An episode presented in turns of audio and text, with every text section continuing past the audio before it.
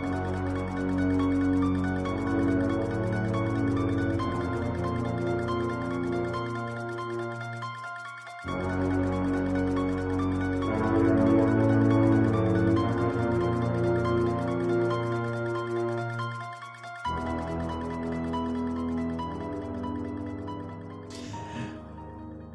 Bonsoir à tous et bienvenue sur le 72e numéro de Freak City. Nous sommes aujourd'hui lundi 25 juillet 2022 et avec moi ce soir pour vous parler de films d'horreur. Celle dont c'est le podcast, puisque c'est le podcast de l'horreur. La patate du sang, l'horreur. Bonsoir à tous. Putain. Ah, je vais jamais échapper à cette blague. Hein. jamais. Non, jamais. Ce sera, ce sera mon épitaphe. On aura 80 ans tous les deux, parce qu'il y aura un moyen où nos âges vont se rattraper. Et tu les auras avant moi. Tu les auras avant moi. Non. Ah, non, parce que, non, je vais, me faire cryogéniser quelques années pour rattraper. bah déjà commence par le botox et après on verra. Hein, écoute, euh, pourquoi pas la cryo C'est beaucoup de démarches. C'est beaucoup de démarches, je trouve. Puis il y a je des te aiguilles. le fais, moi, si tu veux. Il y a des aiguilles et puis moi je non. Bon, c'est pas ça qui t'arrête les aiguilles. Euh. Ah si. ah si si si. Allez, moi. Le mec regarde des films trash tous les mois au minimum, mais les aiguilles ça passe pas. Voilà. Ah, les aiguilles, non. Vous avez 4 heures. c'est ma phobie. Je suis désolé, je... c'est ma phobie. Les aiguilles, l'aiguille en elle-même, hein, pas genre une prise de sang ou truc comme ça. Non, juste l'aiguille. C'est ma phobie. du coup, quand tu fais une prise de sang, tu te mets la petite aiguille papillon pour les enfants? Non, non, quand je mets, quand elle me fait une prise de sang, je tourne la tête simplement le temps que l'aiguille rentre. Après, ça va, je m'en fous. Mais euh, je, je fais un malaise vagal. Tant qu'il y a l'aiguille, je peux pas. C'est, c'est terrible. C'est fou, hein. Ouais, ouais, mais c'est. Euh... Mais du coup, il faut vraiment qu'on se fasse. Euh... Euh, attends, je bouffais le nom maintenant. Audition, euh, non? Oui, audition. Voilà. je sais, je n'ai pas fait du forcing pour, mais euh, non. ah ben voilà, ben voilà, on a notre sujet. Audition, ou alors, euh, je sais plus lequel c'est, de Saw, je crois que c'est le c'est le 2. C'est le 2, le 2. Euh, le 2, c'est le 2 où elle plonge la main dans, la, dans, les, dans, les, dans les aiguilles à sida, là. Ah, quelle horreur. Ah ouais. Ah ouais. Là, c'est clair que si c'est ta phobie, euh, tu, tu vois la scène, tu cannes en fait. Voilà. tu lâches la rampe. C'est trash cette scène. Hein. Putain. Mais bien, c'est le, principe de lui faire plonger la main dans, dans, dans des aiguilles usagées. je trouve ça dégueulasse, quoi. Ouais, bah après c'est saut quoi. Euh... Voilà. Hein. Comme quoi, des fois, c'est pas la torture la plus visuelle qui est la plus euh, choquante. Hein. Ouais, c'est l'imagination. C'est l'imagination. Mais heureusement, ce soir, nous ne serons pas là pour parler de saut. Peut-être un jour. Peut-être un jour, hein, une spéciale saut. Mais euh... une émission de 20 heures. en deux parties. Ah ouais. Je pense. bon, après, il y a des films où on peut aller très vite hein, dessus. Hmm. Parce que franchement, euh, voilà, c'est une torture. Hein. Mais ce soir, nous allons parler eh bien d'un film australien, euh, puisque c'est euh, c'est l'été et vous savez que nous l'été, on aime bien faire des films estivaux. Exactement, des, des, des, films qui nous donnent envie de partir en vacances, de nous détendre, de faire un petit road trip. Pourquoi pas, après tout, hein, surtout en Australie, cette terre euh, tellement euh, accueillante, bienveillante, euh, totalement safe, hein, euh, que ce soit ceux à deux pattes comme ceux à quatre pattes, hein, c'est vraiment un pays agréable. Et plus je vois des films d'exploitation, moins j'ai envie d'y aller. vous dites, vous dites une émission de 20 heures, même pas cap. Bref, techniquement aussi, mais oh putain, ce serait beaucoup, beaucoup, beaucoup, beaucoup de, de problèmes. Ça serait le Z Event, mais version euh, Freak City, quoi. Euh. Ah là, c'est Z parce que ce sera le niveau Z, quoi. ah ouais. Comme le film Z. Ah, 20, 20 heures, moi je veux bien, mais euh, je veux, je veux un sponsor Nespresso, quoi, par contre, hein, parce que je vais m'endormir sur le PC. bon, avec des petites pauses syndicales, où on se relaie, tu vois, pendant qu'il y en a un qui va. Faire un relais. Des intraveineuses de café, ah ouais, nous dit Stéphane, ouais, ah, bah ouf. minimum. au minimum, au minimum. De ouf. Ce soir, on va vous parler de Wolf Creek, qui est un film de 2005 et qui est euh, surtout une première réale euh, pour un pour un réalisateur. Désolé de la répétition. Oui, premier réal, alors euh, je sais pas si ça se prononce MacLean ou MacLean du coup avec l'accent moi je dirais. Ben MacLean aussi je dirais, mais bon, puisqu'après tout, tout est voilà, tout ce avec l'accent euh, australien, tout est possible, hein, donc euh, en suspens. Euh, Greg McLean, du coup, est premier long métrage. après, il en a pas fait 46, hein, il en a fait 6 d'ailleurs, tout court. Wolf Creek, qui fera sa suite aussi, Wolf Creek 2, qui est sorti en 2014. Solitaire, en VO Rogue, qui est un bon petit film de croco. Je bosse ça là. Euh, et euh, qui a aussi créé euh, la, la, série Wolf Creek en deux saisons, qui était sortie en 2016. voilà, pas pas une très très grande carrière. Il était aussi acteur hein, dans un film qui était sur Netflix aux dernières nouvelles, qui s'appelle Taste of Halloween, qui est une anthologie horrifique. Euh, voilà, euh, pas grand chose à dire sur ce monsieur pour ma part. je viens de faire une petite recherche, ça se prononce Ibramovic en fait. Ah d'accord, parfait. pas, du tout comme ça s'écrit. Mais tu croyais quoi? Tu croyais que j'allais faire des vannes bien? Mais non. C'est pas parce que ça fait pas longtemps qu'on n'a pas fait d'émission que je vais faire des bonnes vannes. Hein. Ça serait. Euh. Je vois que XP me lance un défi. Déjà, je suis très honorée XP que tu m'appelles Laure Bauer parce que 24 euh, heures chrono c'est toute ma vie, euh, vraiment. elle a 24 heures pour parler sans s'arrêter. franchement, je vous rappelle qu'avec Steve, on s'appelle à coup de 4 heures, des fois. Euh, donc euh, et des fois euh, toutes les semaines. donc voilà. Quand on s'est eu au téléphone, on est resté quasiment 5 heures. Voilà, donc me cherchez pas parce que oui, 24 heures sans s'arrêter, c'est totalement possible. j'ai toujours, toujours quelque chose à raconter, moi, c'est incroyable. C'est nul, hein, souvent, mais je le raconte quand même. Ah, on a dit qu'on allait parler, on n'a pas dit qu'on allait parler de choses bien non plus. oui, c'est ça. ça. Bah là, je crois que Laure s'est proposé pour faire un stream 24 heures où Ali l'écume des jours. Ah Ça c'est Cap qui a dit ça, non? Mais j'ai vu vous en aviez parlé, c'est pour ça que je sais que tu n'aimes pas ce livre, donc. Euh. Ah non, non, c'est une torture, c'est une torture psychologique. Euh, vraiment. Euh, j'ai pas compris, j'ai pas compris le concept. En plus, tout le monde m'en parle en ce moment. Cap m'en a parlé l'autre jour, et il y a une semaine, j'en discutais avec la meilleure amie de ma belle-mère, qui dit ah ce, ce livre est exceptionnel. Je fais ah ouais, vraiment exceptionnellement nul surtout, vraiment un, enfer. Bref, je vais pas épiloguer sur la des jours. Pascal qui dit c'est pour ça que les lives de Comic City commencent avec du retard. Il parle l'hôtel avec l'or en osant croire qu'il vient de débaucher le mytho. Ah, j'aimerais tellement, j'aimerais tellement. Non, non, non. J'ai troqué un casque pour un autre et vas-y roule. J'ai même pas eu le temps de m'arrêter en fait. Et le pire c'est que je l'ai appelé avant qu'il embauche. on a raccroché, j'étais installé mon matos pour bosser, puis et voilà, j'ai fini mon, j'ai fini de bosser, je me suis connecté sur Skype aussi sec. Oh putain. Euh, Footix nous disait 24 heures chrono, dispo sur Disney+, j'ai découvert ça hier. Ben, bonne découverte oh, Footix, tu vas voir que les, premières saisons sont plutôt cool. Honnêtement, euh, le, concept est bien. J'ai un peu lâché perso, mais euh, par la suite, j'ai lâché dès la saison 3, j'aimais pas l'orientation que ça prenait, mais honnêtement, les, deux premières, euh, les deux premières saisons avaient bien accroché, il y avait un bon concept, je trouve.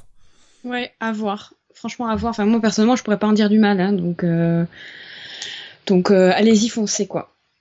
Euh, pour revenir au film, pour revenir au film, euh, Greg McLean du coup qui est euh, partout hein, sur sur, cette fiche technique, qui est au scénario aussi, qui est à la production. Il s'est lancé un gros défi, c'est un peu son bébé, hein, j'ai l'impression sur ce film. de toutes les recherches que j'ai fait, j'avais l'impression que le mec était vraiment investi à, à 8000% dans son film. En fait, j'ai trouvé ça tout, tout à son honneur en fait. Hein, c'est. en même temps, c'est un premier film quoi. Je veux dire, le mec avait fait un short euh, en 2001, je crois, 2001 ou 2002, euh, qui a permis de se faire repérer un petit peu. Et là, bah, le mec a, a, tout mis pour pour faire son premier film. Ce qui me paraît assez logique en fait, d'avoir un mec qui, qui s'investit à fond sur euh, sur sa première réale. Surtout que ça reste l'Australie, c'est pas les États-Unis où t'as plus des boulots de commande, un peu plus facile à mm. trouver. Et là, là, le mec a tout donné quoi. Et c'est très bien d'ailleurs, très très bien. Ouais, ouais, totalement, totalement. Il a tout donné, euh, hein, sauf, euh, sauf le budget. Sauf son sang. sauf, le, le budget, hein, un petit budget, un million de dollars. Bon après. Euh... Pardon, je, je, me marre parce que je vois Vivre en Survivant qui dit que ça se prononce Maclim en Australie. Maclim. Mais alors, d'ailleurs, c'est très drôle, sans, sans l'être, hein, mais euh, euh, parce qu'en fait, je vais faire, je vais faire une transition absolument nulle, mais c'est pas grave, hein, vous m'en voulez pas, c'est la chaleur. Euh, c'est que c'est un film du coup qui se passe dans le, le bush australien, dans le désert, euh, et on n'a pas cette sensation de chaud. Je sais pas si tu, tu vois. Tu l'as ressenti ça aussi Non, pas trop. Euh, juste un peu au début sur le voyage, mais pas tant que ça en fait. Euh, la sensation vient plutôt des, des filtres euh, qu'ils ont choisis avec une petite tendance jaune au départ sur le, sur voyage et vraiment sur la dernière séquence.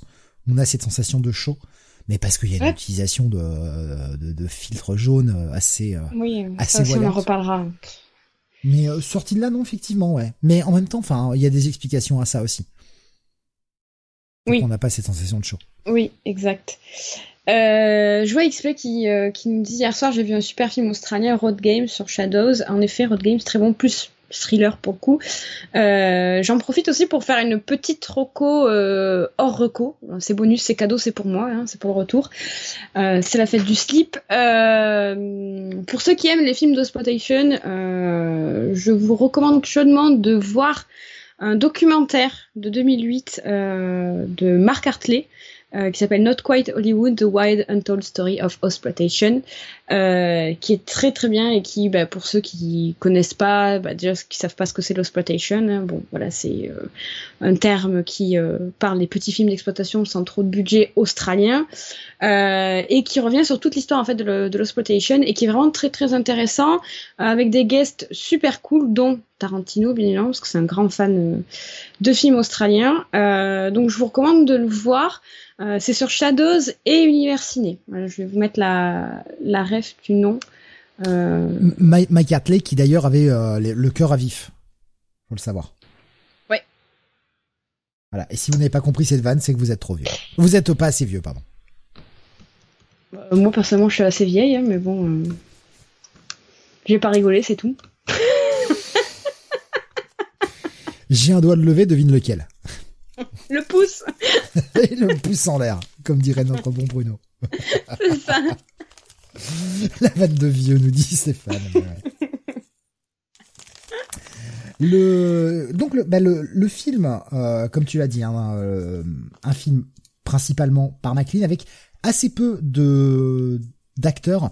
On a surtout quatre acteurs principaux, notre trio de voyageurs, avec euh, Nathan Phillips qui interprète le, rôle de Ben Mitchell, euh, accompagné de ses deux euh, ses deux compagnes de voyage en fait, Cassandra McGrath, McGrath pardon, qui joue Liz Hunter et Kesty Morassi qui joue Christy Earl, et puis le tueur John Jarratt qui interprète Mike Taylor.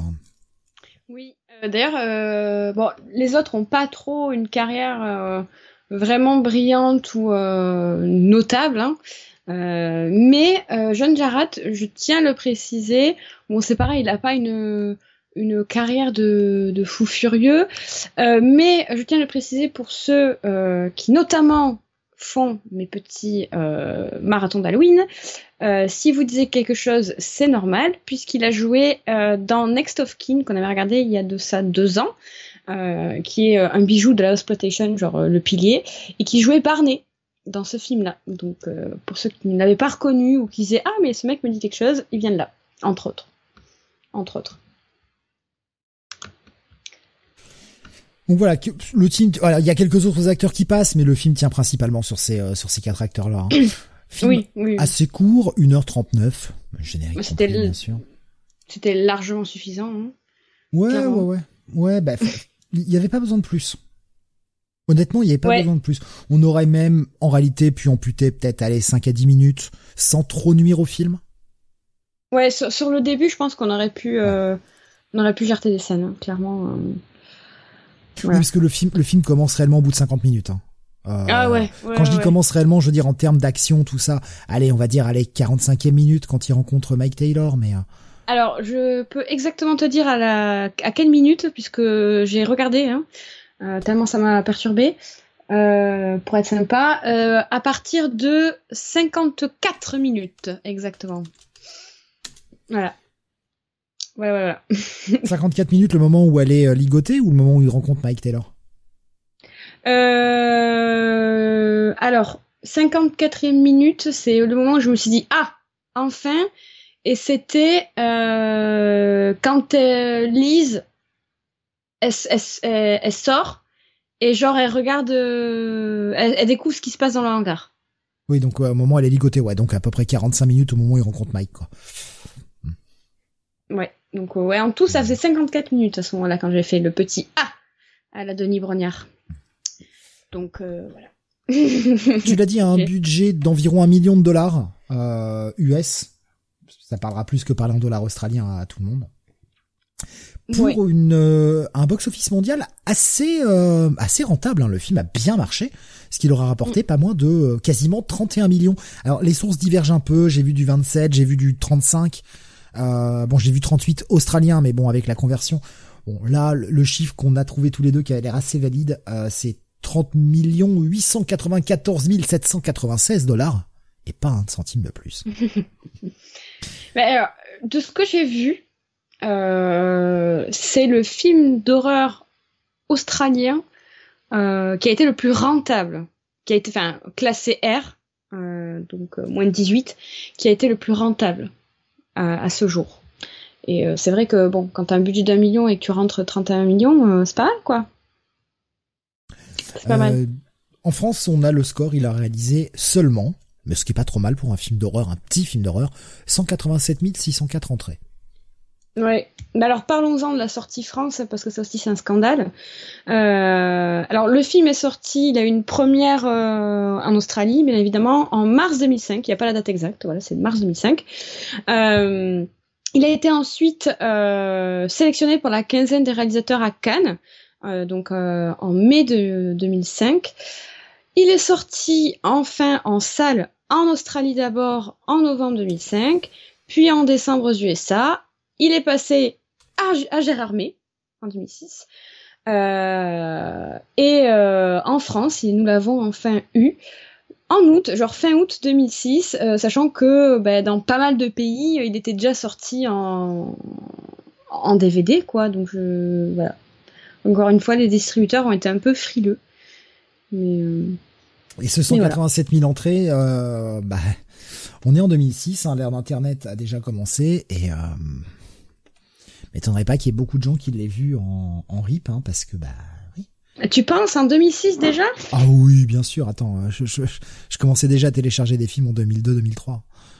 Ah oui, d'accord. Ah oui, oui, oui. Je, je me rends pas compte parce que moi, j'ai vraiment l'impression que le, le téléchargement, euh, ça a vraiment euh, explosé vers 2009, tu vois. Mais euh, peut-être que j'étais trop jeune, tu vois, pour m'en ouais. rendre compte, mais. Non, non, je t'assure. Hein, déjà 2002-2003, je téléchargeais comme un bourrin. Hein. Donc euh, non, non, je, je pense que ça nuit au film. De toute façon, ces délais de, de sortie trop longs nuisent au film en général. Ah bah oui, oui, totalement, totalement. Mais euh, putain, à l'époque, en 2006, déjà que moi je me rappelle en 2010-2011, là, avec Mega Upload, la qualité c'était dégueulasse. Mais alors en 2006, ça devait être vraiment sale quand même. on n'avait pas d'autre choix, on se contentait de ça.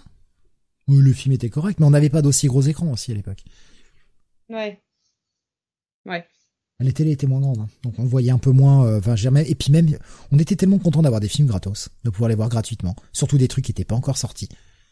Donc on avait euh, ce, ce monde qui s'ouvrait à nous et euh, ouais, même si le film il y avait des bons gros carrés de pixels, des grands, des, des moments un peu sales, mal encodés et tout, on s'en contentait.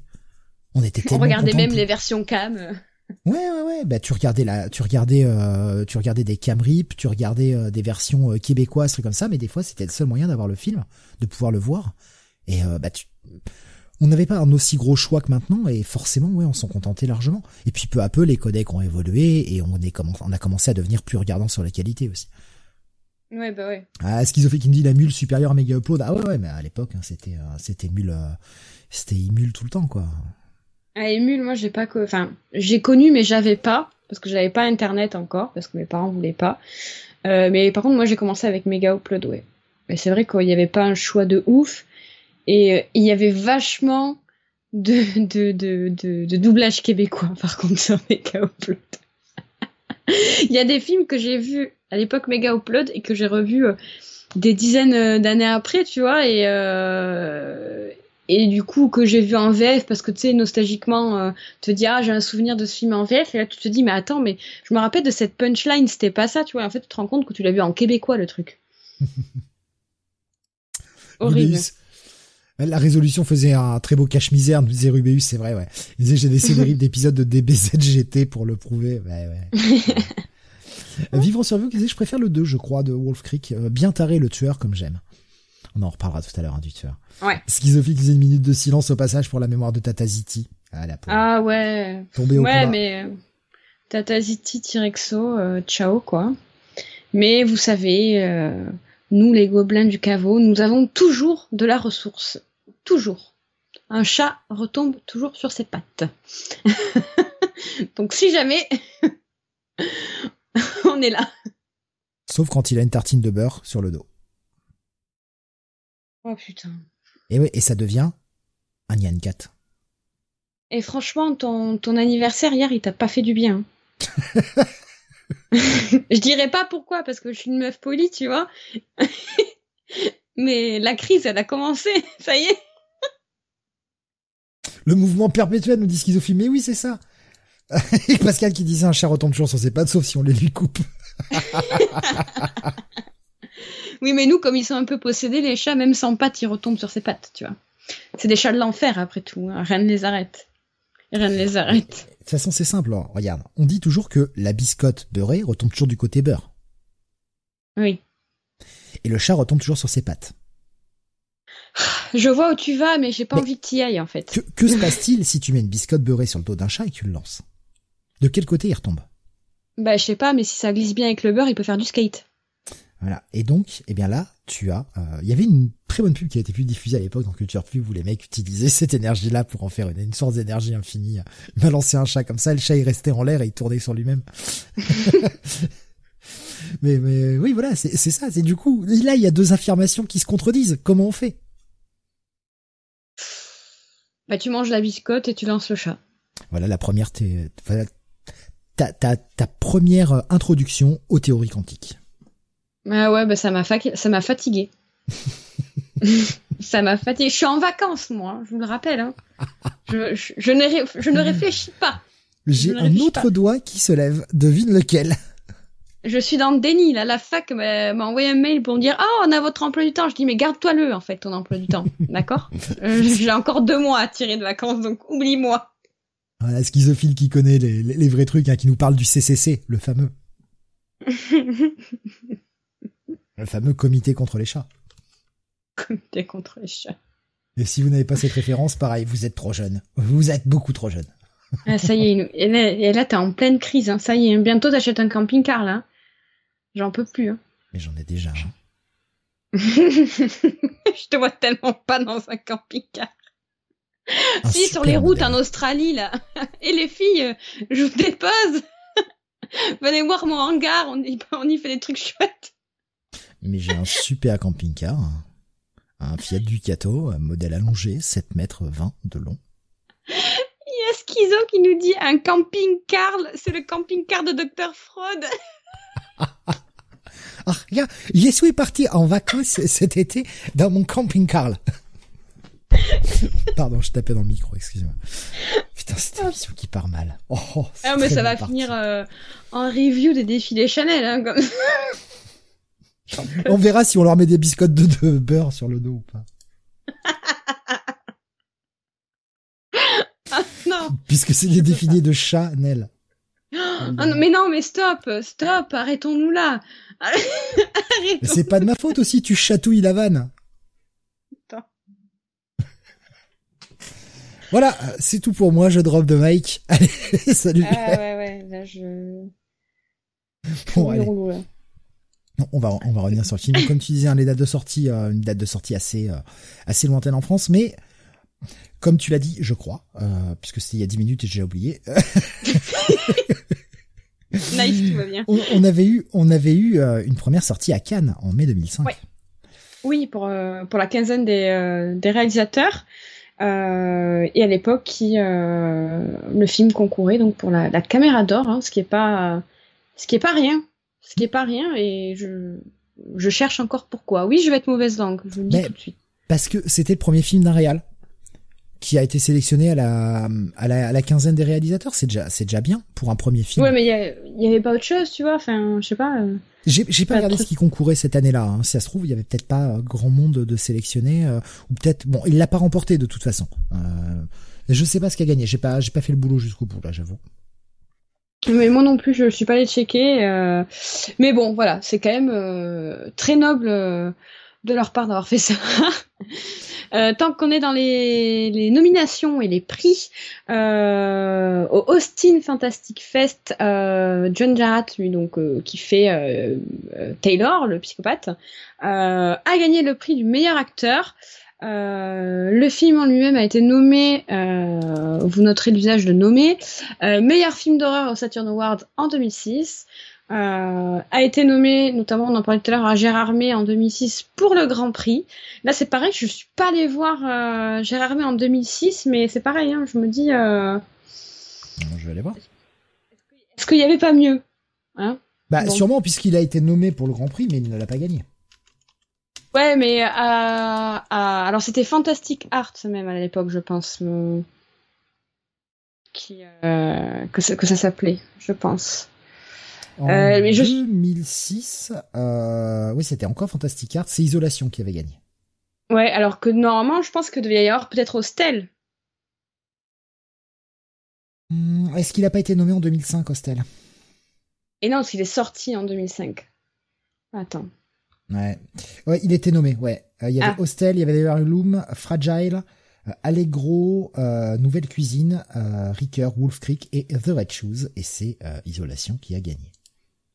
Ouais. D'ailleurs, euh, pour, ceux qui n'ont pas vu Nouvelle Cuisine, je vous le recommande vivement. Hein. C'est un film chinois euh, à voir euh, qui est très très cool et assez décalé. Bref. Change la mienne. ouais, sérieux. je vais essayer de la faire craquer avant la fin de cette émission. j'en peux plus, j'en peux plus. Mais non, je vais craquer. On va, on va commencer à parler du film et je vais vriller, je vais péter une quille, c'est sûr. C'est sûr. Je sais pas. Je suis, en fait, ce, film, je crois, m'a rendu bipolaire. Je, je, pense que ça m'a rendu bipolaire parce que. Non, tripolaire. Tu l'étais déjà bipolaire. Ouais, bah je pense que là, c'est split. Hein. On est 26 dans ma tête, hein, euh, clairement. Franchement. Euh, tout ça pour dire que. Le film a également été euh, projeté au Festival de Sundance en 2005. Oui, exact. Euh, le film euh, a eu des suites, hein, on en parlait tout à l'heure, euh, ça a été mentionné. Wolf Creek 2 en 2014, un toujours par, par McLean, que vous pouvez voir sur Prime et sur Shadows. Il y a eu la série en 2016, toujours, enfin créée par McLean aussi. Et bien sûr. Restée inédite hein, pour le moment.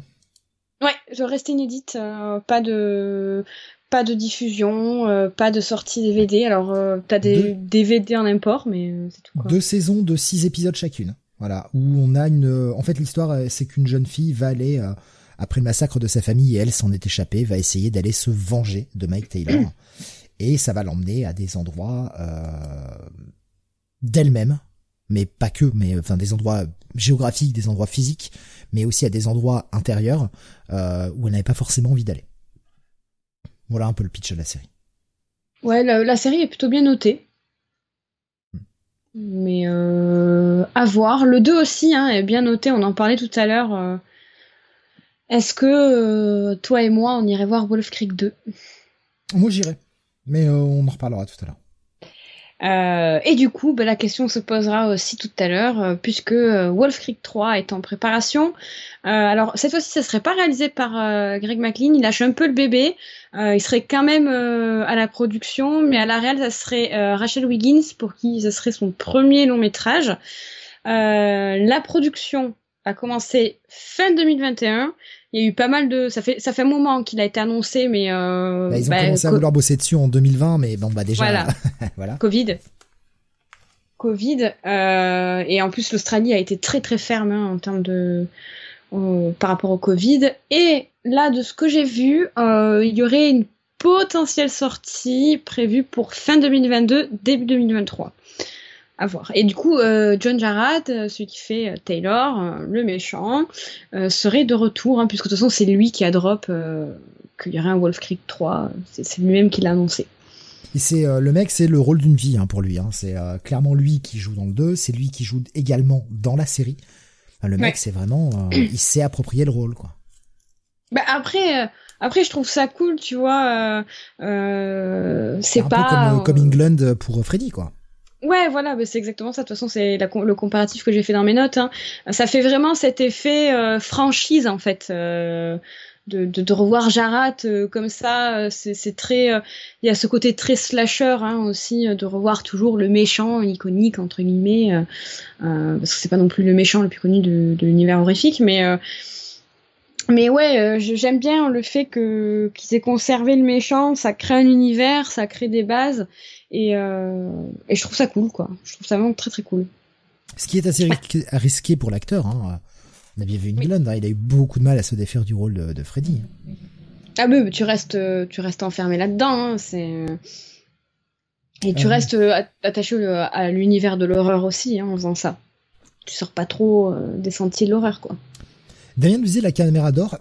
Pardon, tous les premiers films à Cannes sont sélectionnés pour le prix en fait. Je viens de vérifier, même pour les hors compétition, séances spéciales et séances de minuit. Dès que c'est un premier film, il est automatiquement euh, mis euh, pour la caméra d'or. Ok. Ah, euh, Vivre en survivant, pardon, qui nous dit j'aimerais bien voir la série Wolf Creek. Ben ouais, bah, ce serait bien qu'elle soit disponible par chez nous, quoi.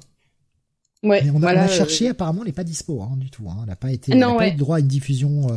Je sais pas s'il y a un doublage, ne serait-ce que canadien, mais en tout cas, en, doublage VF, on n'a pas réussi à trouver. Ouais, mais moi, de tous les articles que, que j'ai vus, euh, le peu d'articles français qui en parlent en tout cas, euh, c'était marqué inédit en France quoi. Et en effet, euh, j'ai écumé toutes les plateformes. Il n'y a pas en VOD, il n'y a pas sur Amazon, ça y est, mais en import, en DVD import vraiment il n'y a, pas quoi. Enfin si après il y a sur le vaste monde de l'internet hein, euh, avec des sous-titres français mais euh, mais de façon légale hein, ça, inédit complètement quoi. Donc euh, donc dommage quoi. Dommage dommage. Reste un dernier élément et eh bien c'est le où est-ce que vous pourrez revoir le film si vous avez envie de le revoir et son classement ah bah, le classement 18, hein, tu l'as dit tout à l'heure, euh, Rated R euh, en Australie, donc 18 euh, moins de 16 en France. Je trouve que c'est justifié. Oui, oui, oui, parce que les 25 dernières minutes, elles sont costauds, quoi. Même si, et c'est fortement, et même très fortement appréciable dans ce film, il n'y a pas un nichon, il n'y a pas, euh, il y a, a pas d'aspect sexuel. Euh, si. Tu déconnes ou quoi? Attends, il y a la morte, vite fait, quoi. Non, mais euh, quand il fait tomber, euh, c'est quoi C'est Chrissy son nom, ça C'est Christy ou Chrissy Je sais plus. Oui, il, a, il a mis euh, genre en mode vas-y pompe-moi, mais. Ouais, voilà. Ouais, c'est quand même assez explicite. Oui, mais il y a pas de nu. oui, il y a pas de nu dans le film. Il y a pas de nu. Et alors que c'était tellement facile de déraper et d'en faire d'en faire trop. Et justement, je trouve que là aussi l'intelligence du film, elle est de ne jamais rien montrer de ce côté-là. Ouais. Ouais, du, coup, ça... du coup, c'est encore plus sale parce que c'est dans ta tête que ça se passe. Ouais. Oui, bah oui, bah totalement. Les, cette scène avec, euh, avec Christy, euh, pas forcément euh, quand il la met à terre et tout, mais dès que tu la vois dans le hangar, tu te dis, ça va ah, déraper, tu vois. Ah, tu te dis, je, vais, je vais voir cette scène, tu vois. Mais il le dit clairement, et justement, l'intelligence du réel est de ne pas te la montrer. Je trouve ça, je trouve ça formidable qu'il l'ait pas fait parce que c'était trop facile. Ça aurait été aller dans, la gratuité, dans la facilité, et justement, il a pas cédé à ça. Il y a un truc que je trouve très bien, bon, je, je, prends largement de l'avance, mais c'est que le, tueur le dit, tu, tu vois sa haine à elle, tu vois son, son traumatisme, et à la fin, enfin à la fin, à un moment donné, hein, juste après ça, euh, tu vois qu'elle remet son pantalon. Tu vois juste ça en fait. Je sais pas si t'as capté. Il y a, y a, plein de petits moments comme ça où tu te dis ah ça, ça aurait pu ou ça s'est passé, mais ça s'est passé hors champ. Ouais. Et, je, je mais franchement, moi je trouve ça trop bien euh, qu'il l'ait euh, qu'il ne l'ait pas montré justement. Moi aussi, et tu vois, euh, ça rebondit sur le, le sur une discussion qu'on avait eue au tout début de Freak City quand on parlait des remakes. Et, euh, et, et, tu vois, c'est ce que je regrette avec, euh, je vais remettre le, couvert, hein, sur, euh, par rapport à Aja, euh, qui, qui a donc fait le remake de La collinette des yeux. Et il y a donc il y a une scène en effet de, viol Et il a fait donc une version censurée et une version non censurée. Et euh, autant la version non censurée, il y a des scènes, bon, bah, ça rajoute du gore et tout. Bon, si t'es amateur, pourquoi pas? Euh, chacun ses goûts. Euh, il y a des scènes, moi j'ai beaucoup apprécié, c'était gratuit, c'était voilà, ça, faisait splash à l'écran, c'était très bien. Mais pour le coup, la scène de viol était totalement censurée bah, dans la version euh, censurée. Euh, mais je la trouvais beaucoup plus terrifiante dans cette version-là, en fait, plutôt que dans la version non censurée où euh, ils y allaient euh, vraiment, euh, c'était barbare quoi. Enfin, et puis pour le coup, bon déjà ça perdait de son le, le facteur terreur, le facteur dégoût. Enfin, ça perdait de tout, de, de tout, de pas tout son charme, mais voilà, c'est ça, ça cassait l'effet de la scène. Et puis c'était tellement gratuit, je trouvais, je trouvais ça nul, quoi, tu vois. Et là, j'étais contente de voir ça pour le coup, de, ben, de, de, de, de, pas voir en fait. J'étais contente de voir, de pas voir. c'est le, c'est le fameux, le fameux adage, euh, l'assise mort en fait. Ouais, c'est ça, c'est exactement ça. Et mais, même même euh, un peu plus tôt, euh, on va en parler en tout début quand ils sont encore en train de faire la fête, etc. Il y en a une qui se réveille sur la plage, qui va aller se baigner. On la voit commencer à enlever son son débardeur on va jamais voir ses boobs. Jamais. Ouais. Et, je trouve ça très bien, en fait. Je trouve ça très bien qu'il n'ait jamais cédé à la gratuité. Totalement. Surtout qu'à cette époque-là, 2005, c'était... Euh, bah, c'était le, renouveau hein, d'une époque de, de slasher, enfin c'était une nouvelle génération de slasher qui était euh, un peu à la sauce des années 80 où il fallait à tout prix euh, montrer des nibards. Voilà, c'était le début des années 2000, assez, c'était des slashers, des slashers pardon, assez bon, très teenage, hein, les slashers hein, de, de, base, mais là c'était vraiment euh, teenage, genre euh, lycée, etc. Et, euh, et c'est vrai qu'on montrait euh, très vite des boobs, on montrait très vite les prémices de la vie sexuelle des personnages, etc. Et je trouve ça cool que lui il l'ait pas fait, qu'il soit pas tombé dans le piège en fait, malgré les, malgré sa génération quoi. On y reviendra justement un peu plus tard. Il y, a, y, a, une séquence qui est, je trouve, très intéressante dans le film par rapport à ça. Il y avait Damien qui nous disait un bon remake pour La Colline des Yeux, aussi nul que l'original. Quoique, dans l'original, on a un résumé du premier film vu par la mémoire du chien. On n'a jamais revu d'équivalent depuis. non, mais le... Il parlait du 2, évidemment. Ah, d'accord, oui. Le, le premier, La colline des yeux, est... est, très très bien. Moi, le remake... Euh, j'ai pas aimé. Ah ouais, moi, que ce soit le 1 ou le 2, j'ai pas aimé. Hein. Je vous invite à réécouter l'émission sur les remakes. Euh, et les... le deuxième Freak City, c'était... Euh, franchement, on va pas s'étaler, mais ça m'a saoulé quoi. C'était gratuit. Euh, ça servait à rien quoi. Autant pas en faire. Hein. De faire un film où tu verses du sang dans la rue, c'est pareil quoi. Enfin, voilà, pas d'intérêt. Après, c'est Alexandre Aja. Hein. Une fois sur deux, c'est pas bon quoi. Euh, voilà, c'est drop. ça c'est dit. Next. c'est Monsieur Palindrome quoi. Tu lis dans un sens, ça va. Tu lis dans l'autre, ça marche pas. Ouais, c'est ça. C'est un, coup c'est bien, un coup c'est pas bien en fait. Hein. Je sais pas, euh, ça marche pas tout le temps. Voilà. Enfin donc pour euh, revoir Wolf Creek, eh bien vous pourrez le revoir malheureusement seulement en VOD.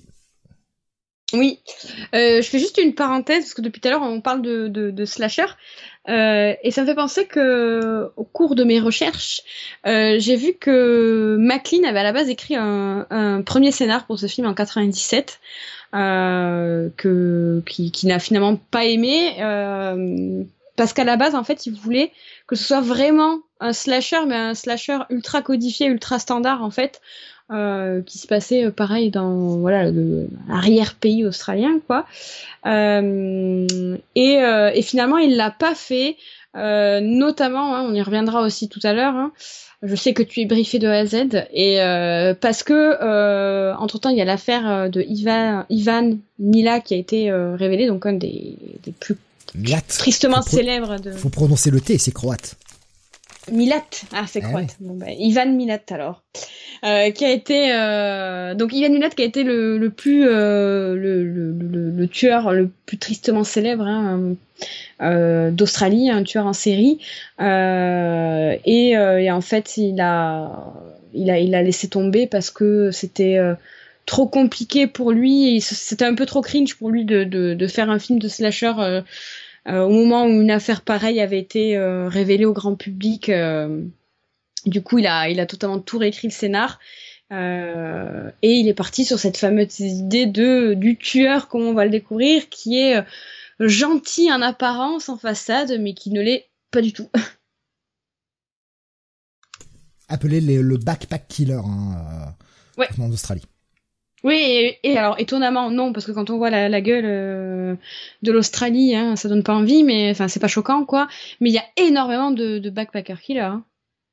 C'est incroyable le nombre de tueurs de touristes qu'il y a, euh, c'est c'est fou toutes les histoires qu'il y a, c'est incroyable. C'est ça donne pas du tout envie. Hein. Moi, tu vois, qui adore faire des road trips, ben, je peux t'assurer que je n'irai pas foutre les pieds là-bas faire un road trip. Hein. J'irai à Sydney puis ça s'arrêtera clairement. Franchement, ça m'a dégoûté. Faire les recherches sur cette émission, ça m'a dégoûté de, voyager en Australie, je crois. Il y a hum, Vivant sur qui disait donc non Ibar ça devient puritain alors qu'à la base c'est l'inverse par rapport au slasher elle nous disait hein, c'était la surenchère et le politiquement euh, non correct mais justement moi ce que ce que j'ai aimé dans Wolfric c'est de prendre le, le problème à l'envers j'ai pas alors c'est peut-être je, je connais pas l'intention du réal et je j'ai pas été lire d'interviews euh, qui allaient dans ce sens ou dans un autre d'ailleurs. Euh, comme quoi il avait envie de de faire dans le dans le gentil ou truc comme ça. Mais je trouve que ce, je, ce que j'ai trouvé de bien c'est qu'ils prennent ce contre-pied où on est habitué justement. C'est des jeunes qui voyagent euh, qui on le va le voir dès le début du film ont tendance à faire la fête à picoler trop etc tu t'attends à ce que ce soit la débauche. Et tu le sens d'ailleurs dans hmm. les dans dans la, fête qu'ils font au départ qui a un petit côté débauche etc mais ce n'est jamais montré à l'écran. Et j'aime bien ce, ce contre-pied qu'il prend de ne pas le montrer. Bah, pour moi c'est vraiment du volontaire de ne pas le montrer bah après, moi, j'ai trouvé ça chelou, en fait, un peu, parce que du coup, au début, t'as toute cette scène où ils font la fête, hein, normal, tu comprends que genre c'est les vacances, ils ont fini les cours, peut-être, potentiellement, un truc comme ça. Donc, ils, genre, ils se la donnent à fond. Et après, genre, ils sont. Euh, ils, sont tout sages et genre, ils, ils bronchent pas, et, je trouve, du, coup, c'est. Enfin, je trouve ça un peu étrange, en fait. Non, il y, a, y, a un malaise qui s'installe, mais on, on, va y venir, on va, on va déballer tout ça évidemment. Yes. Euh, ben voilà, on a fait le, le tour hein, de la fiche technique, on va passer au film en lui-même. Et le film s'ouvre avec cette magnifique phrase que vous aimez tant dans les films euh, sur TF1 l'après-midi. Inspiré de faits réels. ah ouais. Et de fou. J'ai exactement pensé à ça, je te jure, quand j'ai vu le, la première phase based on true events. Genre direct je me suis dit oh putain c'est euh, mon voisin est, est, un tueur tu sais sur euh, TF1 quoi. direct. Mais euh, oui alors après bon je vais, je vais te laisser développer parce que comme je disais tout à l'heure hein, c'est toi le, le, plus briefé mais comme on l'a dit il y a malheureusement eu beaucoup de, de, de, tueurs qui ont sévi dans cet arrière-pays australien. les touristes ont pris assez cher de manière générale. Euh, et du coup, il s'est euh, inspiré de, bah, de ces affaires-là. Alors pourquoi je dis ces affaires-là? Parce qu'il y en a eu vraiment beaucoup. Euh, et il s'est pas inspiré d'une affaire en particulier. Alors Steve va un peu plus développer, il y a des aspects qui ont été vachement repris. Mais voilà, il y a eu il a fait tout, ça a été romancé, il y a eu des choses qui ont été ajoutées, développées, etc. Et c'est un peu un melting pot, quoi. Inspiré de faits réels, voilà. Voilà, donc je te euh, laisse. Euh, bah, je, je, déballerai, je, déballerai, à la fin de toute façon hein, quand on aura fini de, de parler du film, ce ah, sera mieux. Oui, ce, ce, sera mieux quand on aura quand on aura parlé du film. Hein, ces petits cartons, j'ai juste pris ce premier carton parce que je le trouvais euh, je le trouvais rigolo que ça commence avec ça. Et puis on nous balance plusieurs petits cartons en nous disant que chaque année 30 000 personnes disparaissent en Australie, mais quand 90% sont retrouvés dans le mois suivant. Alors, le carton ne précise pas s'ils sont retrouvés morts ou vivants. 90% sont retrouvés. Ce qui veut dire qu'il y a quand même 3000 personnes qui disparaissent en Australie chaque année pendant au moins plus d'un mois. C'est chaud. Ouais, ouais. Ah, c'est chaud, hein. Ah mais ça donne pas envie, hein. Euh, franchement, entre entre les tueurs de les tueurs qui sévissent sur la route, euh, les bestioles géantes, euh, la chaleur et tout, moi j'ai j'ai plus envie d'y aller. Tu vois, autant les bestioles, j'aurais pu gérer, hein. Je mets pas de tongs, mais mais juste les tueurs là, moi ça m'a refroidi. un refroidi de fou. Damien et Vivre en survivant qui sont connectés. Hein, qui, Damien qui nous disait faut bien nourrir les kangourous. Vivre en survivant qui disait bouffer par les kangourous. Les gars, vous êtes connectés. non mais par contre, no joke, hein, je vais raconter ma vie, mais on s'en fout. Mais euh, voilà, j'ai envie de le raconter. Euh, ma maman faisait des chambres d'hôtes. Et euh, on a eu un couple d'Australiens un jour qui était en chambre d'hôtes. Et hey mate. Le...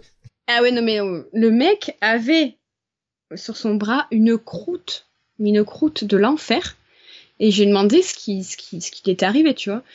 Et euh, il me dit, je me suis fait piquer par une araignée. Je n'ai rien dit, je fais tout de moi. et il me dit non, non, euh, c'est vrai et tout. Et là, il m'a montré les photos et en fait, il s'était parti faire un pique-nique ou je sais pas quoi. Hein, très bonne idée hein, quand on voit l'Australie, ce que ça donne. Bon, bref. Il s'est fait piquer par une araignée. Alors je sais plus laquelle, euh, parce que ça remonte à facilement 15 ans. Et, euh, et il, m'a montré les photos de l'évolution en fait de la piqûre.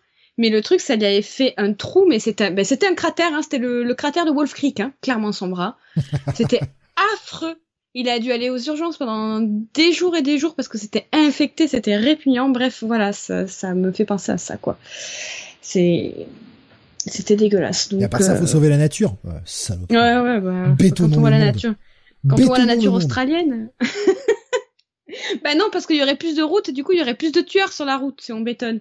Oui, mais si tout n'est que route, ils vont aller les tuer où les gens? Pourront pas les tuer sur la route.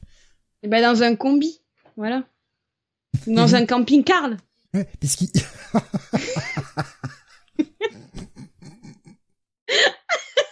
tu attendais pas à ça là Non. Pas du tout. par surprise. Ah putain, saloperie. Nico Chris qui nous partage une photo d'un koala là qui est tout mouillé. Il a l'air horrible ce koala. Mais c'est gavé méchant ça. Les koalas, euh, c'est ultra méchant et c'est surtout très méchant parce qu'en fait c'est ces espèces de gremlins en fait les trucs. C'est c'est toujours de mauvaise humeur. Et le pire, le mec, ce même Australien, il me disait que quand ça avait faim, si ça a pas bouffé, c'est gavé méchant avec toi. Genre vraiment, le truc, euh, en fait, c'est toi, Steve. Voilà, quand il a pas mangé. Euh... Ouais, nounours en apparence, mais saloperie à l'intérieur. de ouf. Alors qu'eux, ils nous montrent les paresseux, Damien. Regardez ces griffes, quoi. Ces griffes, putain. Alors le problème, c'est que, enfin, l'avantage, c'est qu'au moins, quand ils ont envie de te mettre un coup, t'as le temps de, l'esquiver, hein, vu la ah vitesse où la place se la patte se déplace, mais, mais, mais putain, la taille des griffes. Euh, on avance sur le film. On ouvre donc avec euh, Ben qui achète euh, cette bagnole pour faire un road trip. Euh, bagnole qu'il paye 1500 dollars australiens, ce qui est, vraiment une misère. Hein. C'est, pas cher hein, pour une bagnole. voilà, c'est une vieille bagnole toute pourrave qui va leur permettre d'aller faire un road trip tout l'été. il part avec ses deux copines et le mec, le mec est là. Ouais, tu vas te les faire, hein, tu vas te faire les deux et tout. Et d'ailleurs, tu le sens dès le départ que Ben est relativement gêné par rapport à ça. Ouais, ouais, tu sens que c'est pas alors désolé de parler cru, mais tu sens que malgré qu'ils en aient fait un cliché physique du beau gosse des années 2000, là, les lunettes un peu sport, euh, crâne rasé, musclé, machin et tout, genre tu sens que c'est le mec popu, euh, on va dire, du lycée, quoi. Euh, ben ils en ont pas fait le cliché non plus du cutard, tu vois. Mais justement, justement, je trouve ça, je trouve ça vachement bien d'avoir joué bah contre-courant des clichés. De ouf. Tu t'attends, tu t'attends à un truc, tu t'attends à ce que ça parte, tu vois, en galvauderie facile et tout, et justement, il y a pas. Ouais, ouais, je suis d'accord. Et même, même le vieux, tu vois, au début, il fait un, il fait un peu papy, euh, papy gentil, tu vois. Euh, et en fait, c'est lui euh, le gros perf, quoi, tu vois. Euh, et, puis tu sais, il insiste. L'autre, il répond pas. Il a ah mais si, tu pars avec deux nénettes tout seul, tu vas voir, elles vont picoler, elles sont en vacances, elles vont un peu se lâcher et tout. et tu sais, l'autre il dit ouais ouais non, mais en fait ta bagnole, tu peux juste me faire une révision et tout. Ouais, mais tu vas voir les filles. Enfin, il est relou, quoi, tu vois. Enfin, alors que en apparence, lui, ne paraît pas comme ça, quoi. Et justement, juste derrière, on te présente en plus les deux filles et on te montre. Et ça je veux dire le plan il est il, est alors je l'ai pas je l'ai pas pris en image hein, évidemment parce que j'essaie de limiter un peu les screens aussi. Mais euh, tu vois la première euh, donc c'est euh, Christy euh, la clope au bec tu vois tout tout le côté de la fille un peu tel qu'on l'imagine de façon très cliché un peu dévergondée. Mm. et et du coup Lise qui paraît en apparence beaucoup plus sage. Ouais on te, les, on te les présente comme ça, donc tu t'attends, tu vois, t'as as le cliché en fait en tête. Et c'est là que je trouve qu'il y a une certaine intelligence dans l'écriture, parce qu'on va se débarrasser vite de ces clichés, on va te prendre à contre-pied. Et euh, donc Christy, qui, Christy pardon, qui a l'air euh, d'être un peu un peu dévergondé, qui qui est là en train de dire ah Ben il est mignon, hein, mais je crois qu'il est plutôt amoureux de toi. Tu crois que c'est vrai qu'il a une copine à Sydney qui l'attend? Mais on te place que le mec a l'air déjà d'être pris. Mais tu sais pas. T'en sais pas plus. Alors moi je suis alors pas du tout d'accord avec toi sur euh, le fait que les clichés tombent. Euh, moi justement, euh, j'ai trouvé que les personnages étaient clichés à mort. Alors juste en effet, je suis d'accord sur la partie de Ben qui, pour le coup a l'allure du mec populaire qui tombe toutes les filles qu'il veut et en fait tu comprends qu'il n'est pas du tout comme ça. Mais après sur le reste, je trouve qu'on est ultra cliché, sans vouloir spoiler à l'avance. Mais par exemple Lise, c'est bon, on a compris que c'était l'intelligente du groupe. Hein, clairement, tu le vois, elle est toute sage, elle s'habille pas, elle s'habille pas trop extravagant et tout. et elle s'avère être la débrouillarde et la plus la plus courageuse. Mais on, on te euh, le dit, on te le dit même dès le début, puisque dans dès, dès la scène de fête, hein, je, vais avancer un tout petit peu l'image, mais dès la scène de fête, euh, t'as un mec, tu sais, qui essaye de la draguer et elle dit, euh, tu sais, elle lui serre la main et tout, et elle lui dit ouais, mais euh, j'ai un bon crochet du gauche, quoi. En fait, on t'a prévenu que la meuf était, elle hésiterait pas à se défendre. Ouais, mais tu vois, on reste dans, dans le cliché euh, dans le dans les personnages vus et revus euh, euh, de, de, de cet univers-là de l'horreur tu vois. Genre la meuf qui est hyper, hyper intelligente comme par hasard elle se retrouve à être un peu la scream queen enfin tu vois genre la final girl.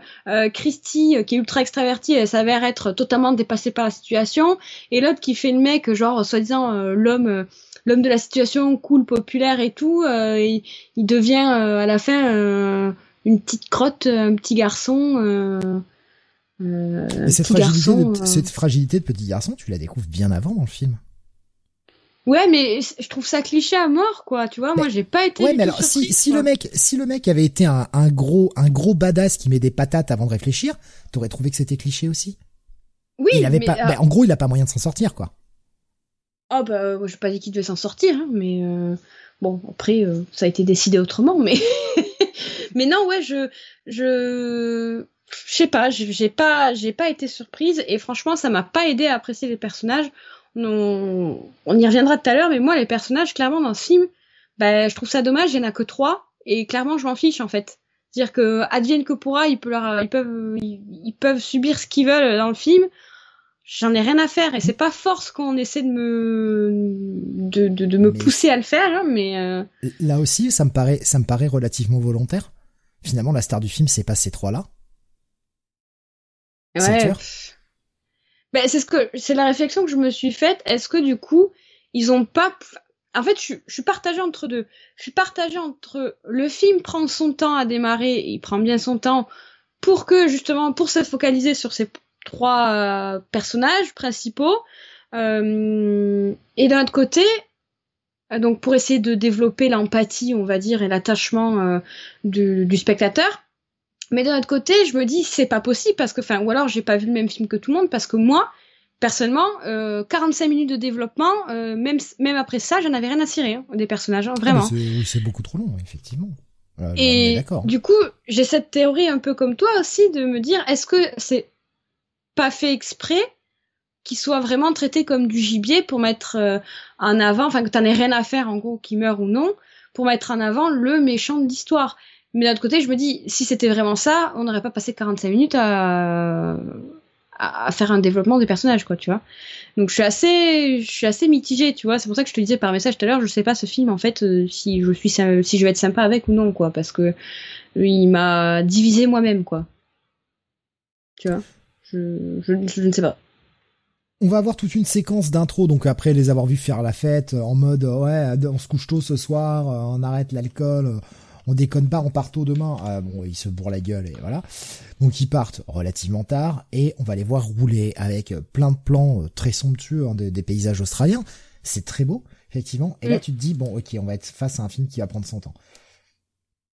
Déjà, le, le, générique en lui-même et le titre du film apparaissent au bout de 11 minutes. Oui, c'est vrai. C'est vrai, je l'ai pas capté, mais oui. 11 minutes. Et là, tu te dis, ouais, ça va prendre son temps. Et je vais, être clair, hein, sur le début du film, euh, visuellement, c'est à chier. Voilà, c'est cash, mais visuellement, c'est à chier. Autant les paysages, ils sont très bien filmés, c'est très joli à voir, etc. En même temps, avec de tels paysages, c'est quand même difficile de le traiter pour bien les filmer. Il, il filme ça bien. Par contre, les gens, il sait pas les filmer. Hein. Putain, le mec, t'as l'impression déjà qu'il filme en 4 tiers alors que c'est du 16-9. Il n'y a pas un plan qui est correctement cadré, c'est dégueulasse. Et justement, je trouve que ça amplifie le fait que les personnages ne sont pas centraux. Les personnages que l'on voit sont pas centraux. Ils sont jamais filmés correctement au début. Il y a qu'à partir du moment où ils commencent à s'éloigner qu'il y a plus que tous les trois, bah, vu qu'il en a plus que trois à filmer, bon bah il arrive quand même à les mettre dans le cadre au bout d'un moment. Bon, il aurait fallu il aurait fallu être con pour arriver à se rater là-dessus aussi, mais au départ, tu t'as pas un plan, tu les vois, ils sont filmés, mais avec le cul, c'est genre, on veut filmer la tête, la caméra baisse, tu vois que la moitié du front, tu fais, mais, mais putain, mais mec, tu la tiens ta caméra ou quoi? T'étais bourré ah comme ouais, non, mais c'est- dégueulasse. La caméra, Non. elle bouge les Enfin, alors après, moi, oui, quand, euh, il y a quelques améliorations sur certains plans. Ah, je trouve que plus le film avance, le plus, film. plus il s'améliore. Ah non, mais moi, tout le film, cette caméra, j'allais dire, mais mec, prends un, trait, un trépied, en fait, arrête. On aurait dit qu'il titubait, quoi. Genre, la caméra, elle partait dans tous les sens. On aurait dit Blair Witch, le truc. euh. J'ai contaminé alors. Ah, Blair Witch, petite référence, hein, je l'ai prise en screen. Il y a plein de petites références, hein, d'ailleurs, il en a mis plein. Oui, oh bah, totalement. Mais, euh, mais, mais j'ai contaminé l'or avec le trépied, je suis content.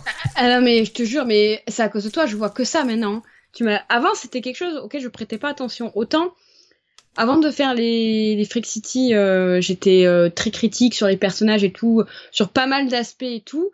Mais alors, euh, tout ce qui est caméra, caméra et lumière, avant qu'on fasse les Freak City, c'est un truc, je, j'étais pas calé, tu vois, je, je captais pas. Et maintenant, je vois que ça. Je vois que ça. C'est comme les faux raccords, tu commences à, tu commences à me contaminer, c'est terrible. Et, d'ailleurs, la lumière, parlons-en pendant qu'on y est, elle est dégueulasse. Hein, Oui, dans le film, tu, tu sens, tu sens. Alors là, je pense que c'est vraiment la faute au budget, euh, Oui. plus qu'autre chose. Avec un million de dollars de budget, euh, je pense que le mec avait pas ce qu'il fallait pour éclairer correctement le film. Bon, on peut déjà placer ce, ce fun fact. hein. Le film a été fait qu'en seulement 25 jours. hein. Ouais. Short, hein. Ouais, ils ont ils ont fait très vite. Hein. Euh, 25 jours seulement pour tourner le pour emballer le film. C'est euh, c'est un rythme assez soutenu et je pense qu'effectivement en termes de lumière et tout, enfin le film était pas correctement éclairé. Il y a plein de moments où c'est ultra sombre et on voit rien. Et c'est clairement pas euh, pas mal éclairé euh, par par euh, choix en fait. Je pense que c'est par manque de budget, peut-être aussi manque d'expérience. Ça reste Oui, un premier je- film. Je pense que la, la, la, la lumière naturelle qui était tout le temps changeante, hein, je sais pas si t'as capté la météo, le, le ciel, etc. La lumière naturelle était tellement changeante, je pense que ça, ça a rendu un effet dégueulasse. hein. C'est comme en photo, hein, euh, la lumière naturelle, si elle est pas bonne, euh, et que en plus de ça, t'as pas un bon budget, euh, ta, ta, photo est, est flinguée. D'ailleurs, j'aimerais qu'on fasse une parenthèse sans cogner sur la, la, les couleurs, hein, sur ces satanés filtres. Euh, ça m'a gonflé. Euh, un coup c'était sépia, euh, espèce- cette espèce de jaune là, ou un coup comme là sur les screens. euh, Enfin, je sais pas si ça se voit trop. Ah, moi Mais genre, euh, un peu le gamma parce que bah on est sur YouTube et à chaque fois c'est trop sombre donc euh, je suis obligé Ah de pousser un peu le gamma qui t'a dénaturé l'image. Sur euh, sur le film, je sais pas si eu cette impression, mais on aurait dit qu'ils ont baissé la saturation et enlevé des couleurs presque pas sur le noir et blanc, mais presque cette espèce de gris violet là. Oh là là. Moi je, je je mettrais ça sur le dos d'une euh, caméra pas trop chère. Ah moi je que trouve que ça ça faisait vraiment, euh, on a enlevé de la saturation quoi. C'est possible hein, qu'ils aient joué avec la colorimétrie derrière mais je, je moi je me demande si c'est pas parce que le, le matériel source était pas pas ouf. Ouais. Il y avait Damien qui nous a dit, moi ça m'a fait rire, excuse-moi, je- tu m'as peut-être entendu rigoler un peu, c'est pas parce que ce que tu disais était rigolo, mais euh, parce que t'étais sérieuse en plus, mais il nous disait, tu veux dire que pour un film cliché, la photo est dégueulasse? Pas mal, bien trouvé. Je suis désolé, mais ça m'a fait rire. Ni- Nico Chris nous disait, c'est plus euh, Steve et Laure, c'est Michel et Michel. Oh merde. Euh. Non mais ouais. Pardon, excusez-moi. Donc on les voit, hein, comme vous avez pu le voir sur les screens, prendre un petit virage dans une petite route terreuse dégueulasse. Déjà, moi je m'aventure pas là-dessus, mais c'est Ouais, le seul moyen d'aller à Emu Creek, mate. Euh, pour, euh, oui, je veux dire mate à chaque truc, hein, c'est les Australiens. Ah oui, ça aussi, on en a pas parlé. De l'accent. euh, Ah oui, si, on a, on a, on a, vas-y. on a- Vas-y. on a- on en a- ah non, mais on n'en a pas parlé parce que moi, ça a été un traumatisme. hein. Euh, parce que moi, du coup, je regardais en VO. Voilà. J'ai fait le taf, je regardais en VO. Euh, C'est-à-dire qu'au début, moi, je regarde les films VO, ben, en VO, sans sous-titres, parce que Alice Blaze en anglais, quoi. Ah, mais euh, en fait, euh, j'ai commencé le film dès la première minute où ils font de la mécanique, là. Euh, j'ai dit, ça va pas le faire du tout. Je ne comprenais rien. C'est-à-dire que je, je vraiment, je comprends tous les accents sans souci. Euh, voilà, euh, je vais pas me vanter, mais j'ai un très bon niveau en anglais. Euh, Dans mes cours, on, voilà, on côtoie des natifs, euh, voilà, de tout horizon. Donc même l'accent écossais, même les accents les plus terribles, je les comprends. En Afrique du Sud, ça s'est très bien passé pour moi. Mais alors là, cette espèce d'accent australien parce que l'accent australien, pour moi, ça va aussi, mais là, ils avaient un accent, genre un peu les rednecks australiens, quoi, genre vraiment les pecnos australiens, du fin fond du désert.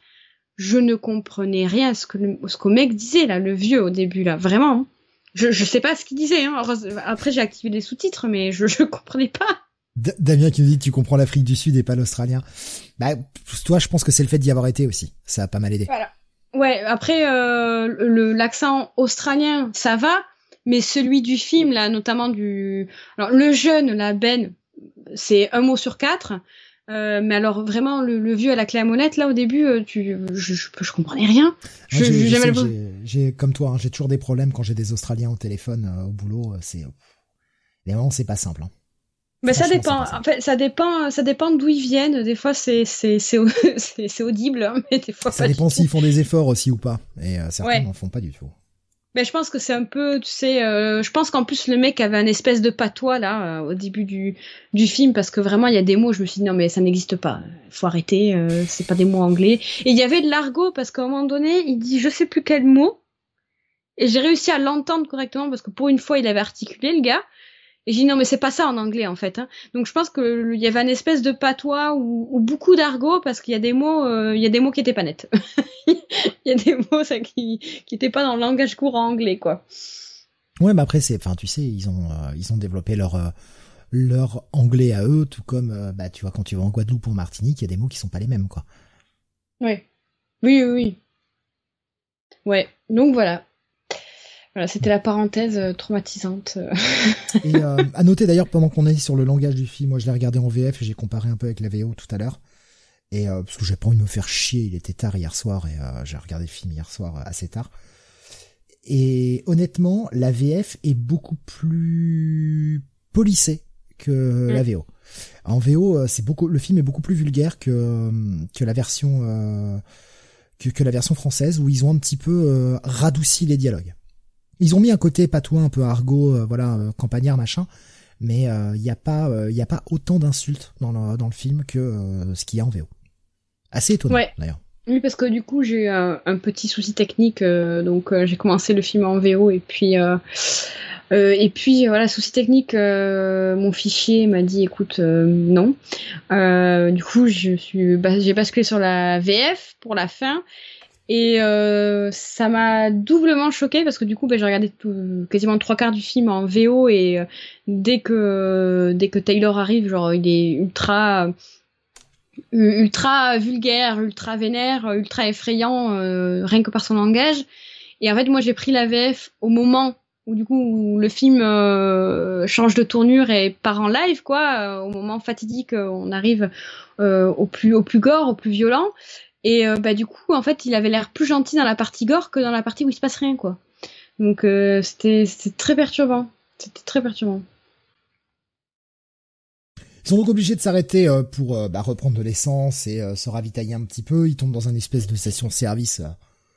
le bouge malfamé au fin, ah fond, du, fin fond de, de, chez les Pecnos là avec euh, les, les trois les trois habitués un peu bourrés là qui voient les deux filles. Eh euh, mec, euh, ça te dérange si je fais une partouze avec tes meufs, machin.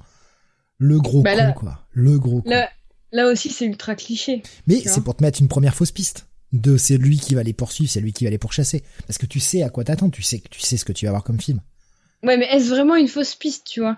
Parce que c'est un ressort qu'on a tellement vu dans les films, euh, on va dire dans les slashers et tout, euh, genre euh, ouais, il y a le pecno du coin qui est ultra vulgaire, qui parle mal aux femmes et tout. On te fait qu'on te genre ah c'est peut-être lui, tu vois, qui va les poursuivre et les tuer. Et en fait non, c'est totalement autre chose, juste que c'est des paumés bourrés quoi. Mais ça, ce ressort-là, enfin moi je trouve que je l'ai vu un million de fois et du coup bah. Ouais, mais c'est un premier film, ça date de 2005. Moi ça m'étonne pas qu'il y ait quelques quelques facilités et quelques clichés pour un premier film. Bon. Bah, pour un premier film, je trouve pas ça, c'est pas dérangeant, mais je trouve ça pardonnable. C'est un peu, c'est un peu pardonnable, mais à la fois c'est pas pardonnable dans la mesure où à cette époque-là, vois, à partir de la fin des années 90, début 2000, tout le monde avait fait ça, tu vois.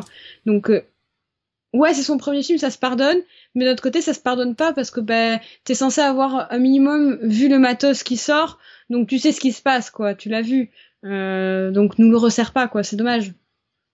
C'est dommage. Ça, skiffy tu vois, genre la balance s'équilibre un peu quoi. Ça permet aussi de montrer et que, que Ben est absolument pas bagarreur. Oui, oui, oui. Ça aussi ce ressort là en fait dans le film. Le mec veut pas les, veut pas d'ennui, veut pas de problème. Euh. Non, non, tout ce qui l'intéresse, c'est faire ce voyage. Parce qu'on l'a pas précisé, mais Ben est australien, mais les deux filles qui l'accompagnent sont toutes les deux anglaises. Ouais. Elles sont en trip, elles, euh, en Australie. quelles vacances? ils, arrivent euh, à ce fameux cratère de Wolf Creek, là où ils doivent aller. Alors, on les voit hein, faire du camping, un peu sauvage, machin. Euh, se raconter des histoires d'ovnis, blablabla. Bon, tout ça aura un petit ressort dans le film, ce n'est pas important pour résumer le film. D'ailleurs, joli, euh, setup, hein, franchement. Euh, enfin, c'est beau. Oui. Honnêtement. le setup est réel puisque le le cratère de Wolf Creek existe vraiment. C'est un vrai cratère. Et sauf que ça se ça s'écrit Wolf avec un E. Voilà. C'était l'anecdote du jour. Et donc ils arrivent et euh, bah, c'est là qu'on va placer un petit fun fact parce que ça vaut le coup de le placer maintenant. Euh, je le retrouve plus sur ma liste. Ah, putain, il est où Bordel? Alors moi j'ai un euh, petit fun fact. Ah. Ouais, c'était celui-ci. Euh, non, c'est pas celui-ci. Euh, c'était celui d'en dessous, pardon. Euh, en fait, quand ils sont arrivés, ils, flottent et tout, et on les voit se changer parce qu'ils sont en habit un peu d'été, comme vous avez pu voir sur le screen d'avant. Ils sont en habit un peu d'été et tout. Et en fait, arrivés à Wolf Creek, ils flottent et les mecs ont froid, ils sont obligés de mettre des pulls, machin. Et en réalité, comme on l'a dit, hein, le film s'est fait en 25 jours, donc déjà qu'il pleuve, qu'il vente, qu'il neige, il fallait tourner parce qu'ils n'avaient pas d'autre choix. La production était rikiki en termes de budget et et puis il y avait que ça de dispo comme timing, donc il a fallu qu'il euh, tourne. Et c'est surtout que euh, bah, la petite anecdote du film, c'est que dans cette zone géographique, ça faisait dix ans qu'il n'avait pas plu, dix ans sans pluie. Le jour où ils arrivent, il se met à flotter. Les mecs, mais le pas de bol, quoi. Le pas de bol. Et en même temps, le réal était très content parce que du coup, ça a donné toute une atmosphère différente au film, euh, qui n'aurait pas pu avoir euh, avec des moyens, euh, des, moyens d'édition et des moyens de, des moyens techniques euh, de, de post-prod parce qu'ils avaient pas le blé pour faire ça, quoi. Oui. C'est les, d'ailleurs, c'est les rares images où, euh, qui sont pas dégueulasses en termes de, de, de colo, quoi. Parce que la lumière naturelle, euh, ben, je pense qu'il a enlevé de ah, la saturation sur. Oui, c'est blafard, mais je pense que c'est l'effet qu'il recherchait. Et c'est pour ça que, tu sais, il a enlevé de la saturation sur les plans précédents. Et là, ben, le mauvais temps, ça lui a donné euh, sa désaturation naturelle, quoi, tu vois. Je te laisse y aller euh, pour l'autre fun fact que, tu voulais placer en même temps. L'autre fun fact, ah ouais, c'est pas un fun fact, en fait, c'est euh, une remarque que j'ai à faire. Ah bah c'est euh... d'accord. je, dis trop de la merde. je vais couper mon micro hein, si je dis que du caca moi. Non, non, c'est moi qui la merde. Non, je tiens juste à préciser quand même qu'on nous prend pour des cons. Euh, parce que moi, depuis l'année dernière euh, où j'ai fait une randonnée en forêt, euh, je tiens à préciser qu'on fait pas trois heures de marche vers un cratère. En plus, je suis à la ligne de réunion au Piton de la Fournaise avec des Stan Smith. Hein. Faut arrêter de nous vendre des cacahuètes là. Parce que franchement, moi, ça m'a choqué. C'est le premier truc que j'ai fait. c'est terrible.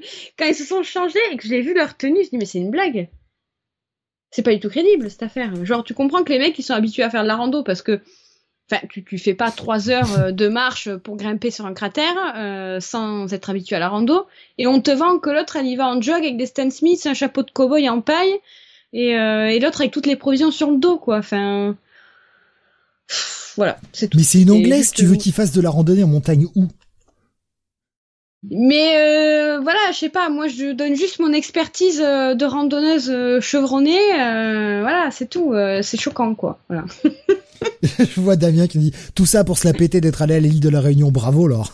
Ouais, bah alors me la péter de rien du tout parce que je me suis fané deux heures et demie de route sur une route qui n'était pas une spoiler, pour aller voir le piton de la fournaise. Je suis arrivée, il y avait un grand mur de brume, donc voilà, l'île de la Réunion, c'était très bien, c'était formidable.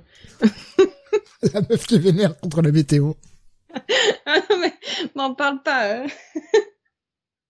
Pourquoi t'as pas utilisé les pouvoirs magiques euh, de, de, toutes les, de tous les gens que tu sacrifies pour dégager la brume? Je te jure, ce scène de l'enfer.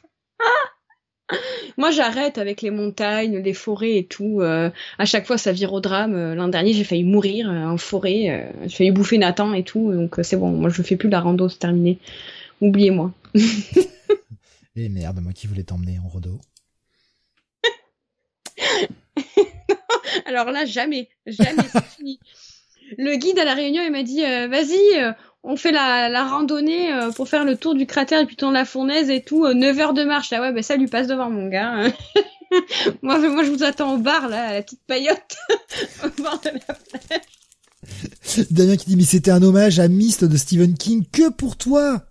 Mais non, toi, Ah ouais, tu ouais. râles. Sac, sacré hommage, hein.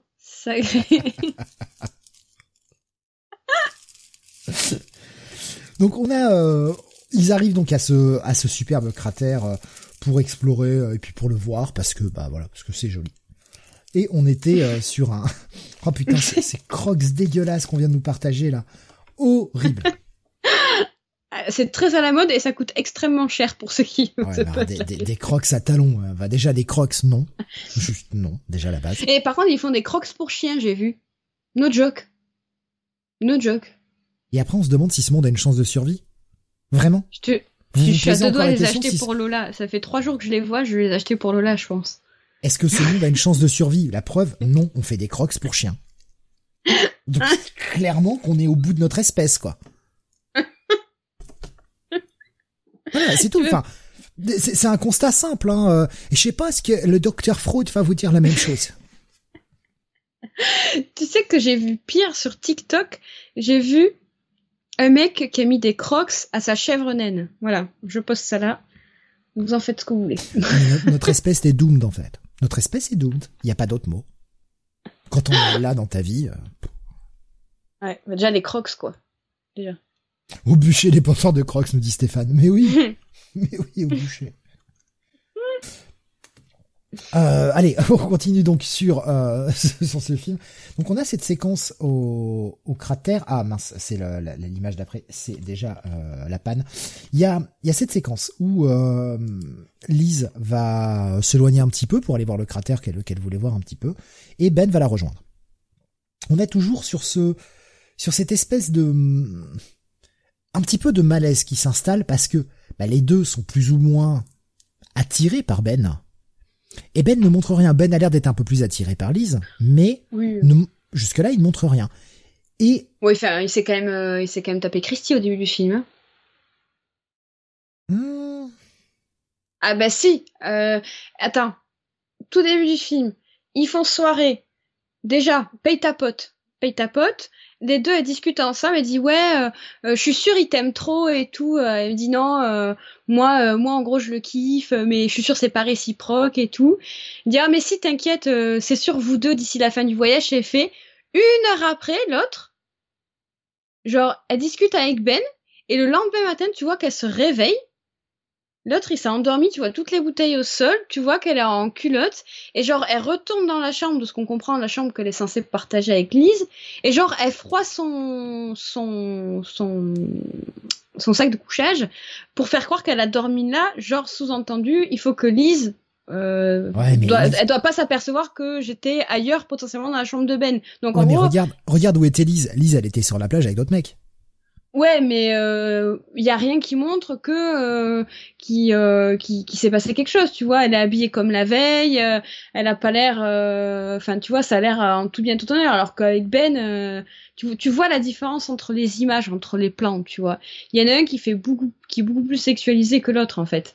Et euh, et donc ouais, pour moi, euh, mais- dans, dans cette affaire, le malaise, il est que les deux ils savent qu'ils sont envoyés en l'air, euh, tout en sachant que l'autre est amoureuse de lui, tu vois. Et, et c'est pour Moi, ça qu'il est qu'il est relativement dur avec elle. Parce qu'elle, elle, elle essaye de, mais lui, il est pas plus intéressé que ça. En fait, étant bourré, bon, il a peut-être craqué, elle lui a peut-être fait trop d'avance ou quoi que ce soit. On ne sait pas. hein. Encore une fois, c'est de la théorie là. hein. Il y a, il y a rien qui le montre, mais il est toujours assez dur avec elle. Avec Lise, il est beaucoup plus, euh, beaucoup plus gentil. Et justement, on a cette euh, cette petite séquence où tous les deux, ils se retrouvent au cratère, Ben et Lise, et ils se font juste un, un bisou comme des gosses, quoi. Ouais. Ce sont des gosses, il y a, y a même pas de, il y a, y a rien qui montre que genre ils pourraient avoir consommé au bord du cratère ou quoi que ce soit. Non, ils sont juste embrassés comme des ados. Je trouve ça, je trouve ça assez rigolo en fait. Là où Bah oui, tu- justement, justement là où il aurait pu essayer d'aller à fond le réal en, en allez euh, vous déshabiller, euh, vous, vous commencez à vous grimper dessus et tout. Non, ça reste, euh, ça Mais non, reste parce mignon. a- Justement, c'est le contre-pied quoi. C'est pour montrer la différence euh, de rapport entre lui et Lise et lui et Christy, dans la mesure où Christy, bah, c'était juste euh, bah, un coup d'un soir, alors que Lise, il a envie de faire les choses bien parce qu'il est amoureux, quoi. Tu vois, il veut y aller tranquille, je pense. Mais, euh, mais ouais, ouais, l'autre, elle m'a saoulé, là, la Christy, là. je vois que Vivre me dit que je suis un décondeur à, à gonzesse, et ouais. J'interprète, moi. Et d'ailleurs, dans la tradition du slasher, c'est d'ailleurs elle qui va, c'est elle qui a pêché, c'est elle qui va manger. Ah bah oui, bah là, elle prend tarif, hein, clairement. Ah, on, va y venir hein, de toute façon. Donc, il retourne après euh, après avoir fait cette euh, cette longue excursion euh, au cratère de Wolf Creek. Il retourne à la bagnole et là, premier élément qui te met un petit peu de de mystère. Leurs montres sont toutes arrêtées et la bagnole ne redémarre plus. Genre, on dirait qu'elle a plus de batterie. Ouais, alors ça, j'ai pas compris. Ah bah, je, vais te l'expliquer après en deux secondes, moi, si tu veux. Alors, la batterie, oui, j'ai compris. Parce que de toute façon, à la fin, tu, tu comprends. T'as un plan qui t'explique que. Mais alors, les coups de, le, coup de la montre, je comprends pas. En fait. Tu sais qu'il y a, il y a des zones, il y a des zones dans le monde où il y a un fort magnétisme et ça t'arrête, ça t'arrête tous les appareils électroniques. Les ah, montres, etc. Ne, ne marchent plus. Ok, bon ben je me couche. Et justement, avec le avec le fait qu'il ait raconté un peu plus tôt cette histoire sur les extraterrestres, et puis c'est tu sais le c'est le, le, le, truc très classique qui a été aussi pas mal popularisé par X Files, où à chaque fois qu'il y a un mm. ovni, bah les bagnoles s'arrêtent, il y a des zones euh, où il y a plus rien qui marche. Mais justement, c'est en rapport, c'est pour te faire douter. Ah oui, d'accord, ok, parce que moi je comprenais pas justement parce que en fait je, je pensais exactement à X Files, vraiment, genre euh, quand, quand ils ont parlé de tout ça, les montres et tout, j'ai pensé à X-Files. Mais en fait, quand tu sais le, pitch de base du film, en fait, euh, de Wolf Creek, t'es là, mais qu'est-ce que ça fout là? Autant euh, que l'autre, il en parle autour du feu, en mode feu de camp, on parle d'histoires qui font un peu peur, machin et tout, ok. Mais après qu'il introduise vraiment dans la réalité du film, j'étais là, c'est quoi ce bordel? Quoi Où on va, tu vois? C'est un cratère de météorites qui a donc une espèce de, radiation, une espèce de, de, de, magnétisme assez important, donc que ça bloque les montres. Non, c'est pas étonnant. C'est pas étonnant du ouais, tout. je ça. Et justement, le fait que la bagnole ne redémarre pas, bah, c'est parce que pendant que pendant qu'ils étaient partis, le mec a traficoté leur bagnole. Oui, ça, ça, ça, ça, je l'avais compris, ouais. Il leur fait croire que euh, non, mais en fait, c'est pas votre batterie, c'est votre bobine. Ouais, enfin. J'ai peut-être la chance ah. de bosser, j'ai peut-être la chance de bosser un petit peu dans l'assistance. Si c'était vraiment la bobine d'allumage, euh, ça ferait pas juste un clic. Quand ça fait juste ah, un clic, c'est que ta batterie elle est dead. Elle est dead. Hein moi j'ai compris qu'il avait traficoté la voiture hmm avant. Pas là, pas quand il arrive à la rescousse, genre. Euh, ah mais non, pendant qu'ils étaient partis loin de la bagnole. C'est là qu'il les a. Il les suit. Alors moi. Bah, on a le plan à la fin du film qui explique qu'il les suivait depuis longtemps. Oui, et bien justement ce fameux plan là, on voit la camionnette dans la station de service où il y avait les, les trois pecnos là. Euh, moi, j'ai compris que c'était à ce moment-là. Alors, j'ai peut-être, j'étais peut-être à côté de la plaque, hein, mais j'ai compris qu'à ce moment-là, euh, il avait, euh, il avait euh, traficoté la bagnole, quoi. Vu, vu le temps qu'ils ont mis pour rejoindre Wolf Creek, c'est impossible. Oui, j'y connais rien en mécanique, hein, donc euh. Tu sais, là, là moi, en fait, quand, elle tourne, hein. quand elle tourne la clé, il y a rien, c'est silence, ça fait juste un clic. Ça, ça pue la batterie. Si c'était vraiment la bobine d'allumage, ça tout sauterait un minimum, tu vois. Ouais. Et comme l'autre, il y connaît rien en mécanique. Oui, ça passe, quoi. Le mec a peut-être simplement débranché la batterie comme ça. D'ailleurs, le plan est pas explicite, on te montre rien, mais il a peut-être simplement débranché la batterie, mais le mec il connaît rien, donc euh, bah voilà, il sait pas, il sait pas ce qu'il touche. Moi, j'y connais rien, ça veut dire que dans ce film, je meurs, quoi, c'est sûr. Oui. Bah, enfin, moi, je pars pas, en tout cas. Je meurs, mais je pars pas avec lui. Déjà, quand je vois sa tête, je pars pas avec lui. Ça, c'est clair. Je meurs dans, dans le désert, il y a pas de souci, là, dans le cratère, mais je, je pars pas avec lui. Oui, il y a, y a Majid hein, qui nous dit également euh, sur euh, sur YouTube hein, avec euh, Rencontre du troisième type aussi. On a ce problème-là des mm. montres et tout qui s'arrêtent. Euh, donc, bah, ils se retrouvent comme des cons sous la flotte avec une bagnole qui marche pas. Et là arrivent des des phares. Ils savent pas ce que c'est. Bon, forcément, ils repensent encore à cette histoire d'extraterrestre. Mais non, c'est notre bon vieux Mike. notre bon vieux Mike qui arrive qui fait Hey mate, vous êtes en panne. Un petit coup de main? Non merci. Allez, ciao, fin du film pour moi. Vous êtes en panne? Bon bah écoutez, je vais, je vais regarder, euh, laissez-moi voir et tout. Ah, c'est la bobine d'allumage. Ah bah oui, c'est la bobine. Ça tombe bien, j'en ai une. ça tombe bien, j'en ai une chez moi. Si vous voulez, je vous remorque, je vous la change, puis vous repartez demain matin, quoi. Ouais. Ouais, combien ça va nous coûter On n'a plus d'argent. Mais euh, tu, eh, tu m'insultes en me disant que tu veux du fric, que, tu- que je vais te demander du fric. Non, non, je vous le fais gratos. Ça, Non, ça pue la, ça, ça pue la merde. Si déjà le mec qui te demande pas, si le mec qui te demande pas au moins le prix de la pièce, ça pue la merde. Ah ouais, non mais... euh, Et puis même, euh, déjà, déjà, alors, mise en situation, ok? Toi et moi, on part en road trip en Australie. On tombe en rade avec la voiture. Il y a un mec, il fait nuit. Il fait nuit, on est au fin fond du, trou- du cul de l'Australie. Et là, tu vois une voiture arriver avec un mec. Nuit noire. Déjà, déjà, tu pars pas avec lui. Euh, il sort d'où? Il fait quoi là en pleine nuit là avec ses phares géants? Qu'est-ce qu'il veut, tu vois? Euh, Non, euh, moi je pars pas. Clairement, déjà, c'est mort, c'est mort. Vraiment, c'est là que tu te dis qu'il réfléchit pas les personnages dans les films. Et même, tu vois, j'ai trouvé ça étonnant que le personnage de Lise qui est, euh, on te le fait bien comprendre hein, euh, pendant les 45 premières minutes du film que elle est futée, elle est intelligente, euh, elle est plus intelligente que les autres. On te, on te fait bien passer la pilule, tu vois. Euh, et c'est de plus en plus exacerbé. Et puis à ce moment-là, elle dit Oh, mais c'est bon, on peut lui faire confiance, on y va. Alors que les deux autres, ils sentent que ça sent un peu le sapin, tu vois. Mais elle, qui est censée être la plus intelligente, elle capte, elle voit pas les red flags en mode euh, faut pas y aller là, stop, tu vois. Euh, Enfin, je sais pas, ça m'a. euh, en même temps, la perspective, c'est de marcher pendant des heures et des heures jusqu'à une ville. Et euh, bah, le dernier truc qu'ils ont croisé, euh, c'était cette espèce de station-service tout pourri qui a on ne sait pas combien d'heures. Eh Comment se sauver le cul, quoi? Alors, C'est pour ça je- qu'il demande justement, est-ce que vous pourriez pas nous remorquer plutôt à la, à la prochaine ville, quoi?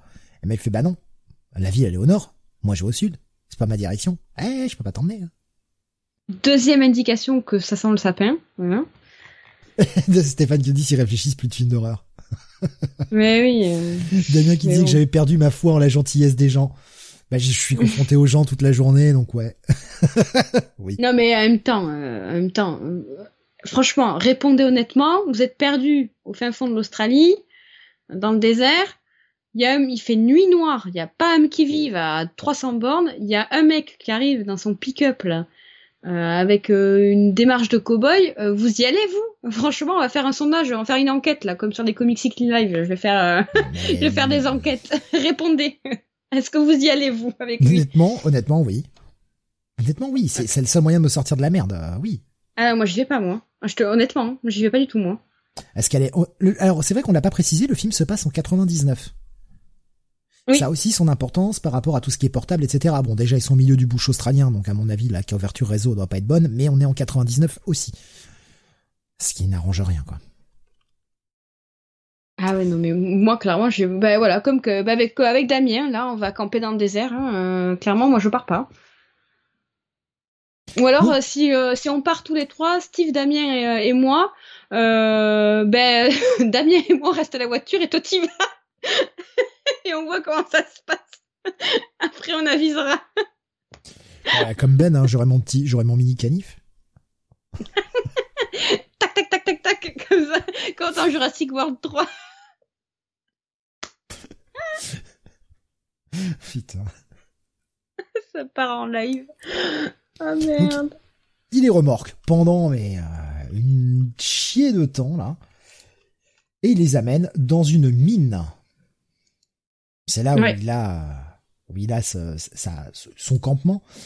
Très joli, euh, très joli setting, hein, une espèce de, de, de colline creusée comme ça euh, pour faire ton camp. Et je crois que tu as un petit fun fact par rapport à cette mine. Oui, j'ai un petit fun fact. En effet, euh, alors euh, cette mine euh, porte un nom assez, assez, je sais pas comment dire ça, donc je vais terminer cette phrase. Le panneau en fait d'entrée de, de, de, de cette société minière, enfin ancienne, ancienne, ancien site minier, pardon, où on comprend. Alors, on- sait. Apparemment, il vit pas là, mais apparemment, c'est son repère. euh, pour Oui, c'est un campement. Comme il a dit, je Voilà. vous amène à mon campement. Voilà, donc il ne vit pas là, c'est son repère, on va dire, euh, à meurtre. Hein. Euh, et du coup, euh, ce nom, on peut voir le, petit nom sur le, panneau. Je vais jamais terminer cette phrase, c'est un enfer, je suis désolée, elle est, scandaleuse. Mais en gros, ils arrivent, il y a un panneau qui présente la société minière, et alors, désolée pour la prononciation, mais c'est Navitalim Mining Co. qui, en fait, est, est le nom éplé à l'envers du tristement célèbre meurtrier d'un des meurtriers qui a inspiré, euh, ben, comme on disait tout à l'heure, euh, ce, film qui est Ivan, euh, Ivan Mila ou Milat hein, pour. Milat, Milat, ça se prononce Milat, hein, c'est du croate, donc c'est des immigrés ah, croates. Ah, tu te foutais pas de ma gueule en plus? Ah non non non, je, non, je, oui, ah, oui. Alors c'est vrai que j'ai tellement l'habitude de faire des vannes, non, c'est vraiment, ce sont des immigrés croates. Tout à l'heure, tu m'as sorti Ibrahimovic, du coup, je croyais que me foutais Mais oui, mais c'est parce que quand tu disais McLean ou McLean, je sais pas comment ça se prononce, c'est pour ça que je t'ai dit que ça s'appelait, ça se prononçait Ibrahimovic, mais ça s'écrivait pas pareil. je, croyais que tu te foutais de ma gueule. Non, non, non, là, ça se prononce, ça se prononce vraiment Milat parce que ce sont des, des immigrés croates, cette famille. Yes. Ok. oui, je ne dis pas que, que du caca. Pas que. Beaucoup. Beaucoup. Ah, mais statistiquement, voilà, statistiquement, il y a bien une ou deux choses sérieuses qui sortent de ma bouche à un moment. ouais, mais alors faut les trouver, putain, parce que entre tout. Euh... non, franchement, le, le, le, paysage est plutôt beau. Alors, je suis désolé hein, sur YouTube, c'est très sombre encore une fois. Putain, c'est chiant.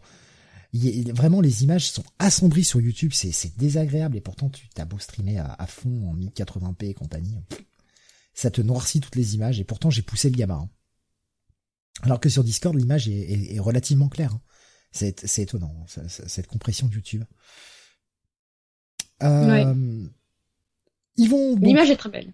Ouais, l'image est très belle. Enfin, le, franchement, le décor est très beau. Hein. Le, décor est très très beau. Le, ils vont avoir ce, cette petite, euh, ce petit moment où ils sont autour du feu de camp. Un mec leur dit, hé, buvez mon eau, moi la bonne eau de pluie. Ah, tu fais ça, pue la merde. Ça pue la merde. Déjà, pour revenir aux idées de merde, euh, il l'amène au campement, ça dure, il y a 5 heures de route. Euh, déjà, moi, j'aurais sauté en route depuis un moment, hein, clairement. Euh, après, le campement, ça ressemble à Tchernobyl, le truc. Et là, l'eau de pluie, genre, hum, régalez-vous. Déjà, c'est chelou de boire de l'eau de pluie, je suis désolée, c'est chelou. C'est bah, chelou. et quand t'as pas, bah, c'est pas chelou, quand il y a pas, il y a pas l'eau courante, là. Oui, mais c'est chelou. c'est quand même chelou. Tu veux boire quoi?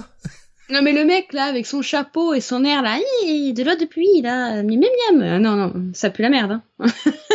Moi je reste déshydraté, je vous le dis tout de suite. Damien qui dit l'or la citadine. eh ben même pas, j'ai grandi à la campagne mais euh, je bois pas d'eau de pluie moi. Euh, moi je bois de la cristalline, hein. ça s'arrête là. et puis tu veux les faire où les courses? Mais je sais pas, il se démerde, il a un pick-up là. Attends, il fait 5 heures de route euh, pour euh, aller chercher des, victimes. Il peut faire 5 heures de mieux euh, pour aller chercher la, cristalline. C'est pas mon souci, hein.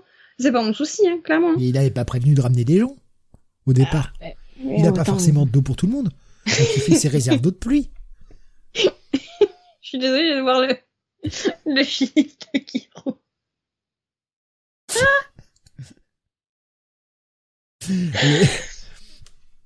Bon, euh, c'est la façon dont il insiste sur l'autre puis. Puis bon, il y a ce, il y a ce, ce moment où il leur raconte un petit peu. Eh, vous faites quoi dans la vie? Ah, bah, je suis chasseur, je tue des trucs. Ok. Ah ouais. tous les signaux, tous les signaux sont ouverts pour dire faut se barrer, mais bon, ils comprennent pas ah trop. Ah ouais. Puis la grimace, genre. ah, cette, ouais. cette gueule, mais cette gueule qu'il a quoi. Quand euh, Ben pour faire pour faire l'intéressant commence à parler de Crocodile Dundee. Le ah mec le regarde, mais il a une tronche. Le mec joue vache, enfin, il joue vachement avec sa gueule et euh, tu te dis le mec est fou en fait. Il leur ah fait des sourires, il leur fait des sourires ultra creepy et quand il quand il regarde Ben bizarrement là, il t'inspire vraiment pas confiance. D'ailleurs, ah tu sens malaise. Hein. C'est le moment où moi je, me lève, je dis bon, ben c'était bien sympa, hein. et je me casse, hein, clairement. Juste après, Lise, elle fait, euh, euh, ça va prendre combien de temps la réparation là? Au plus vite. Oui, parce que Lise aussi fait remarquer à Ben, j'ai trouvé ça euh, cool. Euh, pour le coup, c'est on, casse, on brise les, clichés en fait du de ces. Euh, il y avait beaucoup de films de slasher dans les années 2000 euh, dans ce genre de situation où quand les personnages encore naïfs et innocents ne se rendent pas compte en fait qu'ils sont en face à leur boucher, hein, clairement, vont se permettre de se foutre de la gueule, hein, clairement, de, de, de, de, du tueur. Euh, du, du, mec en face d'eux, du moins, parce qu'ils savent pas que c'est le tueur. Euh, et ça s'arrête là, tu vois. Genre, toi, tu sais qu'ils viennent se foutre de la gueule de, du, de la personne à qui il fallait pas, tu vois. Donc, tu sais qu'ils vont prendre tarif, tarif, mais eux, ils savent pas. Et là, ce que je trouvais intéressant, c'est que Lise, quand le, le, tueur, donc Taylor, se lève pour aller euh, faire genre, il répare la voiture, elle dit à Ben, euh, sérieux Ben, t'abuses, euh, t'as vu comment il t'a regardé, le mec nous tend la main, il nous aide, la moindre des choses, c'est pas de se moquer de lui, tu vois. Hmm. Et je trouve ça bien, parce que c'est, c'est pas, ça par contre c'est rare, tu vois. C'est une, je, d'ailleurs c'est une, je crois c'est une des premières fois où je vois ça dans un film assez, on va dire, pas teenage, mais euh, d'horreur quoi. Euh, genre on a conscience que peut-être en face de soi, euh, faut pas trop rigoler avec lui quoi. Et là, comme on l'a dit au début, c'est là qu'on arrive à la à peu près à 54e minute. C'est là que le film démarre, bascule en fait, puisque ils vont s'endormir après avoir bu cette eau qui on comprend très vite et est complètement drogué. Hein. Mm. Et Lise va se réveiller avec ce plan pompé sur Blair Witch. De ouf. c'est c'est le plan, c'est le plan repompe. Hein. Franchement, euh... euh j'ai oublié d'avancer sur euh, sur YouTube, pardon. Le, c'est le plan repompe où on voit, tu sais, se filmer sur les yeux et tout. Tu fais, mec, ça va, on l'a vu la référence. Bon après, il, a, il insiste pas trop là-dessus. Juste assez pour qu'on comprenne, mais. Euh... Oui, c'est Crocodile oui. Dead nous dit. Vivant survivant, c'est rigolo ça. Et on va la voir, euh, eh bien, malheureusement euh, pour elle, ligotée et bâillonnée. Et là, tu te dis, ok, ça y est, c'est parti. Bonjour. Bienvenue chez les dingues. Alors, moi, ce plan, il m'a saoulé. Voilà. Je pose ça là. Aujourd'hui, je suis mamie, euh, mamie, mamie, euh, mamie râleuse, hein, clairement. C'est moi le mec ce... passe soir, qu'est-ce qui se passe? Ah ouais, je, non mais je t'avais prévenu en plus par message. Je dis je sais pas si je vais être sympa ou non parce que je suis. Ça dépend des moments. Mais là, ce plan il m'a saoulé. Il m'a saoulé parce que euh, ça fait quasiment une heure qu'on lui dit t'as vu t'as vu elle est intelligente elle est intelligente. La meuf elle est baïonnée d'accord? Première fois de sa vie que ça arrive je suppose. Hein euh, elle est baïonnée elle est attachée de partout machin c'est la merde elle est dans un cagibi là qui pue la mort là. Et ultra futé hein parce que je vous rappelle Lise est intelligente au cas où vous aurez pas compris depuis une heure et direct, crac crac, elle se libère. Non mais c'est pas du foutage de gueule. Moi ça m'a saoulé, vraiment ça m'a saoulé. Genre euh, en 30 secondes elle est libérée. Mais attends, franchement, avec toute la merde qui traînait, déjà je me suis dit mais comment ça, comment elle s'est pas libérée avant? Parce que tu la vois euh, galérer, tu vois qu'il fait jour quand elle se réveille. On sait pas trop combien de temps elle a dormi. Elle, elle regarde, elle voit que euh, bon, elle est ligotée, elle est baïonnée, elle arrive pas à bouger ou quoi que ce soit. Et tu vois qu'après la nuit retombe, donc elle a passé au moins une journée et à un moment elle est en pleurs et tout elle a galéré pendant une journée avant de trouver ce putain de morceau de verre, alors que partout par terre, moi j'étais en train de me dire, mais espèce de conne. Mais attends, t'as plein de trucs pour arriver à couper tes liens, arrête tes conneries. Même sur la caisse en plastoc que tu vois au fond du truc, tu mets tu, tu fais couper, tu peux couper tes liens, tu frottes pendant, ah ouais, tu vas frotter pendant 10 heures. Et alors, tu vas les couper tes liens au bout d'un moment. Si tu veux vraiment te libérer, tu te libères, quoi. Ouais, mais je trouve ça pourri parce que déjà, la scène, du coup, du coup, elle dure 30 secondes. Donc une scène qui est censée être terrifiante parce que bah, tu passes de la veille au soir euh, ultra on va dire friendly etc à cette scène où la meuf euh, se rend compte qu'elle a été droguée, se rend compte qu'elle a été droguée et elle se réveille euh, ligotée. Donc déjà l'effet terreur ciao y a, y a pas. Euh, et puis je trouve ça pourri tu vois dans le sens où ben on te vend pour le coup c'est un des aspects positifs du film un méchant vraiment euh, pas iconique, mais qui pourrait l'être, hein, clairement, qui, qui a qui a vraiment un truc, qui est vraiment euh, taré, réfléchi. Tu comprends que ça fait un moment qu'il fait ça parce que le mec est ultra organisé et tout. Mais par contre, il est pas assez organisé pour pour euh, pour penser que potentiellement elle peut se libérer à tout moment. Tu vois, je trouve ça chelou. Mais il a pas pensé tomber sur une fille combative en fait. Ouais, enfin, je sais pas. Je sais pas, moi je trouve ça, dit, je trouve ça dit, c'est une petite fille fluette, je vais, c'est bon. Ouais, mais je sais pas, même le, tueur, euh, le tueur a péché par orgueil vu le nombre de victimes qu'il a fait. Moi, ça m'étonne pas. Je sais, moi, moi, ça me, moi, j'arrive pas à... être crédule là. Je, j'y crois pas, tu vois, parce que le mec est trop organisé et, euh, et puis tu sais pas, euh, t'as, pas, des fois, tu vois dans les films d'horreur, les, gens sont, même les gens pas futés, arrivent à un moment donné à percuter qu'avec ça, ça pourrait le faire pour se libérer, etc. Et là, euh, c'est Disneyland hein, ah, pour, pour, moi, c'est un, c'est un pur péché d'orgueil en fait. Moi, je sais pas. Il s'est cru, il s'est cru plus fort que ses euh, que ses victimes, c'est tout. Moi, je pense que t'es gentil avec le film. Il s'est dit, il s'est dit, ces trois petits jeunes, euh, voilà, je vais. Euh, il s'est occupé du mec et on verra son sort plus tard.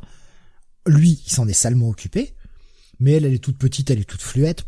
je la tâche, je la ligote. D'ailleurs, petit hommage aussi, c'est très discret, mais quand quand on vous regardez ces liens au pied, c'est à la fois des des, des serflex et en même temps un mélange de, de serflex et de câbles euh, de câbles électriques, ce qu'avait utilisé justement euh, le tueur dont s'est inspiré, euh, enfin dont, l'histoire est, a, servi de base pour les faits réels. C'est ce qu'il c'est ce qu'il utilisait pour ligoter et baïonner ses victimes.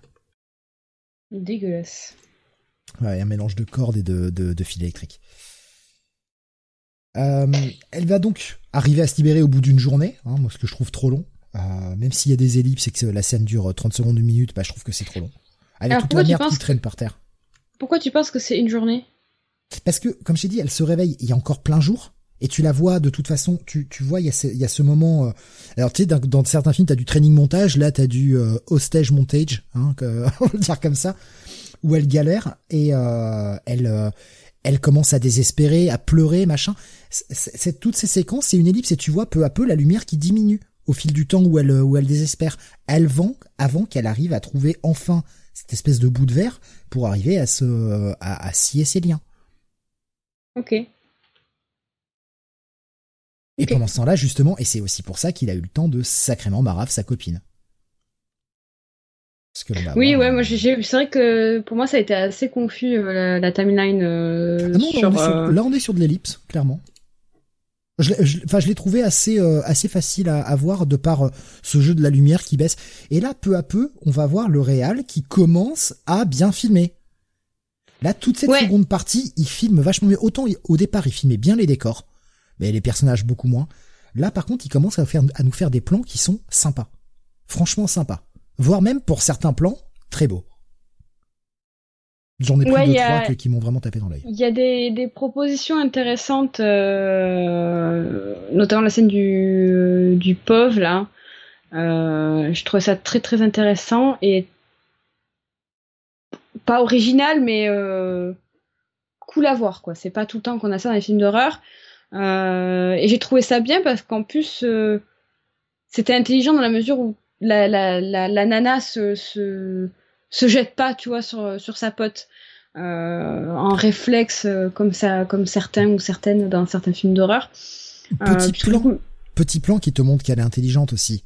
Quand elle commence à errer un peu dans le campement, elle est prête à essayer de s'enfuir parce que elle, bah, sait pas où est. Voilà, elle est, elle est séparée de ses autres potes. Bon, elle commence à comprendre que ses potes sont sûrement morts et elle est pieds nus. Première chose qu'elle voit, elle, quand elle passe près de leur bagnole et qu'elle voit que la bagnole est désossée, parce que le mec a désossé la bagnole pour pas qu'il reparte, elle voit des chaussures et elle les met. Elle met ses pompes. Elle reste pas pieds nus.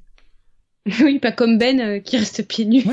Non mais tu vois, ce genre de petit plan, c'est très con. Ça n'a absolument pas d'incidence dans le film, mais ça montre aussi une certaine euh, une certaine attention à l'écriture. Parce que combien de fois dans des films on voit des mecs qui sont pieds nus? Alors bon, John McClane, hein, on connaît bien sûr, mais là c'était volontaire. Mais combien de fois dans des films les mecs sont pieds nus, mais alors les mecs ils courent, euh, ils courent, ils pourraient, ils pourraient battre tout le monde au marathon quoi. Et tu dis, attendez les gars, vous êtes pieds nus, quoi. Ah. oui, oui, non, mais puis c'est... Euh... Et à partir de là, euh, Tarantino redit le film de dit Damien. D'ailleurs, fun fact, euh, c'est un des films d'horreur préférés de Tarantino, Wolf Creek. Je pose ça là. Et hop, le petit, euh, le petit fun fact. Euh, par contre, oui, non, pour revenir à cette scène de chaussures, moi j'ai trouvé ça intéressant dans la mesure où c'est réel en fait. Oui. C'est-à-dire que toi, tu vas pas, euh, même si t'es kidnappé, je pense que t'as un réflexe. Enfin, moi j'aurais le réflexe de me dire putain, il me faut des godasses parce que je vais pas courir des heures et des heures dans le bush australien euh, avec les crotales, l'herbe séchée qu'on dirait des aiguilles, tu vois. je trouvais ça bien pensé parce que c'est humain en fait, c'est ultra humain. Mais, mais, même pour se balader dans ce camp pourri là, tu sais pas s'il y a pas un vieux clou rouillé qui va te filer le tétanos ou un truc dans le genre quoi. Ouais. Et puis euh, marcher, euh...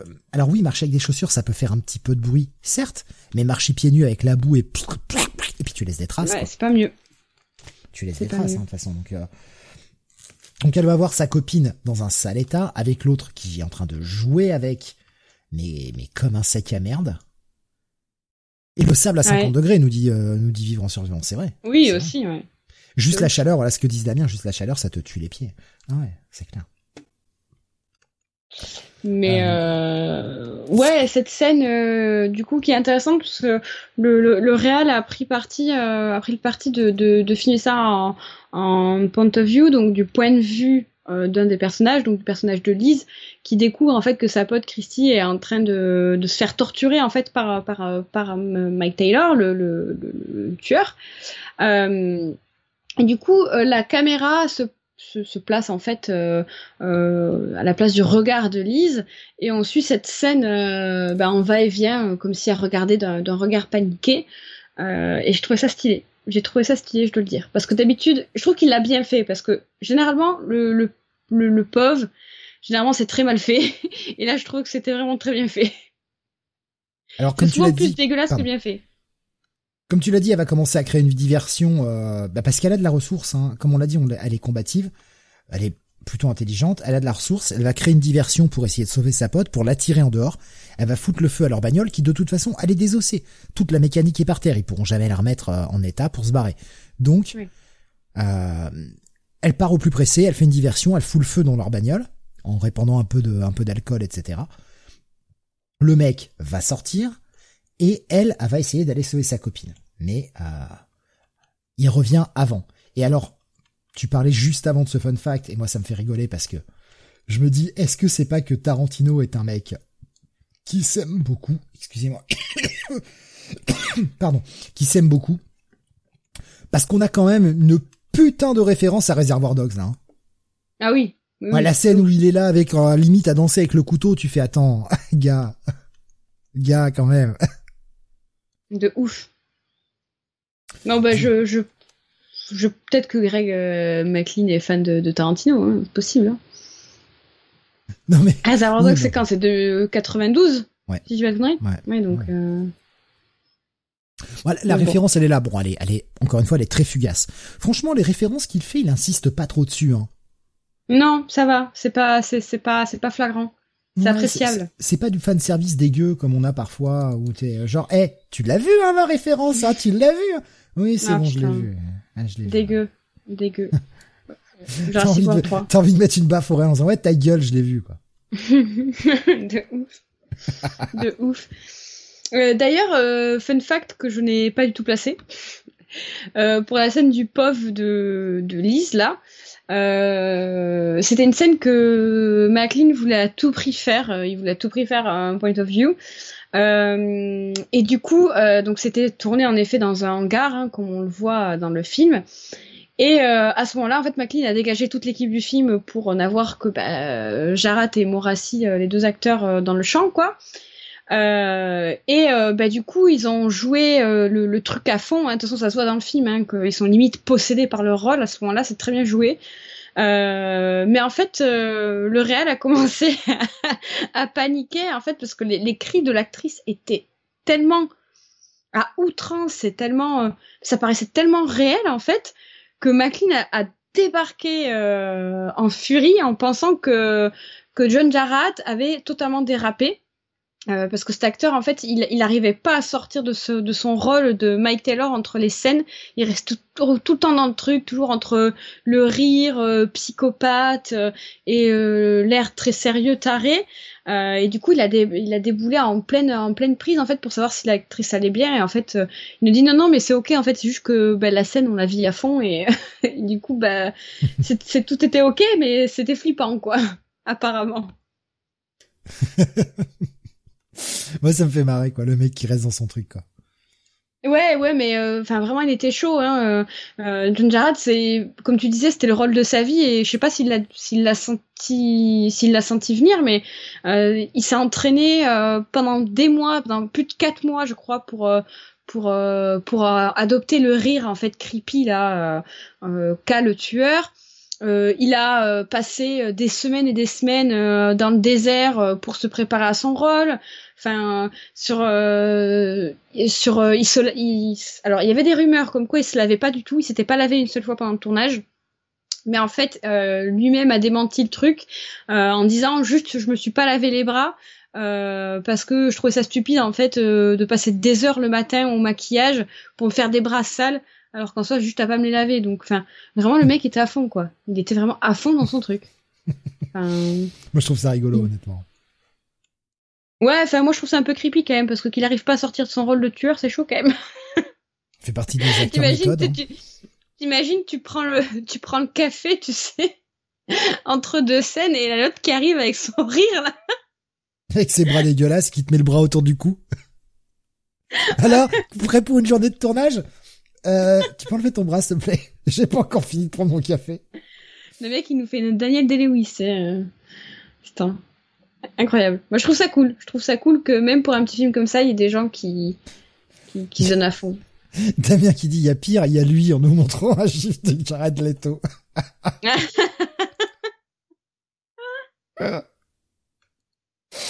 bon après, hein, pareil, hein, Nick Cage, ça fait partie de ce genre d'acteur hein, qui reste dans son rôle. Euh, même euh, même en dehors des caméras. Hein. Ouais, Daniel Day-Lewis aussi. Hmm ouais, euh, des, acteurs méthodes comme ça, il y en a quelques-uns. Ouais. je trouve ça incroyable. Ou Christian Bale. Oui. Ouais, de ouf.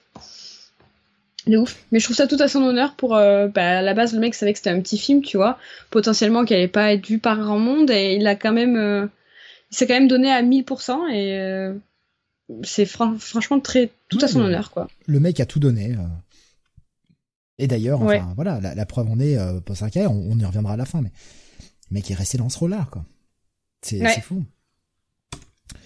Donc justement, eh bien Lise euh, a récupéré le fusil de, de Mike et va, va, va le mettre en joue. En fait, elle sort quand il quand il s'apprête à, à torturer Christy un peu plus en mode euh, je vais te couper les nichons, euh, tu vas voir, regarde la meuf là qui est derrière, euh, je l'ai torturée pendant des mois, on va voir combien de temps tu vas rester en vie, machin. le, mec est le mec est déglingué et là elle en peut plus quoi. Elle sort et elle sort, elle le pointe. Vas-y lâche-la, c'est bon. Mais je la charge pas, je mets juste une balle dans le canon. Elle tire, pas, elle lui elle lui, elle lui bute le coup en fait. Le mec tombe et il a tout de suite sa copine qui a bute-le, vas-y bute-le. Alors cette scène, Attention, mamie rabat qui revient. Euh, alors déjà j'ai trouvé très cool juste le plan viteuf de la meuf charcutée là, pendue au mur, euh, incroyable. je, l'ai pas pris parce qu'il y avait du boobs malheureusement et sur YouTube. Ouais. Ah non mais incroyable. Alors euh, pour le coup aussi j'en profite pour placer que les effets spéciaux, le gore et tout du film à la sauce artisanale, j'ai adoré, j'ai adoré, incroyablement bien fait. par contre cette scène, je suis mitigée. Je sais pas si je l'aime ou si je l'aime pas. Euh, parce qu'en soi, la scène, je l'aime. Mais il y a un bout, en fait, un moment où je me dis, euh, je sais pas. Tu vois, elle dit, ouais, vas-y, bute-le, bute-le. Donc, elle vient de lui mettre un, coup de fusil, il est tombé, et l'autre, il dit, bute-le. Et là, la meuf, elle prend, alors, elle arrive pas à retirer et tout, tu vois qu'elle est pas habituée aux armes et tout, donc elle arrive pas à retirer une balle. Et là, elle retourne le fusil, et elle lui met des coups absolument ridicules sur le dos. À ce moment-là, je me dis, mais moi, je suis à sa place. En fait, je lui éclate la, je lui éclate la tête, je lui éclate la cervelle. Mais, pourquoi, mais pourquoi tu prends pas son couteau? Il avait un énorme couteau à la main. Tu prends son couteau, tu plantes. Bah c'est ça, tu vois. On, moi aussi, je, me suis, moi aussi, je me suis dit, mais mais prends son couteau et bute-le quoi. Ouais, voilà. Mais alors, d'un côté, je me dis, c'est pas logique parce que moi, clairement, à la place de Lise, euh, je lui refais, je lui refais, je lui refais la tête. Mais euh, mais d'un autre côté, en fait, je sais pas si j'aime d'un côté, ça, ça me fait ne pas aimer la scène. D'un autre côté, je me dis, peut-être que encore une fois, on nous montre qu'avant tout, ils sont humains. Et le réalisateur te dit, ouais, mais est-ce qu'au final, t'arriverais à faire ça, genre? Est-ce que t'arriverais à lui mettre un couteau dans la tête? Même si t'es en mode instant survie, même si tu viens de voir des choses atroces et tout. Peut-être que Christy le ferait, mais Lise, en soi, elle a pas pris tarif pour l'instant. Donc est-ce que Lise est pas encore en mode instinct de survie et du coup elle n'arrive pas à faire ça? Et c'est pour ça qu'en fait tout le film il y, a, il y a des scènes où je me suis dit ça. Est-ce que du coup c'est une démarche intelligente pour te dire est-ce que tu, parce que tu es humain et de l'autre côté c'est totalement ridicule. Tout le long du film, hein, Lise elle est pas, elle est pas vraiment combative. Elle cherche à s'enfuir, mais elle va pas à la confrontation. Quasiment Ouais. tout le film. Il y a une séquence où elle va à la confrontation et d'ailleurs elle va le payer, mais euh, on y viendra dans quelques minutes. Ouais, voilà, donc euh, cette, cette scène, enfin ce, ce, ce moment de la scène, ça m'a... je me, encore une fois, je suis partagée avec moi-même. Il y a donc elles vont s'enfuir et euh, prendre son pick-up à lui euh, parce que bah, leur voiture étant désossée, pas de bol, euh, les clés hein, ne sont pas sur le pick-up, il va falloir retourner le fouiller. Et là pareil, tu t'attends à ce que le mec, tu vois, les agrippe Non, non, le mec est le mec est censé être dead quoi. Elle s'arrive Ouais. à se barrer et c'est là que le mec surgit avec son fusil. J'ai voulu prendre des screens, malheureusement la, la qualité comme c'est filmé à travers le pare-brise et un pare-brise sale, ça rendait vraiment pas bien. Donc je vous ai pas pris de screen, je suis désolé, mais là c'était vraiment parce que la qualité d'image était atroce. Ça rendait en, en mouvement, ça rend, mais euh, ça rend quelque chose de, de correct. Mais par contre, euh, en arrêt en arrêt sur image, c'est absolument dégueulasse. Ouais. Donc elles vont euh, elles vont le, le, le bousculer, elles évitent euh, le- le- les coups de shotgun euh, et elles se elles se taillent. Le mec commence à les suivre, à les suivre en bagnole. Et euh, bah, elles vont foncer, elles vont foncer, mais sauf que bah, lui, déjà d'une, a une voiture un peu plus rapide, il connaît le coin. Elle, non. Ouais. Et ce moment où elle pile comme une malade, bah parce que euh, elle a vu le truc venir, et là tu fais ah ouais, bon réflexe quand même. Non mais euh, faut arrêter là. Franchement, euh, là, là, on nous prend pour des cons. Je suis désolée. Franchement, là, ça, là, cette scène, voilà, Mamie Rabat-Joie revient. Euh... ça m'a saoulé parce que elles ont le pare-brise défoncé parce que du coup, il a tiré dedans. Tu vois, ça fait cet effet neige là. Euh, vous savez, quand vous avez le pare-brise vraiment tout brisé, ça fait effet neige. Donc déjà, elles voient rien, elles savent pas où elles vont. non, non, elles, il a, elles ont plus du tout de pare-brise puisqu'il tire un deuxième coup et il finit de l'exploser le pare-brise. Elles ont Bon, pas de pare-brise. admettons. Elles ont plus de pare-brise. Dans tous les cas, ça, ça, ça, ça n'explique pas ce, ce, ce freinage euh, parfaitement maîtrisé. Il fait noir comme dans les fesses d'un kangourou. Oui, mais regarde, regarde les feux qu'elles ont. Ouais, non, mais me dis pas que elles ont vu euh, le, le cratère au loin, quoi. Enfin, moi, j'y crois pas du tout. C'est vraiment. euh, pff, bah, c'est Chris Pratt dans Jurassic World, hein, le truc. Hein. Euh, Elles ont un courage et un, et un flair euh, incroyable. Hein. Et vraiment, moi, ça me. C'est moi qui n'ai pas de cœur. C'est moi qui suis un, un cynique. Ah ouais, non, mais, non, mais ce film, ce film, il m'a rendu folle. Autant j'ai adoré faire les recherches autour du film, mais je crois que ce film, euh, je sais pas, il a déclenché en, en moi des choses. je sais Avec, pas. avec le stress et la peur, tu es plus vigilant aux, petits- aux petits détails, nous disait Damien. La peur est un super pouvoir. Ouais, ouais, l'adrénaline, euh, l'adrénaline augmente la vigilance. Et c'est pour ça que d'ailleurs, une fois que ta séquence d'adrénaline est passée, t'as un énorme crash et tu te sens vidé de ta race, quoi. Ah, je sais pas, moi je dirais que la peur a tendance à nous faire euh, faire faire plus n'importe quoi, tu vois, t'es tellement dans la précipitation, tu vois, que est-ce que si t'as un tueur euh, aux fesses, euh, Ah, quand t'as un coup que- d'adrénaline et que tu t'arrêtes derrière, tu tombes. hein. Tu tombes. T'as, t'as Non, en mais- fait, euh, Damien disait qu'avec le stress et la peur, t'es plus vigilant. Moi, je dirais au contraire. Enfin, si t'es, dans la panique, etc. Ben Et ça- justement, t'es dans la panique, tu fais pas gaffe, quoi. Tu, tu, tu Ça- cours partout ça, comme un lapin en le- plein phare, quoi. c'est le cerveau, c'est le cerveau primitif qui reprend le dessus et ce qui remonte euh, au temps des premiers hommes où justement euh, t'avais cet instinct de survie de, fuir devant un prédateur trop gros, etc. Et c'est ça, c'est pour ça que ça prend le dessus et que l'adrénaline te booste, quoi. Tu peux, voilà, ce que nous dit Damien. Après, il faut savoir gérer aussi la peur. Tu peux avoir peur et ne pas paniquer. Ouais, moi, je, peut-être que je mêle les deux, hein, peur et panique, mais, euh... ouais. Mais dans tous les cas, moi, cette scène, je n'y crois pas. Donc, euh... et celle d'après, j'y crois encore moins. Donc, réflexe de survie. euh, bah, la bonne Lise, elle se dit, elle dit à Christy, allez, vas-y, aide-moi à pousser. Et Christy fait, mais quoi? Mais vas-y, on va pousser le, la camionnette dans le ravin. Comme ça, il va croire qu'on s'est buté. Et nous, on se taille. Et il y a ce plan que je trouve d'une beauté, bordel. Oui. Qu'est-ce que est c'est bien filmé Qu'est-ce que ça Autant au début le mec filmait comme un cul, Mais alors là, ce plan sur la falaise et ce plan là où on a, là je suis désolé sur YouTube, ça rend encore moins bien. Encore une fois, c'est beaucoup plus sombre que ce que c'est en, réalité. Alors que j'ai poussé le gamma, vraiment je l'ai poussé de 25%. Si je le pousse au-delà, ça, ça désature l'image tellement que c'est vraiment irregardable mais on le voit juste avec les phares de sa bagnole, le mec flingue, euh, flingue sur l'épaule, enfin fusil à l'épaule, la, lampe torche à la main, et les deux meufs qui sont cachées légèrement contrebas pour essayer de, de montrer, de, de, de, de, se, de se planquer en fait. Ce plan est super beau, ça rappelle plein d'autres plans qu'on a déjà vus, évidemment. Donc c'est un, un joli image, mais j'adore ce plan, je le trouve très beau. Alors je suis d'accord avec toi, je le trouve très beau aussi. Alors je sais pas pourquoi, euh, je saurais pas l'expliquer. Euh, parce que j'ai pas souvenir de tous les plans de ce film. Mais euh, alors juste t'enlèves les, les deux nanas, hein, juste euh, le Mike Taylor avec voilà avec la lumière, etc. ça, je sais pas pourquoi ça m'a fait penser à Maniac Cop. Je sais pas, dès que j'ai vu ça, j'ai pensé à Maniac Cop. Ouais, mais ça, ça renvoie à une image, à une image que t'as déjà vu plein de fois. Ouais, je je sais pas. C'est le genre de plan que j'ai vu dans plein d'autres films et j'arriverai pas à te les replacer, mais j'ai déjà vu ce plan ailleurs. Mais c'est un plan que je trouve très joli, voilà, très efficace. Ouais t'as bien ce petit moment de tension et tout. Alors bon, après, je, je me serais sincèrement vraiment passé du petit cliché, là tu parlais de cliché tout à l'heure, de ah là là, on fait tomber la petite pierre. Ouais. qui genre fait, hm, attends, il y a quelque chose. Je me serais passé de cette petite séquence. Juste ce plan, le mec les cherche, se dit bon, il y a la bagnole en bas, et je vais y aller. On pouvait zapper ce petit moment où la pierre tombe, quoi.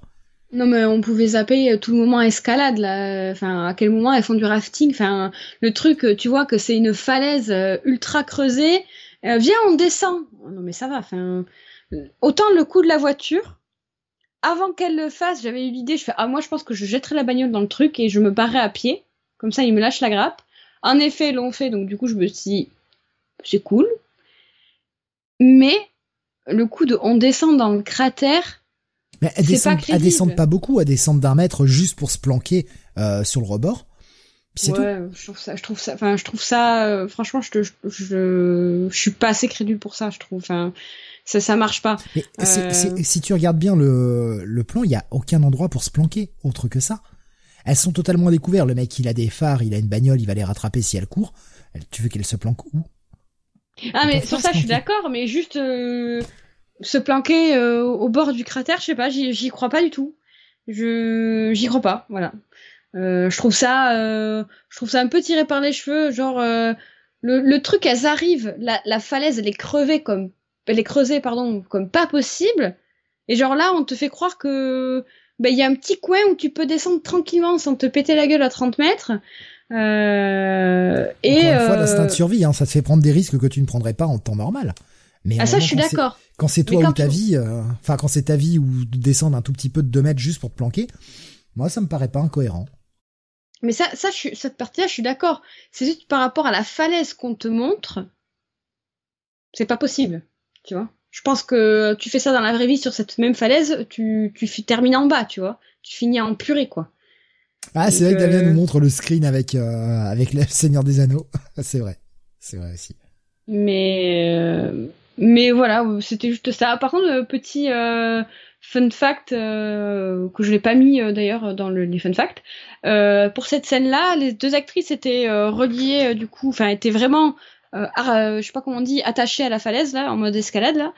et elles avaient des harnais donc, et le caméraman aussi, le caméraman aussi.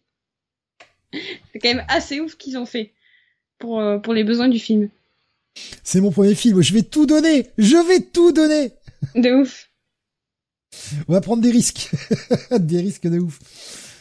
Donc bah, elle s'échappe, hein, puisque euh, il va essayer d'aller inspecter la bagnole pour voir où elles sont, euh, pour voir en tout cas euh, ce qu'il en est, et elles vont s'échapper, elles vont revenir vers le campement, bah parce que de toute façon il n'y a pas d'autre solution. Elles vont revenir vers le campement pour essayer de vraisemblablement sauver Ben.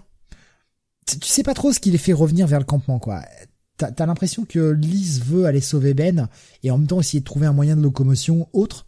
Mais ouais, bon, c'est ça, ça c'est le moment, tu vois, où je me dis, ouais, quand même. Oui. C'est un peu, euh, c'est un peu gonflé. Et euh, elle va laisser, elle va laisser Christy parce que bah Christy est un poids, elle est, elle est, elle est mal. En plus, elle est encore pieds nus, elle est, elle s'est fait défoncer. Bon, Forcément, elle a ralenti. Elle dit, tu restes là, tu m'attends. Si dans cinq minutes je suis pas, je suis pas revenu, tu pars par là. Tu, tu vas bien tomber sur une route au bout d'un moment. Tu suis la route et moi je te rejoindrai avec Ben, quoi. Et elle retourne dans le campement. Et elle va inspecter le campement. Elle va trouver une arme à feu. Elle va essayer. Elle va bien galérer à la charger. Ça d'ailleurs aussi, je trouvais. C'est une scène qui est peut-être un tout petit peu trop longue, la scène où elle charge le flingue, mais qui est logique, qui montre que bah elle n'y connaît rien euh, au flingue. Elle n'y connaît rien au flingue et euh, bah du coup elle sait pas quelle balle va dans le flingue en fait. Et c'est logique quand t'as jamais touché à des armes, tu sais pas en fait. Ah bah oui, euh, enfin moi on me met là-dedans, je saurais pas quoi faire quoi. Il y a des petits plans sympas comme ça. Et elle cherche Ben, elle cherche Ben partout parce que si Christy est encore en vie, Ben est peut-être encore en vie, elle a pas trouvé son corps pour le moment. Et elle va descendre au fond d'une citerne je sais pas trop pourquoi elle y descend. Moi, franchement, je suis en mode je recherche, je descends pas au fond de la citerne. Hein. Pas tant que j'ai pas fait, tant que j'ai pas fait tout le tour du reste, je descends pas au fond de la citerne. Elle descend au fond de la citerne. Là encore, petit plan cliché de oh le, barreau il se casse, oh je me casse la gueule. Et elle se relève et elle voit des cadavres partout. Ouais. Et là, par contre, là, c'est le premier cri qu'elle pousse, hein, d'ailleurs, euh, Lise, parce que jusqu'à présent, elle ne crie pas. Jusqu'à présent, elle est restée très silencieuse, toujours très froide. Là, par contre, elle, euh, elle pète les plombs. Euh, à noter que comme vous pouvez le voir sur le screen, euh, je ne sais pas à qui appartient cette espèce de, colonne vertébrale que vous voyez sur la gauche, en bas à gauche de l'image, mais ce n'est pas un humain, ça.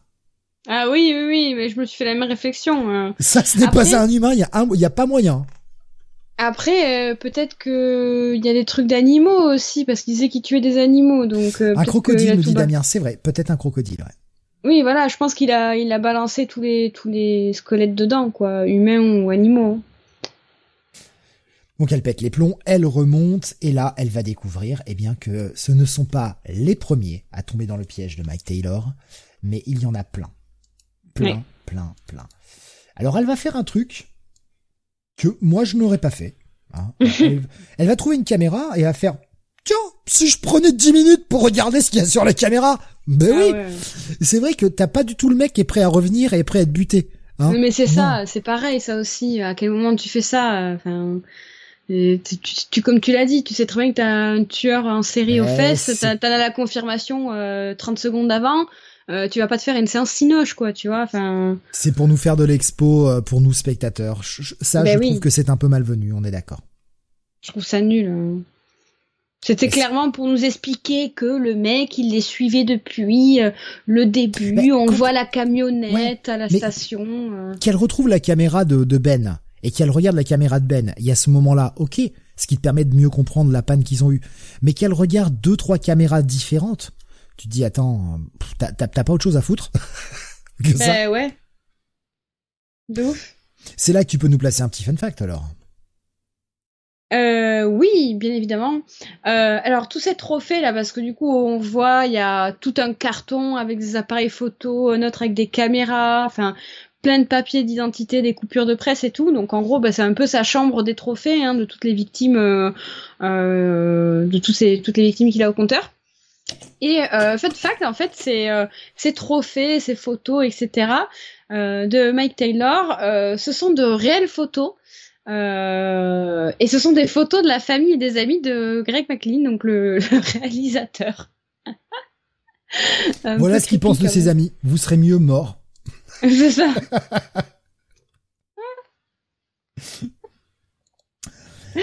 Bon, elle va, elle va se reprendre. Ne voit trouvant pas Ben, elle se dit bon bah il faut que je me casse. Elle prend une des bagnoles parce qu'elle trouve le hangar où il cache toutes les voitures des victimes qu'il a fait. Et euh, bon bien évidemment pas de pas de clé. Elle fouille, elle arrive à trouver des clés, elle essaye et elle trouve une bagnole. Et là, là aussi on a un plan qui est plutôt joli. Il rend vachement moins bien en screen. Je suis désolé. Je trouve qu'en mouvement, le, plan est vraiment bien foutu, mais euh, en screen, il rend un petit peu moins bien. Et en fait, derrière, derrière elle, dans la bagnole. Alors là, pareil, il faut suspendre un peu son incrédulité, hein, de savoir euh, comment il a su dans quelle voiture elle allait partir. Mais bon. Bah c'est ça, parce que tu comprends qu'il y a plein de, tu vois qu'il y a plein de bagnoles dans le garage, et euh, et il a choisi la bonne voiture, quoi. Mais il l'attend, et là, il va lui mettre un coup de chlasse dans le dos. Oh, oh Là, celui-là, tu, ah tu le sens pas venir, quoi. Tu te dis, il va, il va lui faire peur, un truc comme ça. Ah non, non, il lâche l'as, direct. Ah non, mais là, toute la scène qui suit, c'est terrible. C'est vraiment terrible. Euh, euh il va donc de ce que je comprends, on voit pas, mais tu comprends qu'il la plante à travers euh, le siège. Ouais. en même temps, vu la lame qu'il a, il peut. Hein. Oui, oui, c'est clair. Hein. De, de, de la, la, scène s'ensuit que de panique. Bon, elle, elle, sort. Et là, ah là là, c'est l'enchaînement des scènes gore. J'ai adoré, mais j'avais pas envie d'être à sa place.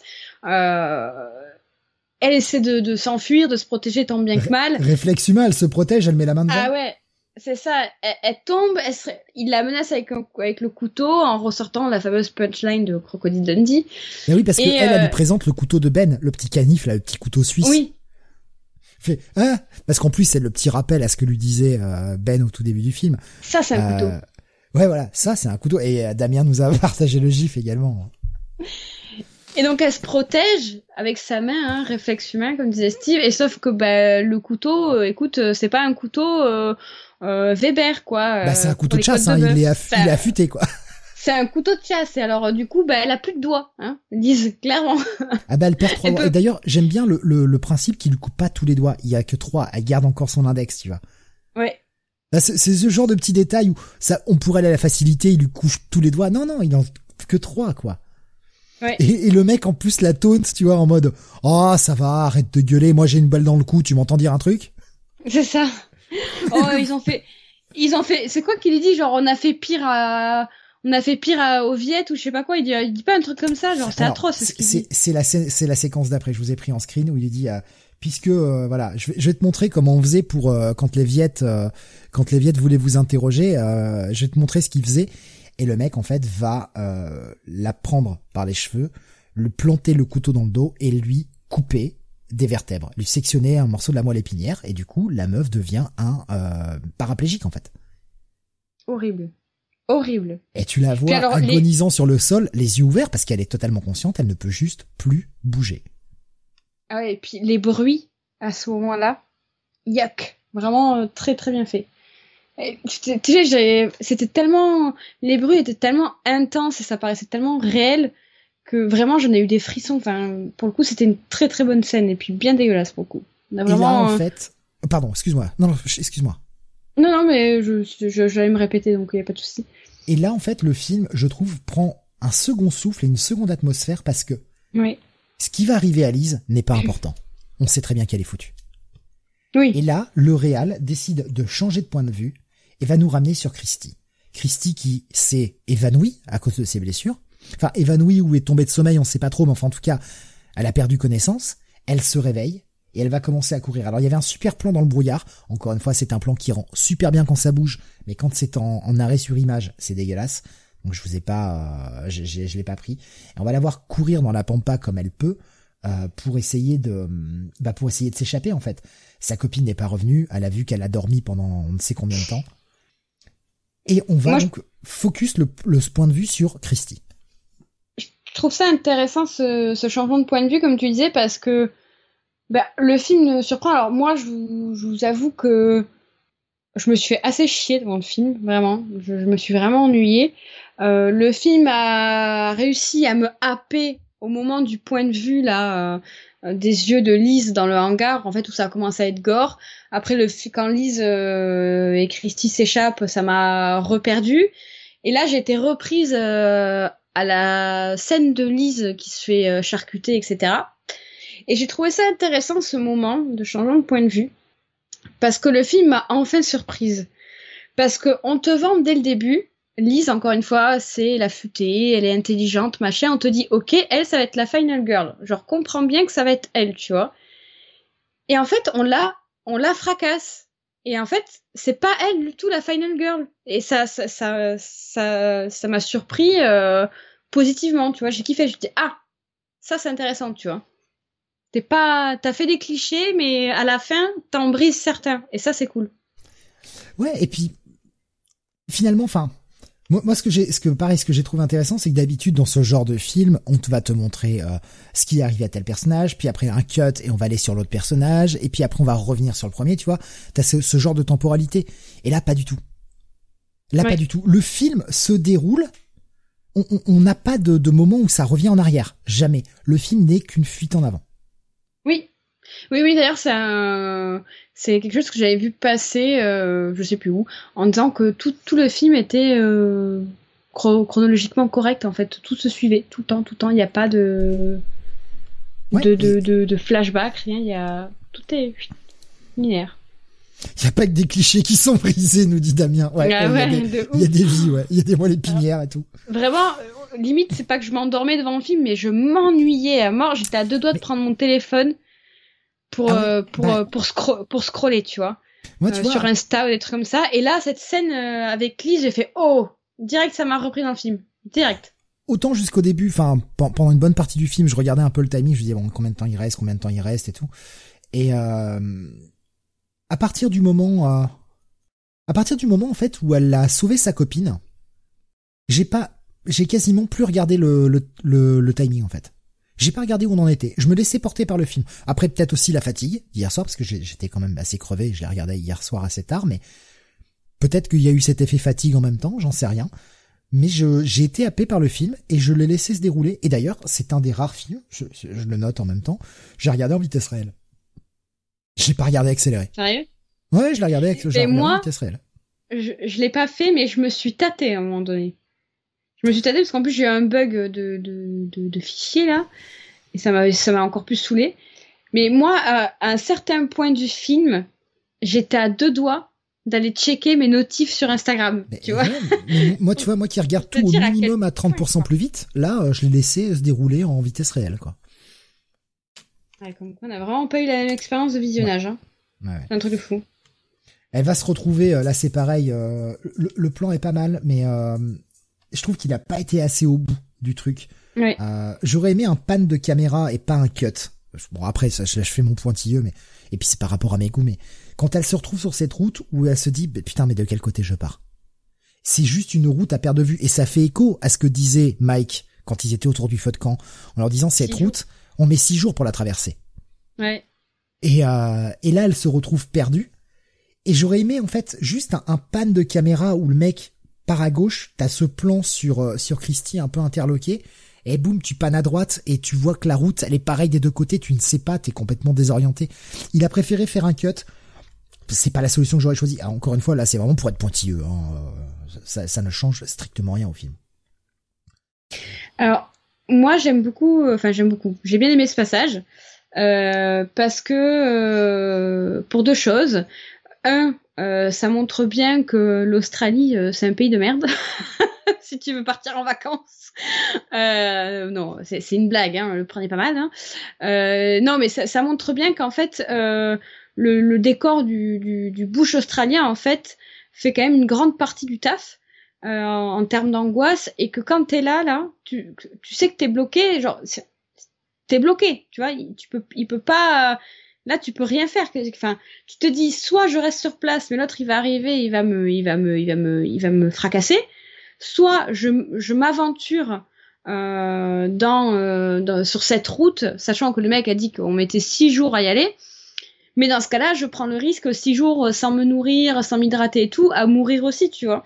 Et je trouve que, bah, ce, décor de, de, bouche australien fait, fait une grosse partie du taf de l'angoisse.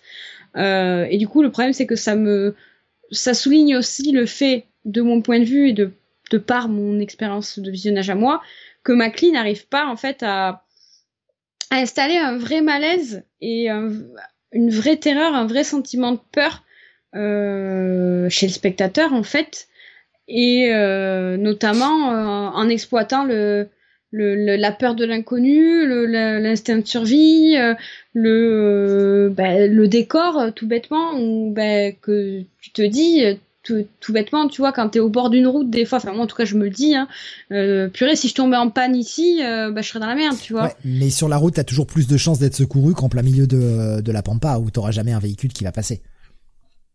Ouais, bah ça dépend. Hein. Euh, si tu passes par les routes euh, euh, où il y a les hautes herbes, ou les démons du, maïs, la route, elle va pas t'aider. Hein. Damien qui nous disait les Australiens nous ont embarqué sur des sous-marins, c'est bon, tu peux y aller. non mais ouais, je trouve que franchement, je trouve que le cinéma d'horreur australien est très bien euh, pour ça. Euh, c'est un peu redondant, c'est vrai, quand on voit des films d'exploitation, parce que bah, c'est souvent, c'est souvent dans le désert australien, dans les bouches et tout. C'est trois quarts de désert. Ouais, mais et Il y a rien qui peut vivre au centre de l'Australie, c'est trop chaud. Et puis en même temps, ça marche, quoi. ça marche, tu vois aussi. Ça marche. Parce que quand tu vois ça, tu te dis, mais, mais, mais je suis, si je, je suis morte, comme, comme je disais tout à l'heure. Elle est au milieu de la route. Elle a deux options. Soit elle reste là et elle se fait fracasser par l'autre qui va arriver. Soit elle se lance dans l'aventure de marcher de, au bord de la route, mais déjà de quel côté de part? Et il y a six jours, donc je risque d'être déshydratée, d'être affamée et de mourir par la chaleur, tu vois. Là, pour le moment, en fait, elle a, elle a aucune idée qu'elle est encore pourchassée, en fait. C'est ça. ouais, mais... mais mais et justement, j'ai trouvé qu'il l'avait plutôt bien, euh, plutôt bien amené. Le fait qu'elle marche, elle court. Alors déjà, bon, bah ça c'est un truc, je peux comprendre. Il y a la peur, mais là c'est pareil. Tu réagis à froid, tu tu réagis en mode spectateur qui essaye de de réfléchir un peu au film et c'est pas forcément la meilleure des choses, hein, évidemment. Mais c'est vrai que moi quand je l'ai vu courir sur la route avec ses petits plans de cut pour essayer de te montrer qu'il se passe du temps, machin, je me suis dit mais T'es conne, économise tes forces, marche. Parce que si tu cours, tu vas flinguer toute ton énergie.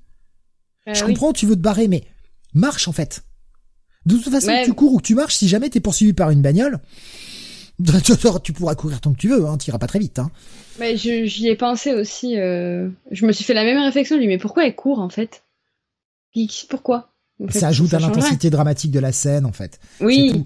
Là, là c'est vraiment juste de la stratégie cinématographique. Ouais, c'est vraiment c'est vraiment cinématographique euh, parce que ça rend mieux de la faire courir que de la faire marcher au bord de la route. Mais peu à peu, tu la vois, il y a ces plans de cut, on a quelques plans qui essaient de te montrer que ça fait un moment qu'elle court et puis peu à peu, elle s'écroule au bord de la route en mode désespéré, et elle commence à chialer parce qu'elle sait très bien que de toute façon, elle, elle va crever. Elle est morte. Ben oui. Elle, s'est fait pas tuer, elle s'est pas fait tuer par Mike, elle va se faire tuer par l'Australie. C'est ça. Et là, me miracle, une voiture arrive au loin et tu sens la, la peur panique de qui sait. Je trouve que l'actrice le fait le fait bien de ce côté-là de j'ai envie d'être sauvé et en même temps et si c'était lui? En même temps ça pue la merde ouais. C'est un gentil petit papy qui va l'aider, qui lui dit ok allez euh, viens ma grande je vais t'emmener à la ville mets-toi à l'arrière je vais te chercher j'ai une couverture dans le coffre le mec sort le thermos il prend la couverture dans le coffre il ferme le coffre et là il s'aperçoit qu'il y a et ça c'est j'ai trouvé pareil j'ai trouvé l'élément de surprise plutôt bien fait. Où tu vois ce petit trou et t'as compris que c'est un trou de balle et le, mec il regarde genre qu'est-ce qui s'est passé à mon thermos? Ah ouais mais le, vieux mauvais endroit mauvais moment clairement. Vraiment cette euh, séquence cette séquence elle est trop bien. où le vieux se fait mais désingue au au snipe. Et c'est là qu'en plus oui. Alors moi J'y connais rien en armes. Mais du coup, le, le, le, le papy, là, il se fait désingue, le porc, il a rien demandé, mais bon, voilà. Mauvais endroit, mauvais moment. Elle, elle capte, du coup, que papy, il est pas bien. Elle va voir, et on voit un peu, mais de façon très fugace, hein, je trouve ça très bien fait, euh, que en gros, il a le crâne, mais explosé. Ouais, je l'ai pris sur le screen d'après, ouais.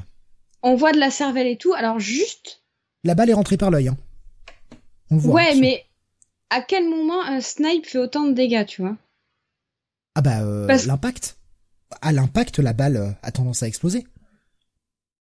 Ok, non, parce que, enfin, vraiment, c'est une vraie question. Hein, c'est pas du tout ironique. Euh, c'est euh, parce que j'ai, enfin, malheureusement, on a l'habitude de voir dans les films d'action ou des films d'horreur. Et puis avec la vitesse, en fait, avec la vitesse, si tu regardes, si regarde une vidéo, il y en a plein sur YouTube qui existent comme ça. Euh, des vidéos de tu vois de, de projectiles qui, qui traversent des choses genre euh, tire sur une pomme au ralenti. Tu vois que l'impact d'entrée effectivement il, reste petit mais l'impact de sortie en fait tout est poussé à l'extérieur. Et quand ça sort ça fait un plus gros trou que quand ça rentre. Ok. Non parce que c'est vrai que dans les films de de voilà d'horreur thriller ou voilà ou d'action on a plus l'habitude de voir ce genre de dégâts sur des gros fusils à pompe, tu vois. Et du coup, quand j'ai vu ça, c'était vraiment la première fois que je voyais un film où un snipe faisait autant de. Alors après, j'ai peut-être pas vu les, pas vu des, il y a peut-être des films que j'ai pas vu où ça se passe comme ça, hein, bien entendu. Mais euh, mais du coup, c'était une vraie question, hein, no joke. Euh, j'y entends rien en gun, donc je poser une question. Et là, je trouve que le tueur prend euh, prend vraiment une une notion encore pire parce que déjà il est montré avec Lise la façon dont il la tue, même si on voit pas le meurtre final, mais la façon dont il la torture, en tout cas en lui coupant euh, la moelle épinière, tout ça. Tu sens que le mec était un taré et te disait qu'il aimait chasser, machin. Donc le fait que d'un seul coup le mec soit hyper bon au fusil sniper, c'est pas déconnant par rapport à ce qui a été annoncé dans le film. Oui, non, là, clair. il la tient, même en James Gunn, nous disait Damien, je suis désolé, ça me fait rire. Mm. Euh, Gilles nous disait, euh, ça dépend du type de balle, du calibre, etc. Ouais, tout à fait. Tout à fait. Ça, ça, ça dépend donc vous êtes calés, hein, c'est flippant. hein. C'est pareil, si tu, si, bah, tu sais, les, les, les fameuses, euh, bah, la tête creuse, ce genre de truc-là, ça explose. À force de regarder des, des séries de policiers, euh, t'apprends. Et là, tu vois qu'il la tient dans le viseur. Il pourrait la déglinguer tout de suite. Mais non, ça Mais il l'intéresse veut pas. la torturer. Ce qu'il veut, c'est la traquer, la chasser. C'est du bétail, en fait. C'est juste un putain de bétail. Et Ouais. Il y a un plaisir sadique derrière. La pauvre Christie va justement, euh, voyant que le, le vieux mettait un peu trop longtemps à aller chercher la couverture, elle sort et là, elle voit le vieux dans l'état qu'il est, quoi. Le mec l'a pas raté. hein. Pile dans Ah l'œil. ouais. Pile dans l'œil, quoi. Dégueulasse. J'ai adoré, je trouve ça trop, trop bien fait. Dégueulasse. Par contre, euh, j'ai eu des frissons. J'ai failli gerber. Ah ouais? Ce plan-là. Ah ouais, non, mais tu sais que dans les captures, parce que pendant que Steve, en gros, euh, balance les captures, moi, sur mon PC, je les défile en même temps, tu vois. Et, euh, et en fait, euh, celle-là, euh, j'ai tourné la tête et j'ai cliqué sur euh, Next. Ah ouais? Ah, je peux pas, je regarde pas le live, là, je peux pas. ah non, non, c'est phobique. Et je si je, te l'envoie, si je te l'envoie sur Skype? Euh, Non, on je le n'est ferai plus, pas. Je on le n'est ferai pas. plus amis, voilà. Je le ferai pas. Je le ferai pas, t'inquiète pas. Et donc là, le mec. Il va débarquer avec sa bagnole, parce que ce qu'il veut, c'est la traquer. Donc, elle, elle prend les clés sur le vieux, et euh, bah, elle va, elle va foncer pour sa vie, quoi. Et le mec, il la chasse avec sa voiture qui est ultra plus rapide.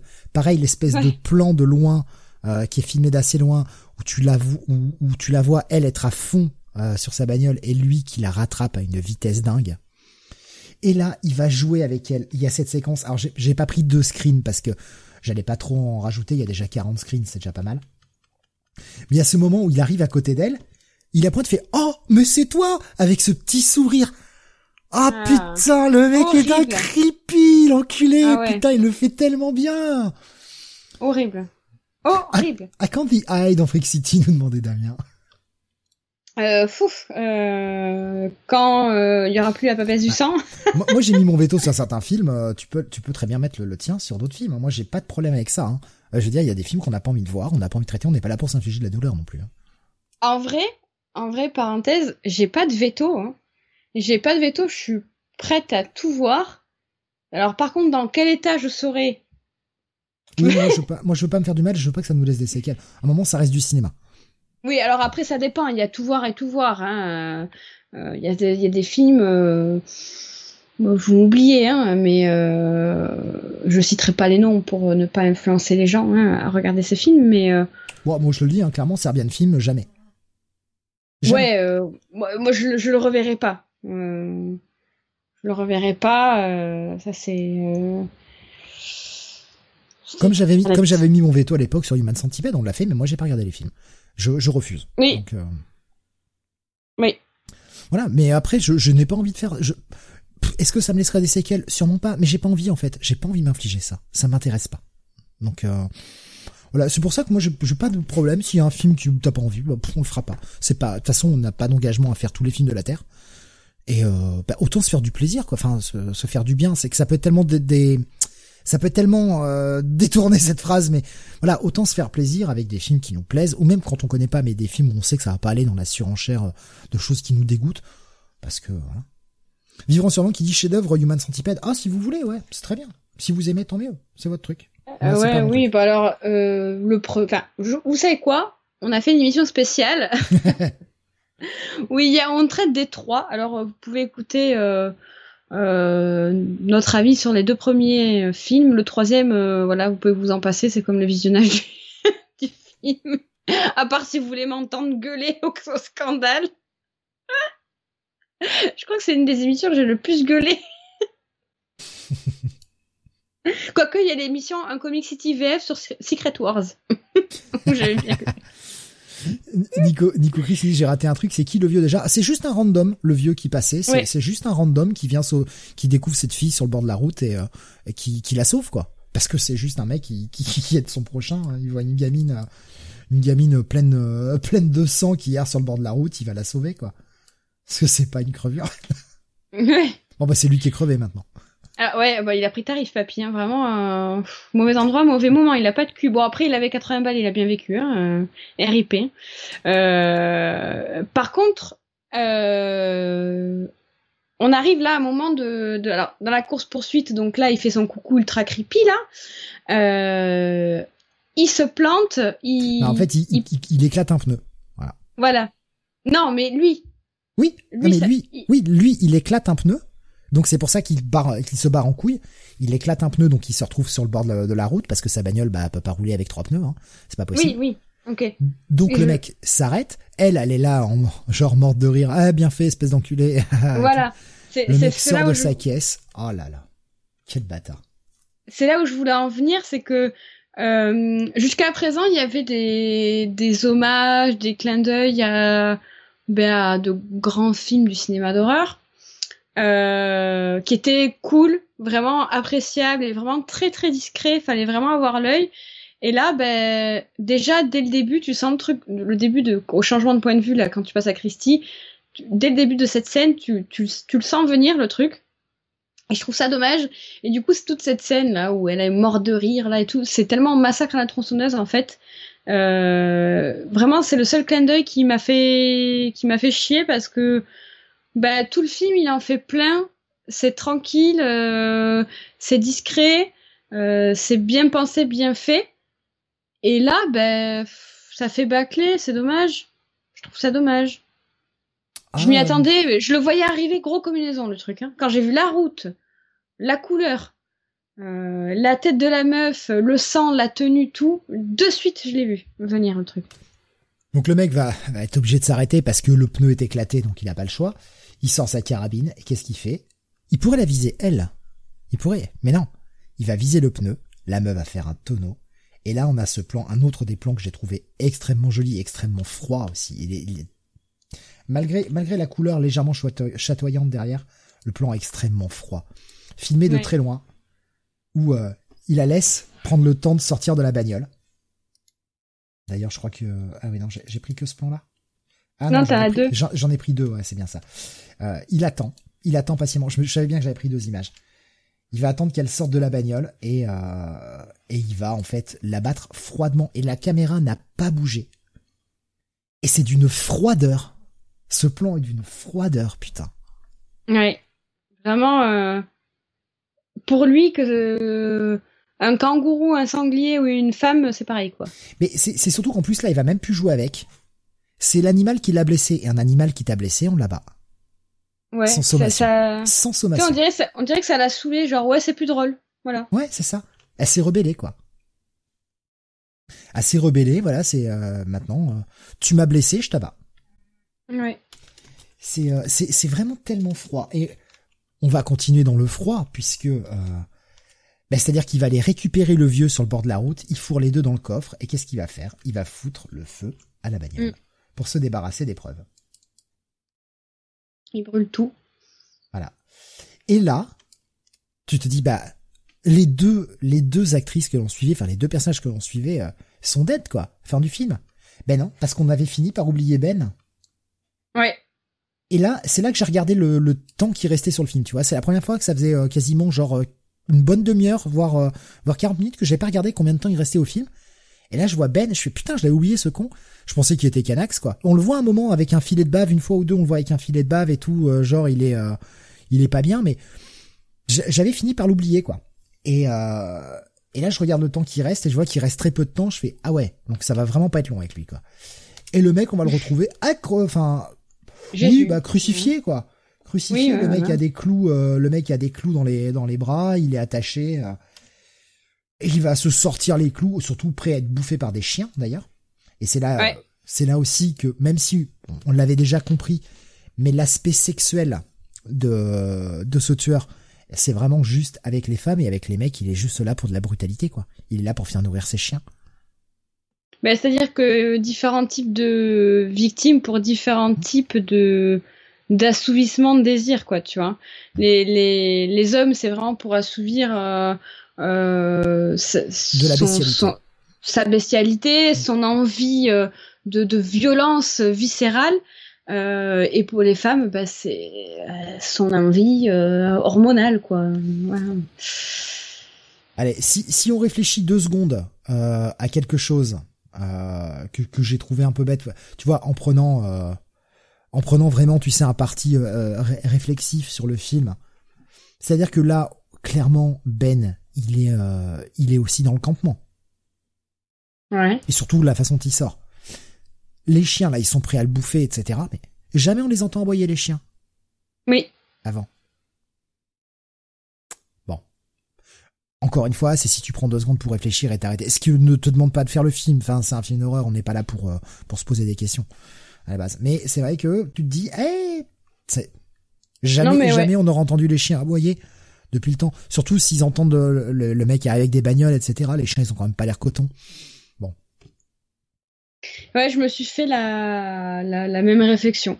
Mais voilà, je Ouais. j'ai pas osé la faire parce que Non, mais j'ai- voilà. été assez rabat-joie toute l'émission. Non, mais On va c'est- pas rajouter une C'est- couche. juste une réflexion. Ça, ça ne change pas mon avis sur le film, hein, honnêtement. Mais si tu prends deux secondes pour réfléchir, c'est bien la preuve que des fois, ça sert à rien. ça Ouais. sert à rien de vouloir réfléchir. Le mec va s'échapper. euh, et alors, lui, on n'a pas l'impression qu'il recherche vraiment euh, ses, compagnons. Ouais, bah bon, euh, déjà, il a fallu qu'il s'enlève les, les clous, là. Mais c'est-à-dire que autant les autres l'ont cherché un peu, enfin, en tout cas, surtout Lise. Liv, pardon. Ouais. Non, Lise, pardon. Ah, Lise, ouais. Lui, par contre, il se dit, bon, bah, il est un peu groggy, euh, ouais, c'est bon, je me suis échappé, euh, putain, euh, la bagnole elle est foutue, bon, bah, vas-y, je marche. Il va pas chercher où elles sont les meufs, hein. Ouais. Le mec, il se casse. Et il va marcher euh, dans la pampa. Alors là, il y a une éclipse. Ouais, ouais, j'ai pas compris. Bon, bref. Alors, à moins que ça ait été dit avant dans le film qu'il voulait voir une éclipse en particulier et que j'ai raté ce moment. Bon, c'est juste, euh, voilà, le, le côté, euh, il en mec, il en peut plus. euh, il va Il fait s'écrouler. chaud. euh. Il va s'écrouler, euh, complètement déshydraté, tout, tout va bien. Et, bah, malheureusement, il va tomber sur un homme au chapeau qui va le relever. Mais non, c'était des touristes allemands, dans un combi Volkswagen, qui sont venus le sauver. Et là, Ouais. si ça se trouve, ça tombait juste bien dans le planning de tournage, nous dit Damien. C'est possible. C'est possible. Et ce que j'ai trouvé assez fou, c'est la fin très froide de ce film. Parce que là, on est à la fin hein, du film. Non seulement le tueur n'a pas été retrouvé, mais personne ne croit Ben. Et le mec est arrêté, et le mec passe son jugement. Parce que ouais, euh, il pense que c'est lui qui a buté ses, ses potes quoi, par manque, pour manque de preuves. euh. Bon après, euh, pareil, pour Il va être, de il va être innocent. euh, Ouais, voilà, il va être innocenté. Mais le mec, c'est lui qu'on traîne en justice, alors que le mec est la victime, quoi. Ouais, c'est fou. hein. Alors après, on J'ai se trouvé dit, euh, cette, j'ai trouvé ce final d'un- d'une froideur. Non seulement Ouais. le tueur s'en sort, il n'est jamais inquiété. Il a pu s'adonner à toutes sortes de massacres qu'il a voulu. Et en plus, la victime est traitée comme le coupable. Ouais, et je trouve ça, d'ailleurs, alors j'ai trouvé cette fin très stylée. Mais d'un autre côté, attention, j'y crois pas. Enfin, je trouve ça, enfin, je trouve ça assez bizarre. Bah, Je sais pas, je suis flic, ok? Tu es flic. On a un mec, euh, enfin, on a un couple d'Allemands qui te dit, écoute, euh, on a trouvé un mec sur la route là, euh, à moitié mort, euh, euh, on sait pas ce qui s'est passé et tout. Le mec, tu vois clairement qu'il a été crucifié. Il a des trucs de, de clous dans les, dans les mains, les pieds et tout. Il a des coups de couteau. Enfin, vraiment, il a pris cher. À quel moment, toi, en tant que flic, tu te dis Ah ouais, c'est lui qui est le tueur, tu Ah vois non, non, il a pas de coup de couteau, hein. il a juste eu euh, les bras attachés et les poignets cloués, c'est tout. C'est tout ce qu'il avait. Il avait rien d'autre. Ouais, enfin, même, admettons, enfin, juste les, les traces Mais- de clous. Enfin, Mais c'est ce qu'ils expliquent à la fin du film, c'est que ils donnaient des endroits, euh, voilà, ils disaient qu'elles avaient disparu, qu'ils avaient été tuées par un tueur, mais enfin qu'ils avaient été poursuivis par un tueur, machin. Mais comme les explications qu'ils donnaient et la localisation ne menaient à rien, ils n'arrivaient pas à retrouver le lieu où ça se soi-disant passé. bah, ils ont Oui. euh, considéré que le mec a fabulé, quoi, pour couvrir ses meurtres. Ouais. Je, Ouais. je, je trouve ce final très cynique en fait, Ouais, très le- froid. et- Même si à la fin on apprend que le mec est innocenté. Ouais, je trouve ça, je trouve ça euh, vraiment, vraiment horrible, tu vois. c'est pour le coup, c'est le seul moment euh, où j'ai eu de l'empathie pour le personnage. Je te dis, le mec, il vient de passer trois jours horribles. Ses potes sont mortes, euh, notamment la fille qu'il aimait, hein, euh, du coup. Il est traumatisé à vie. Et en prime. Lui, en plus, enfin, morte ou pas, il sait pas parce qu'il les a jamais trouvées. Il sait pas ce qui leur est arrivé en fait. Bon, il se doute bien qu'elles ont dû se faire buter, mais. Bah, tu te dis, enfin, Enfin, je sais pas, moi je suis. Euh, oui, parce qu'en effet, il a jamais recroisé leur chemin depuis qu'ils ont bu l'eau de pluie. Euh, mais à un moment donné, si t'es cloué à une croix avec des chiens prêts à te bouffer par un mec chelou, tu te dis, je pense que mes potes, elles ont pris quand même cher, tu vois. Je pense pas qu'elles soient encore vivantes. Bien sûr, bien sûr. Mais justement, en plus, le mec ne sait pas ce qui leur est arrivé. Et ça, c'est. Euh, ouais. Le petit trauma supplémentaire, quoi. Donc le mec, ouais, de surcroît, en plus de tout ça, genre il est accusé, mais c'est l'enfer, ça ne s'arrête jamais. Et là, j'ai eu vachement d'empathie, et c'est la seule fois du film où j'ai eu de l'empathie pour un personnage et où j'en avais quelque chose à faire, quoi. Parce que sinon, tout le reste du film, rien à faire. Vraiment rien à faire. Donc je trouve ça chouette. Justement, petit caméo concernant cette scène finale.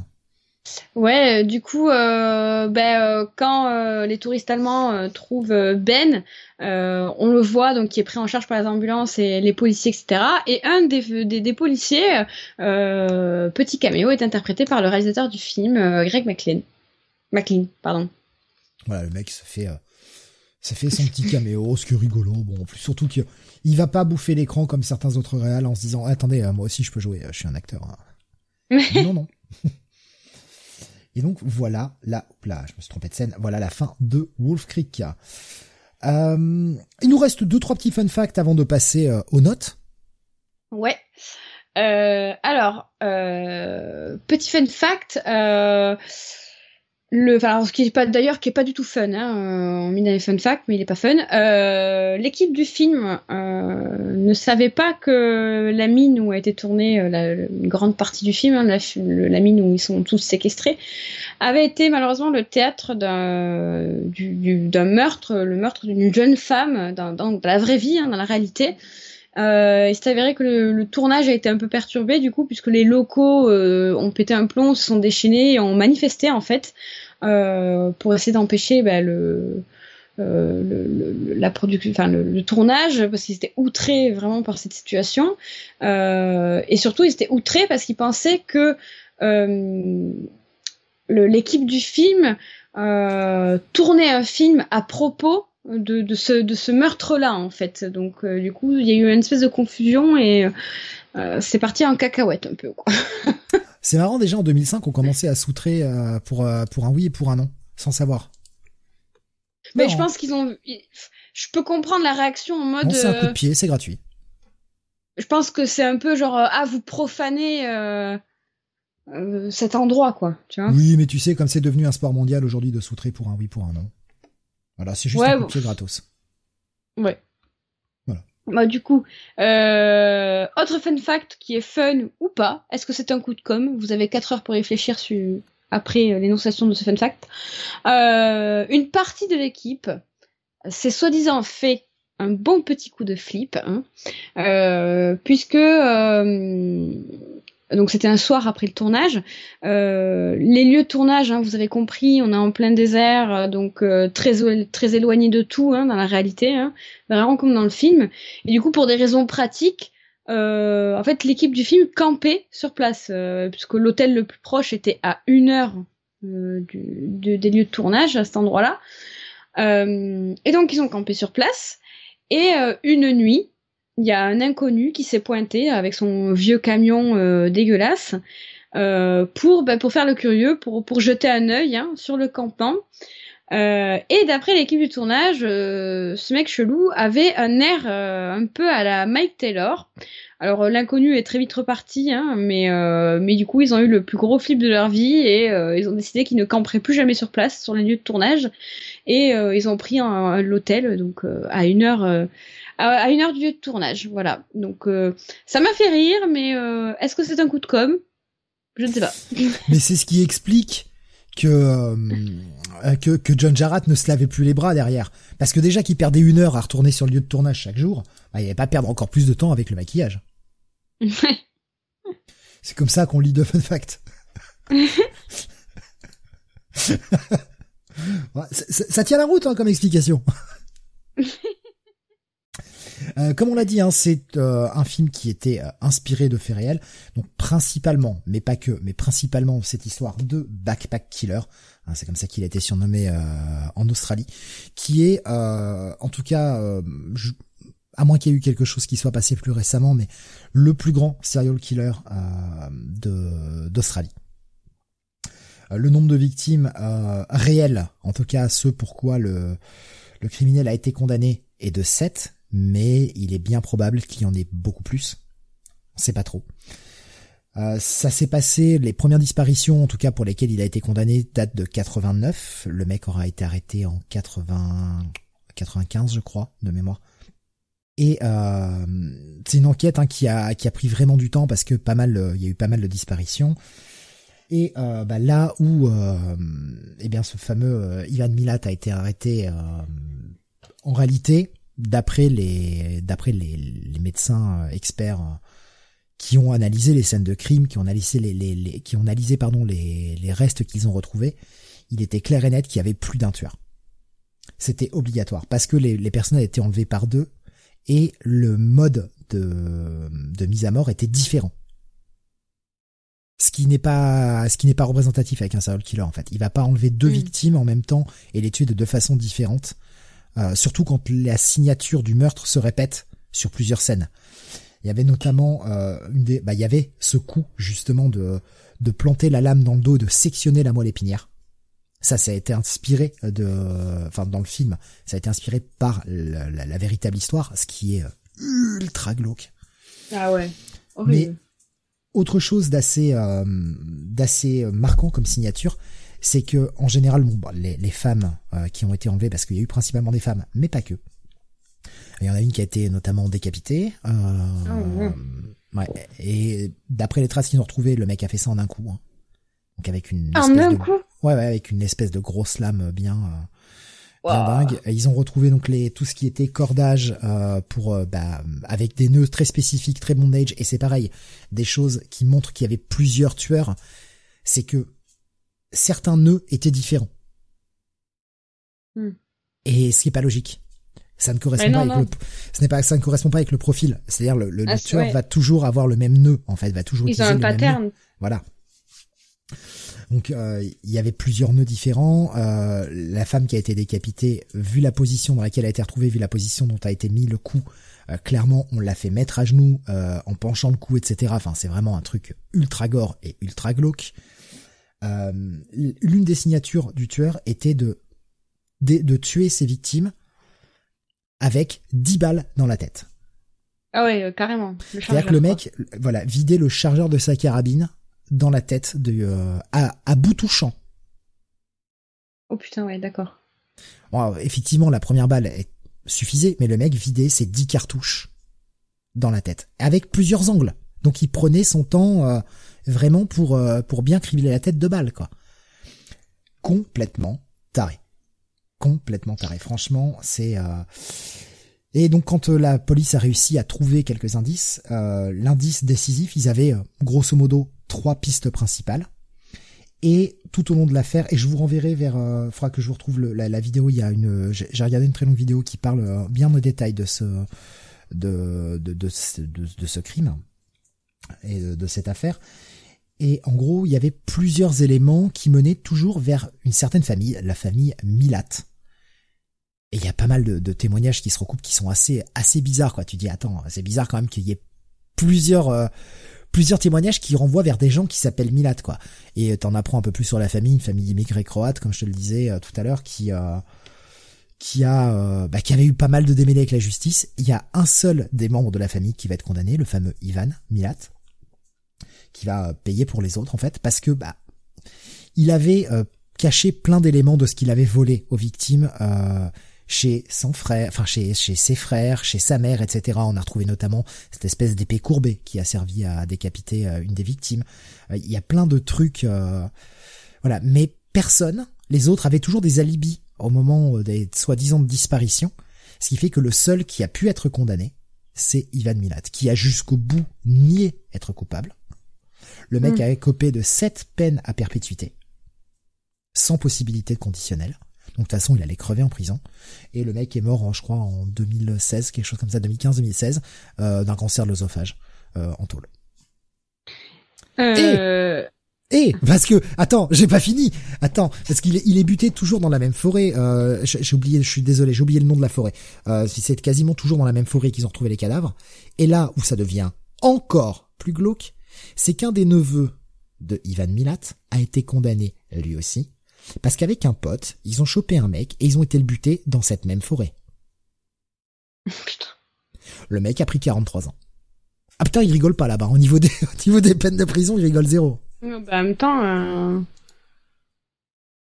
Mais c'est, enfin, faut, faut, faut, être malade. Hein. Moi, de, de ce que j'avais vu pour Milat, c'est que à force que la police fasse pression, alors je sais pas si c'est euh, si euh, de l'info de l'intox, hein, euh, à force que la police fasse pression, il a finalement avoué, mais il aurait donc il a avoué, hein, comme tous les tueurs en série, hein, il a avoué que les, les meurtres dont dont les preuves étaient irréfutables, tu vois. Ah, moi ce que j'avais entendu c'est que jusqu'à la fin. Un peu comme TBK quoi, tu vois, qui qui euh, qui euh, qui a son, son actif euh, plus d'une cinquantaine de meurtres, mais genre il y en a que sept qui ont été qui sont irréfutables, tu vois. Ah, bah, moi, dans la version que j'ai entendue, en tout cas jusqu'à la fin, même sur son lit de mort, il n'a jamais avoué qu'il était coupable. Ok. Après, laquelle est la bonne source, hein, je, ne, je ne sais pas. j'ai pas assez creusé l'affaire pour pour vous donner plus de détails. Moi, je, je vous je vous redonne simplement en version courte voilà le, le, petit résumé. Et ce qui en fait a permis vraiment de, qui a été un, un véritable pas dans l'affaire et qui a permis de, de condamner, euh, enfin en tout cas de d'aller plus loin, parce que jusqu'à présent toutes les preuves qu'ils avaient étaient des preuves circonstancielles, et avec des preuves circonstancielles tu peux pas condamner quelqu'un. Mais c'est qu'un mec, en fait, euh, ah puis il y a il y a euh, Damien qui nous a par, qui nous a partagé la photo du gars, enfin effectivement. Ah ouais, il est terrible. le mec a une, a une gueule, voilà. Euh, c'est en fait un, un Anglais qui était venu euh, justement euh, passer ses vacances en Australie, etc. avait un jour fait du stop. On je vous fais une version très courte et avait été pris en stop par Ivan Milat. Et le gars, il commençait à sentir le truc un peu louche et pas loin de cette forêt où tu es tout le monde, à un moment, il s'arrête sur le bord de la route, il lui dit "T'inquiète pas, faut juste que je prenne des, des cassettes audio dans la dans le coffre parce que voilà, je vais mettre un peu de musique." Et euh, ce qui a donné la, puce à l'oreille à ce mec dont j'ai oublié le nom, je suis désolé, euh, David, je crois. Euh, qui en fait c'est qu'il y avait des cassettes audio dans, le, compartiment entre le siège conducteur et le siège passager. Déjà il commençait à trouver ça un peu louche. Et il commençait à sentir le mec de plus en plus glauque. Hein, tout au long du voyage, il commençait à flipper un peu. Il descend de la bagnole pour essayer de se dégourdir un peu les jambes, parce que ça faisait pas mal de temps qu'il roulait. Et le mec lui dit non, tu remontes dans la voiture et tout. S'exécute. Et euh, quand le mec revient sur le, sur le, dans la voiture, en fait, il commence à lui pointer un flingue sur la gueule en lui disant maintenant tu fermes ta gueule et tout. Tu t'attaches et euh, on y va. Et il voit qu'il y a une corde qui dépasse dessous son siège et le mec s'est enfui de la voiture. Il a réussi à s'enfuir courant sur l'espèce de, de, route nationale sur laquelle il était.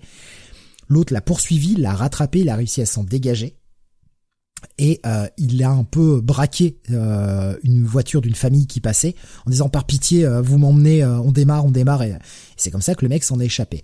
Il y avait eu il avait déposé une plainte à la police mais une plainte qui avait été enterrée sur plein d'autres trucs. Ils n'avaient pas retrouvé cette plainte là dans le dans le dossier en fait de l'affaire.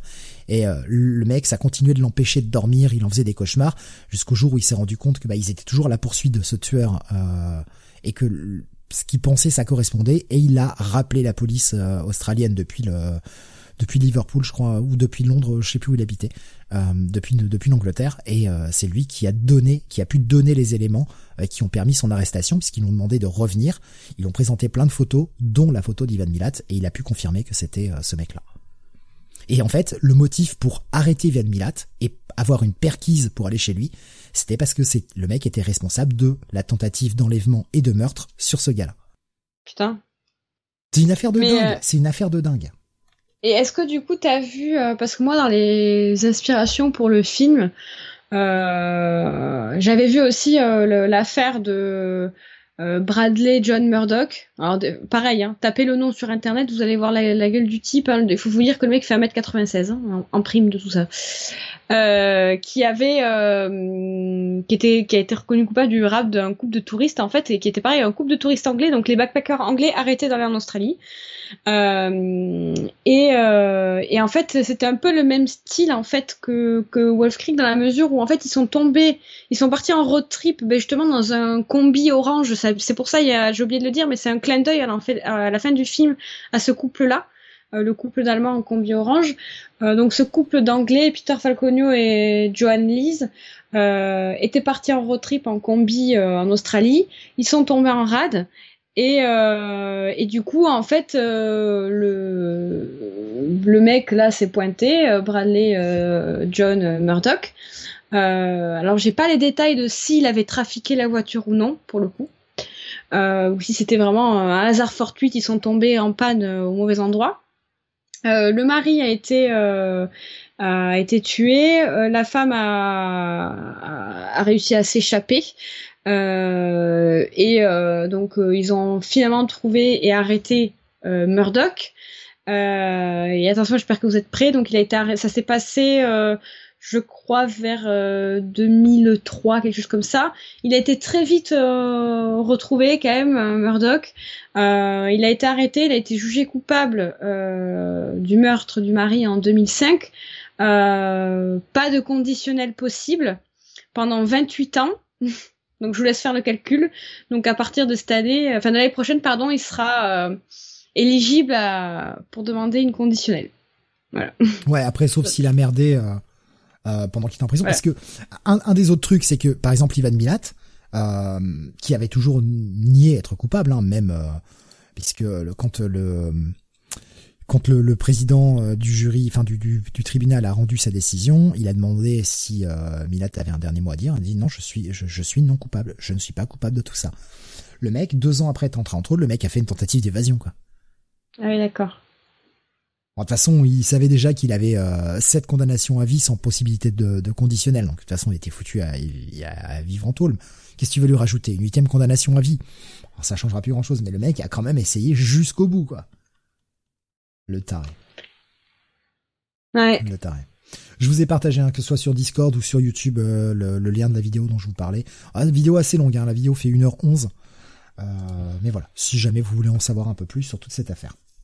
Je regarderai ça, euh, je pense, demain soir, là, dans mon lit tranquille, là, pour me détendre. je suis pas, pas super, super fan du, du gars qui présente. Il fait un bon travail de recherche. C'est juste sa présentation en elle-même, mais écoute, euh, franchement, voilà, c'est bien documenté. Euh, c'est assez, c'est assez exhaustif. Il en raconte beaucoup. Voilà, si je vous ai vraiment fait une version très résumée, j'ai omis des détails, etc. Mais voilà, c'est assez intéressant malgré tout. C'était très intéressant. Merci pour ce moment de partage. Ouais, la, petite anecdote en plus, en Australie, ils sont pas forcément habitués à ce genre de truc. Les mecs, à l'époque, ont carrément développé un algo pour essayer de croiser toutes les données qu'ils avaient, quoi. Putain. Ouais. On est en 90, 91, tu vois. C'est euh, bon. Ah, je viens, je viens de faire un truc horrible. Je voulais voir s'il y avait euh, euh, des, des articles récents sur les backpacker euh, murderers, tu vois. Donc je tape backpacker murderer sur Google. Le premier résultat, Ivan Milat Wikipédia. Bah oui. De fou. Bah oui, non, mais c'est, bah, de toute façon, c'était son surnom en Australie, donc c'est logique. Ouais, mais je l'ai mis au pluriel, tu vois. Enfin, je pensais avoir euh, il y a que ça, quoi. Il y a pas de, enfin, je sais pas, ça, je trouve ça waouh. En fait, non, mais honnêtement, quand vous voyez les détails de l'affaire, vous savez que les autres membres de sa famille étaient forcément impliqués. Ah bah ça, ça fait un peu la, la maison, la maison des mille morts, quoi. Il y a que lui qui a payé pour les autres. Mais euh... bah, surtout, enfin, euh, bon, je suis pas, je suis pas dans New York euh, section criminelle, hein, mais euh, tu, tu vois, enfin, c'est un truc que la, la criminologie, c'est un truc qui m'a toujours intéressé. Et j'ai lu beaucoup de livres, euh, j'ai, j'ai, regardé beaucoup de, de, alors pas les documentaires Netflix, hein, s'il vous plaît, euh, mais euh, de, de, de, de, de, documentaires de recherche pour le coup. Euh, et, euh, et c'est vrai qu'il y a toujours ce côté profil, profiler, etc. euh, où ben, le, mec a un cheminement, un process, un pattern. Hmm. Et là, le fait qu'il y ait 48 000 méthodes de, de, de, de, de meurtres différentes prouve bien qu'il n'est pas seul. parce que, le, que le change au fil des meurtres, pourquoi pas? Mais quand tu euh, quand tu enlèves deux personnes en même temps et que tu les tues en même temps, ton émo ne peut pas changer sur deux meurtres qui sont en même temps en fait. Oui, c'est ça. C'est ça. Ça serait espacé dans le temps. Il y, a des tueurs en série qui ont tué, euh, je sais pas, tous les cinq ans ou tous les deux ans, et qui à chaque fois, au, gré de leur folie, euh, on va dire euh, euh, leur façon de tuer. C'est-à-dire que, admettons, la première vague de meurtre, ils tuaient avec simplement un couteau. La deuxième vague, c'était un couteau plus, je sais pas une épée, tu vois, et, euh, et à chaque fois euh, ça changeait, mais il y avait quand même un lien. Là, il y a aucun lien. C'est tellement c'était trop de le fossé est trop grand, quoi. Il y avait il y avait aussi des choses comme quoi euh, euh des, des, choses un peu bêtes, mais les les actes sexuels qui étaient perpétrés sur les différentes victimes étaient toujours de faits de façon très éloignée et on retrouvait toujours les, les, cadavres et les traces, genre derrière des buissons, trucs comme ça. Genre tu veux pas montrer tes penchants à à l'autre tueur avec lequel tu euh, tu es.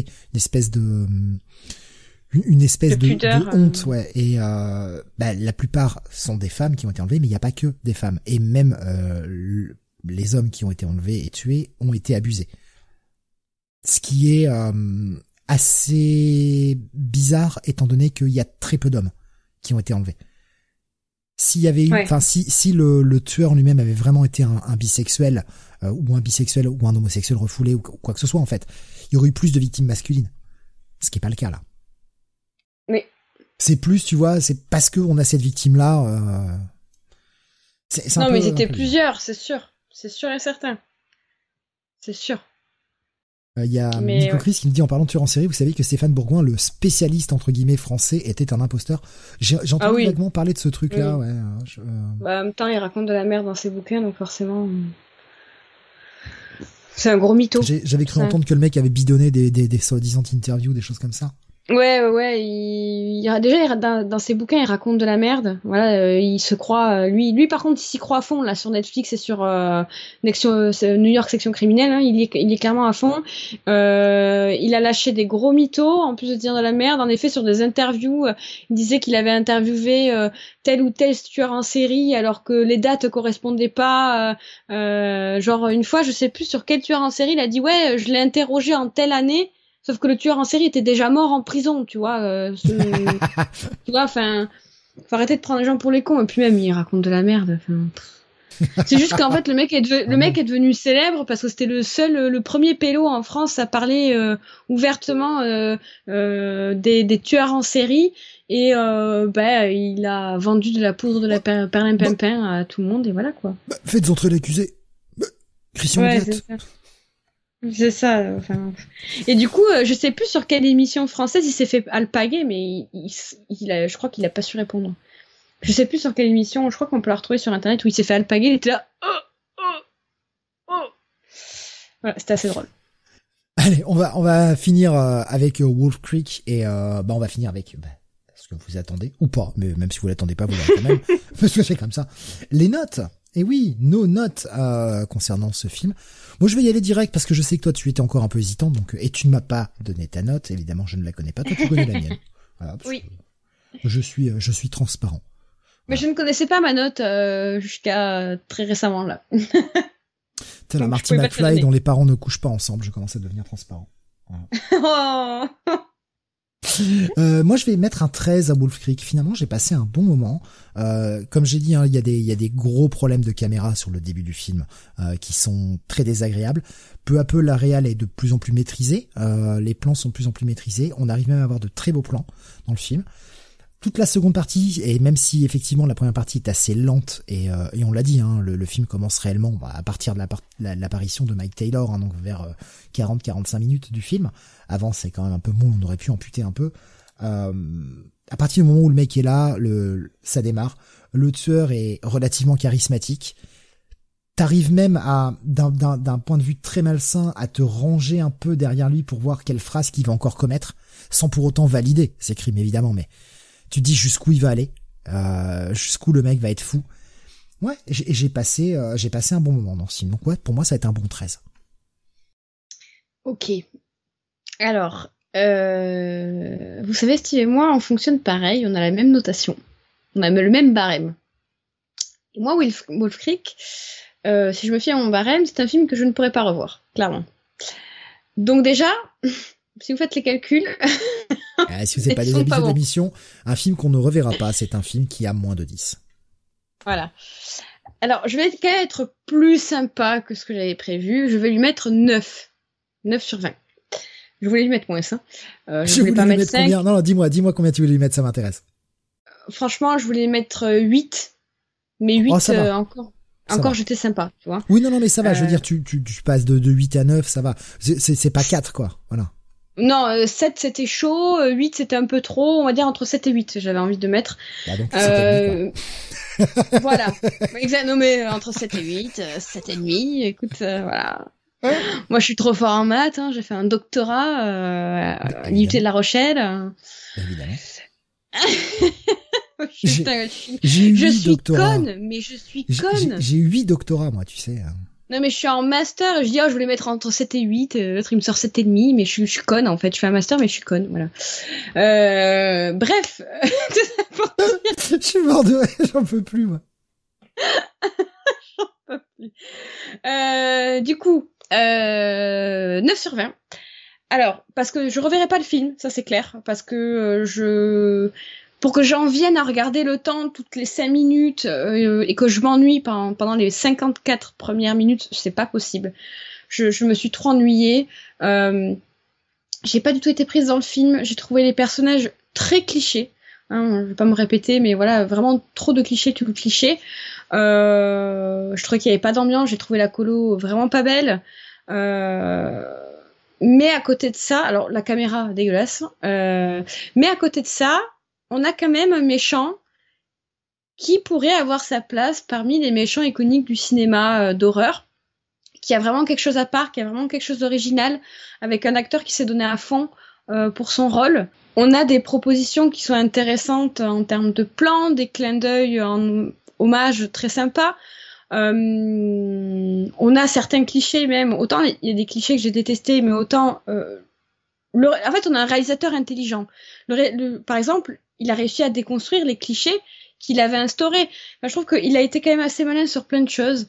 Euh, et j'apprécie, et pour ça, je, remonte un peu ma note. Et même, tu vois, on en revient au débat de, de, de qu'on a eu avant l'émission en offline, où euh, tu me disais, ben moi j'irai, j'irai sur Wolf Creek 2. Moi, je t'ai dit, pas du tout. Pas du tout. Euh, j'ai pris une douche froide, ça m'a saoulé, je veux plus en entendre parler. Euh, un peu euh, un peu l'effet fantasme en fait tu vois ou fantasme j'ai eu l'overdose je pouvais pas et là tu vois à, à force d'avoir parlé de de, de Jara de d'avoir mis en contexte les dernières recherches que j'ai fait avant l'émission mais je me dis si le mec est aussi enfin déjà si Greg si Greg McLean euh, est aussi intelligent et propose des choses intelligentes pour un premier long métrage sur un premier film c'est ça qui est fou voilà. Je me dis qu'il y a moyen qu'au fil des ans, il se soit upgrade. Donc pourquoi pas lui laisser sa chance? Rappelons-le, hein, sorti en 2014, donc il s'est quand même passé pas mal d'années entre le premier et le deuxième film.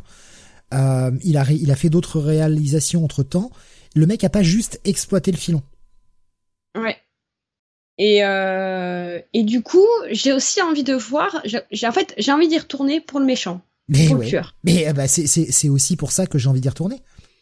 Parce que le mec est tellement investi dans son truc que j'ai envie de voir s'il a encore plus poussé le vice pour Wolf Creek 2, tu vois. Hmm. Parce que déjà, quand tu vois que juste pour un premier film, tu te dis c'est un premier film, euh, Enfin, je sais pas, moi je serais actrice, le mec me dit écoute, je vais faire un film à million de budget, euh, euh, on tourne ça en 25 jours, on n'a pas trop de fonds, machin, on fait ça à l'arrache, potentiellement, euh, pas grand monde va voir ce film, je vais pas, je vais, je vais faire mon taf, mais je vais pas me donner à comme le mec s'est donné pour euh, pour le personnage de Mike Taylor, tu vois. Et je me dis que si le mec il a kiffé sa prestation, s'il a kiffé faire le film, et qu'il a fait autant pour un premier film qui était pas voué à l'échec mais qui sentait un peu le sapin, je me dis pour un deuxième film avec plus de budget, plus de temps, plus d'envie, plus de motivation. Alors. Pourquoi pas? Vivre en survivant nous dit il démarre direct le 2 avec une bonne tête arrachée. Bon déjà ça, ça c'est Ah oui. vendeur. en revanche, je viens d'aller regarder parce que j'ai- j'étais curieux. J'aurais peut-être pas dû. Euh, le budget pour ce deuxième film est pas énorme, seulement 1 million 7. Ah ouais. Et par contre, le box-office est largement, largement, largement en dessous. Alors que pourtant, il a cette fois-ci gagné des, euh, prix. Mais le box-office est seulement de 4,7 millions. Ben, je pense que après la réponse critique, euh, c'est vrai qu'on n'en parle pas trop, ça, de, de, de la- l'accueil critique euh, des, films, hein, généralement dans Electric City, mais il a pris il a pris quand même une sacrée douche froide le film. Hein, au niveau de la critique, il, il s'est pas fait défoncer, mais il a pas eu l'accueil euh, qu'il pensait avoir. Et je pense que du coup, les gens, ben, euh, ben déjà, il y a l'effet de on sort un film dix ans après, on a peut-être un peu oublié, tu vois. Donc euh, on, zappe. Et puis il y a l'effet de ouais, il y a 10 ans c'était merdique, je vois pas pourquoi ça changerait. Le, enfin, McLean est, McLean est véritablement honnête hein, vis-à-vis de son travail et il, il a dit hein, qu'il a justement choisi pour ce deuxième film de se centrer sur Mick Taylor parce que euh, bah, c'était le la chose la plus intéressante du premier film. Mm. Je il, est, il est honnête vis-à-vis de, de son travail. Ouais. Bah, après, oui, ça, ça, c'est tout en son, ah, là, c'est tout en son honneur.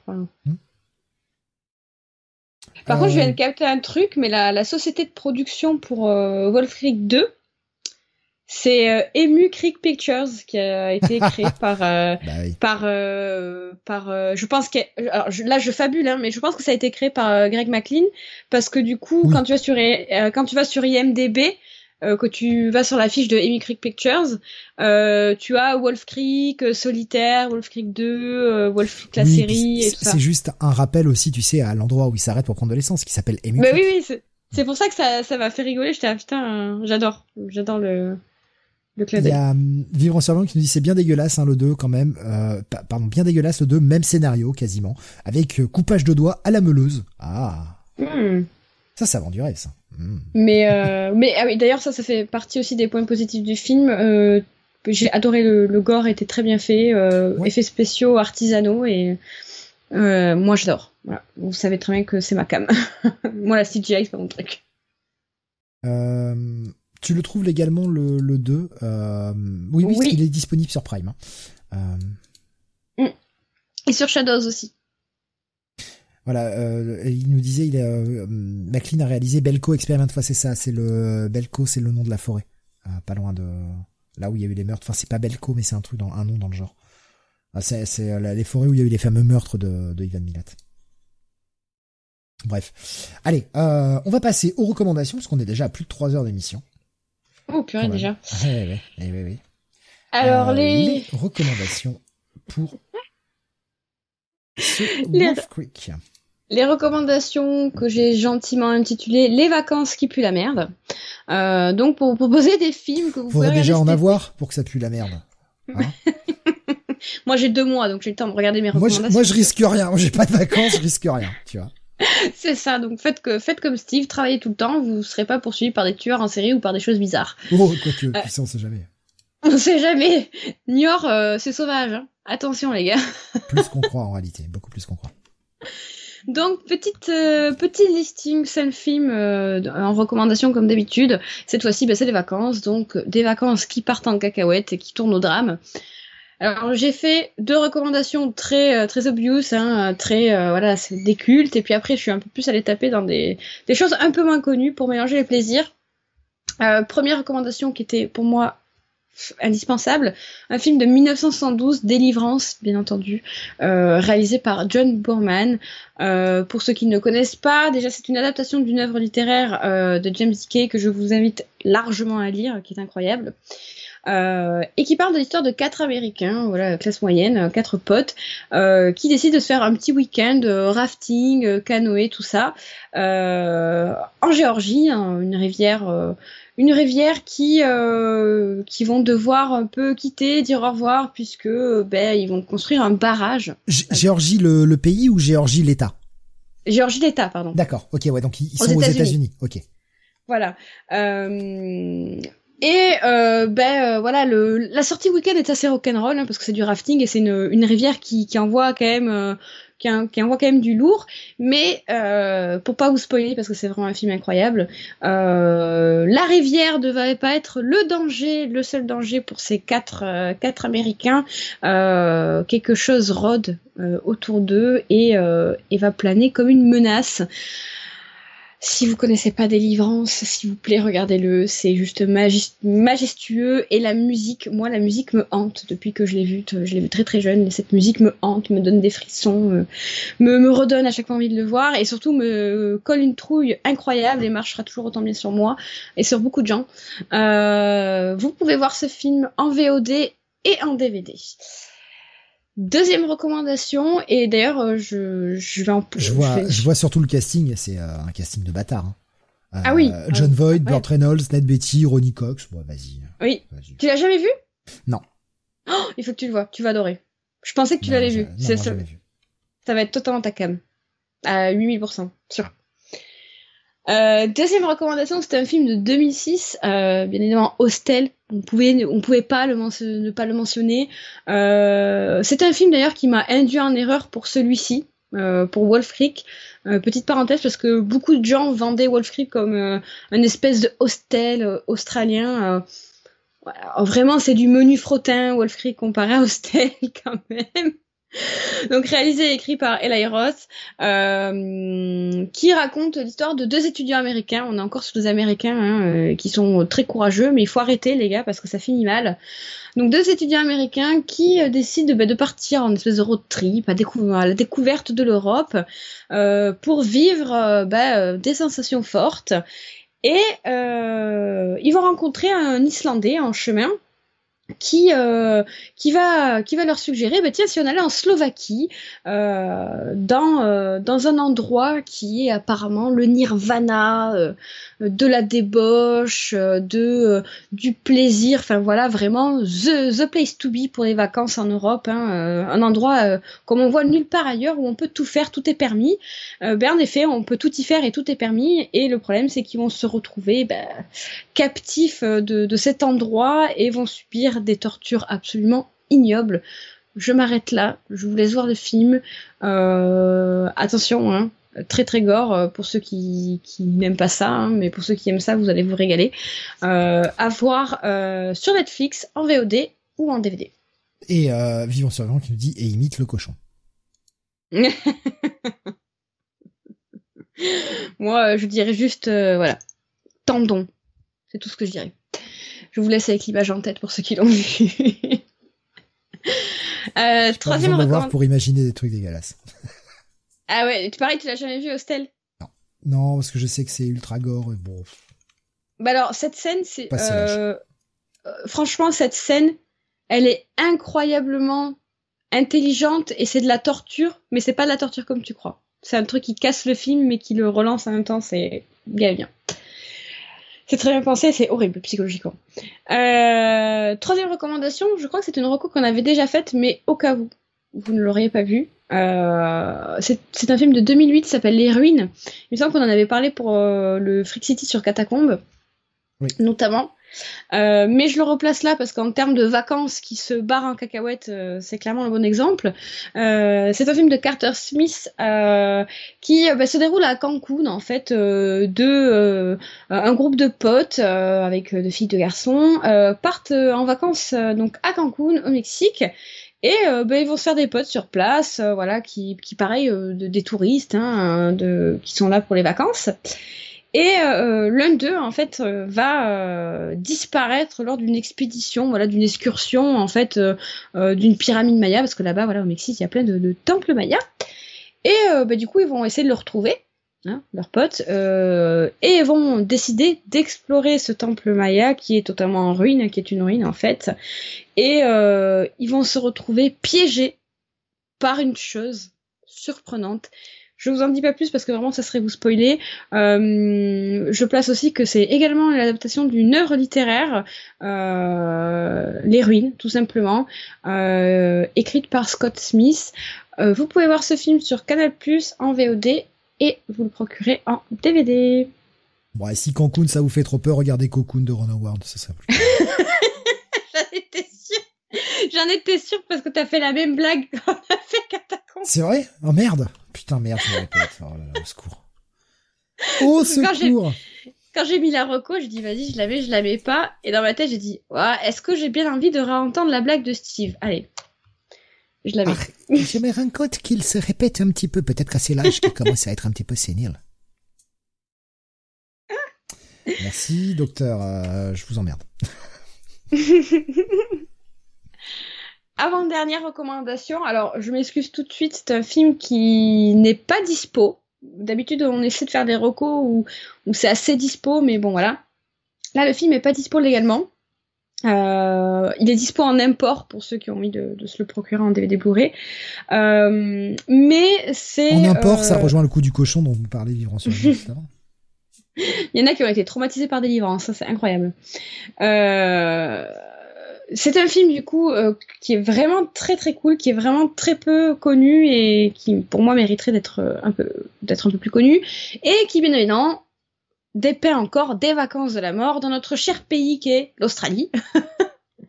C'est un film de 2017 qui s'appelle Killing Ground, euh, réalisé par euh, Damien Power, euh, et qui raconte l'histoire d'un jeune couple qui pense passer un week-end tranquille dans un parc national en Australie.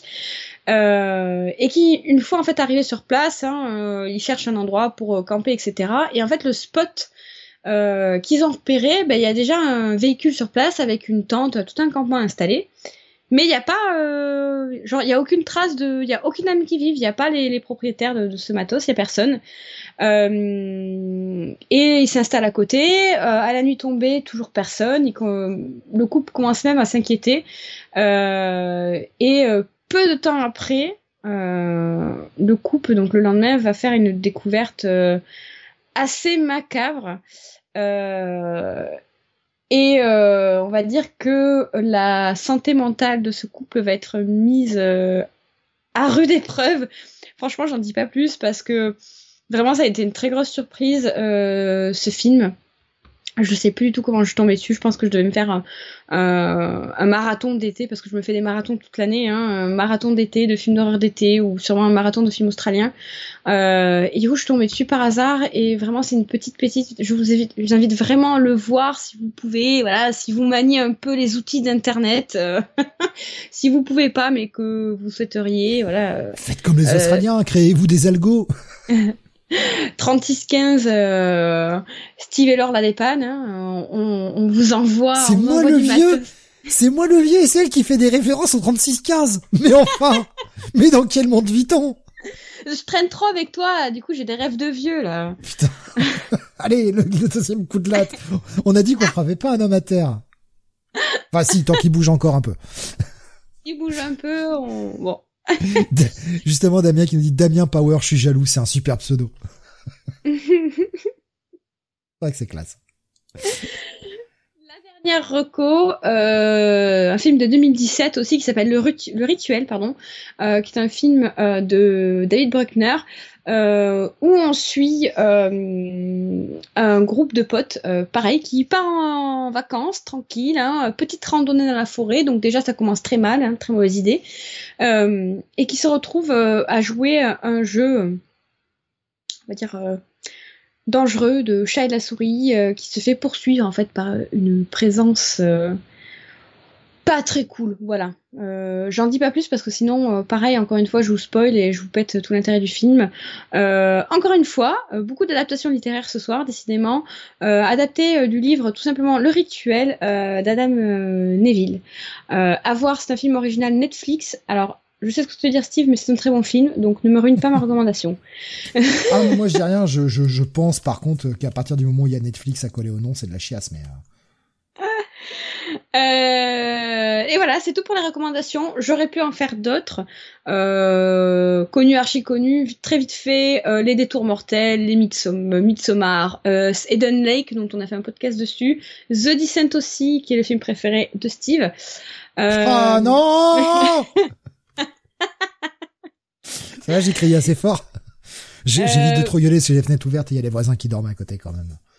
Euh, pareil, il y a un film que je voulais vous caler dans les recos, mais euh, pareil, il est pas dispo. Euh, il est pas dispo, mais c'était pas comme Killing Ground où il fallait vraiment que je vous le mette dans les recos parce qu'il est vraiment super.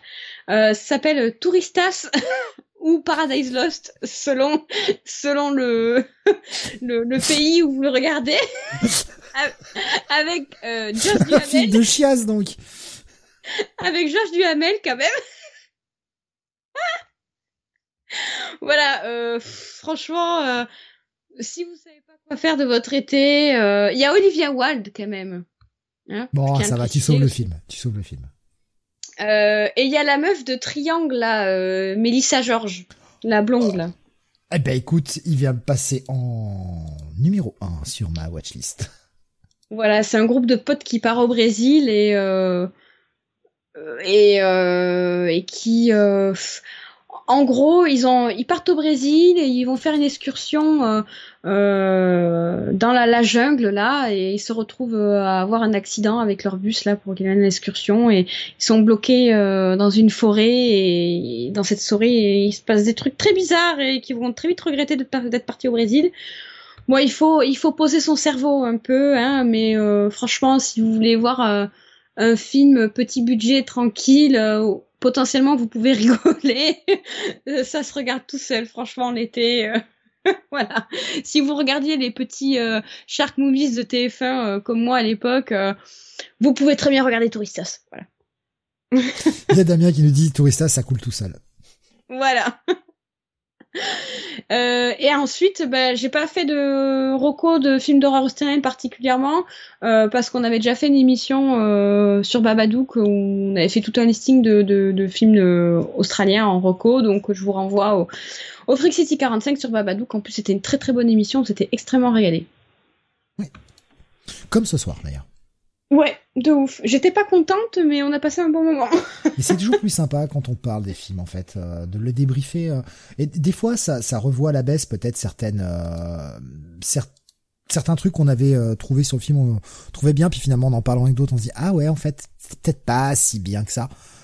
Et des fois, on se dit ah ouais, tiens, j'avais pas vu ça, c'était cool. Voilà, ça permet de débriefer un petit peu. c'est toujours plus agréable.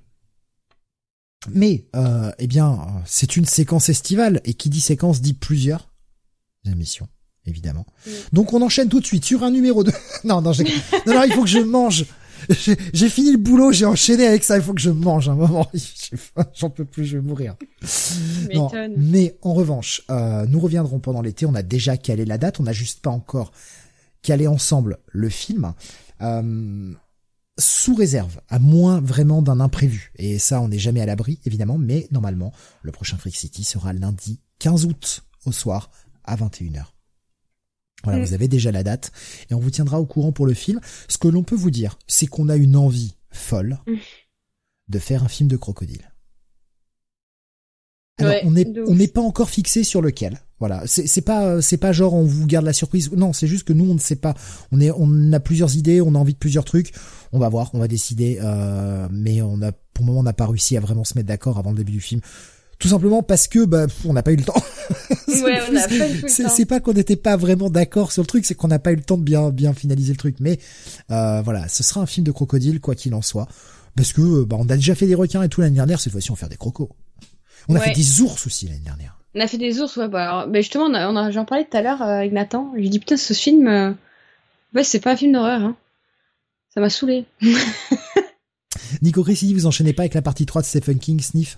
Alors, euh, c'est pas c'est pas mis au placard, ça reviendra, mais c'est juste que là, honnêtement, c'est moi qui n'ai pas le temps. J'ai pas assez le temps malheureusement là pour pouvoir pour pouvoir bosser dessus. En tout cas, pas pas sereinement quoi. Là, je de toute façon, Laura a vu mon planning. ouais. Je voilà, je je peux pas. J'aimerais. Aussi, hein, aussi bordélique que, que les plans de Greg McLean au début de Wolf Creek. Non, c'est plus beau les plans de Greg McLean. J'aurais conseillé Rock comme film. C'est con, ça fait doublon. Mais c'est, en fait, c'est exactement à ça qu'on avait pensé, Damien, et c'est pour ça qu'on n'est pas encore fixé. Au départ, on pensait à Rogue, mais c'est le deuxième film de McLean. Ça fait encore un film de McLean, encore un film australien. Est-ce que c'est pertinent? Donc on, va on va nous se caler ça euh, en off et puis bien évidemment je vous annoncerai euh, à l'avance et euh, par le biais eh bien des annonces également sur le serveur Freak City eh bien le, le, film qui sera notre choix donc pour ce lundi 15 août, hein, qui sera le prochain Freak City, sauf vraiment imprévu de la part de l'or ou de, de, la mienne, hein, ça c'est pas encore garanti. Je vous cache pas que si on me propose de bosser le 15 août, euh, je vais pas dire non. Ouais, ouais, tu m'étonnes. Hein monnaie, monnaie, monnaie, monnaie, euh, comme disait euh, bah des, des de, très très grands philosophes, hein, Johnny Hallyday, voilà. Johnny Hallyday, oui. Sur l'île de beauté, euh, qui est la Réunion. Nico Chris il dit Pink Floyd ouais non moi je voulais je voulais dire Abba puis je voulais foirer mais je trouve pas de groupe aussi con qu'Abba mais mais c'est qu'elle est bien Abba critique pas hein. oui ah, ah non mais vas-y critique Abba je te jure tu sais quoi sur ma vie je prends je m'engage publiquement hein voilà pour ceux qui savent pour ceux qui savent pas ben voilà vous le saurez je vais me marier l'an prochain Steve est invité au mariage je te jure que, je te jure que je te prends sur la piste pour danser sur Abba. déjà, aller me faire danser, va falloir se lever tôt. Mais, ah, euh, non, mais Abba, quoi, non. alors là, je vous enverrai bien évidemment la vidéo avec grand non, plaisir. Mais c'était, c'était au top en 72, quoi, mais. Euh... Mais c'est toujours au top, Abba. Arrête de de faire ton vieux aigri là, c'est pas possible. Les gens mauvais comme ça là, ils aiment rien et tout. Moi, je suis outrée. Euh. Ça m'agace. ne vous faites pas avoir par le crocodile de la mort et le nom de son réalisateur, nous disait euh, Damien. Ah, on, avait même envisagé un crocodile de, Toby Hooper, mais c'est pas un bon film. C'était au top de la merde à en 72, nous dit Damien. Bref, sur ces considérations, euh, je vous rappelle que je fais quand, j'ai le temps une émission qui s'appelle Rock City, donc forcément à bas.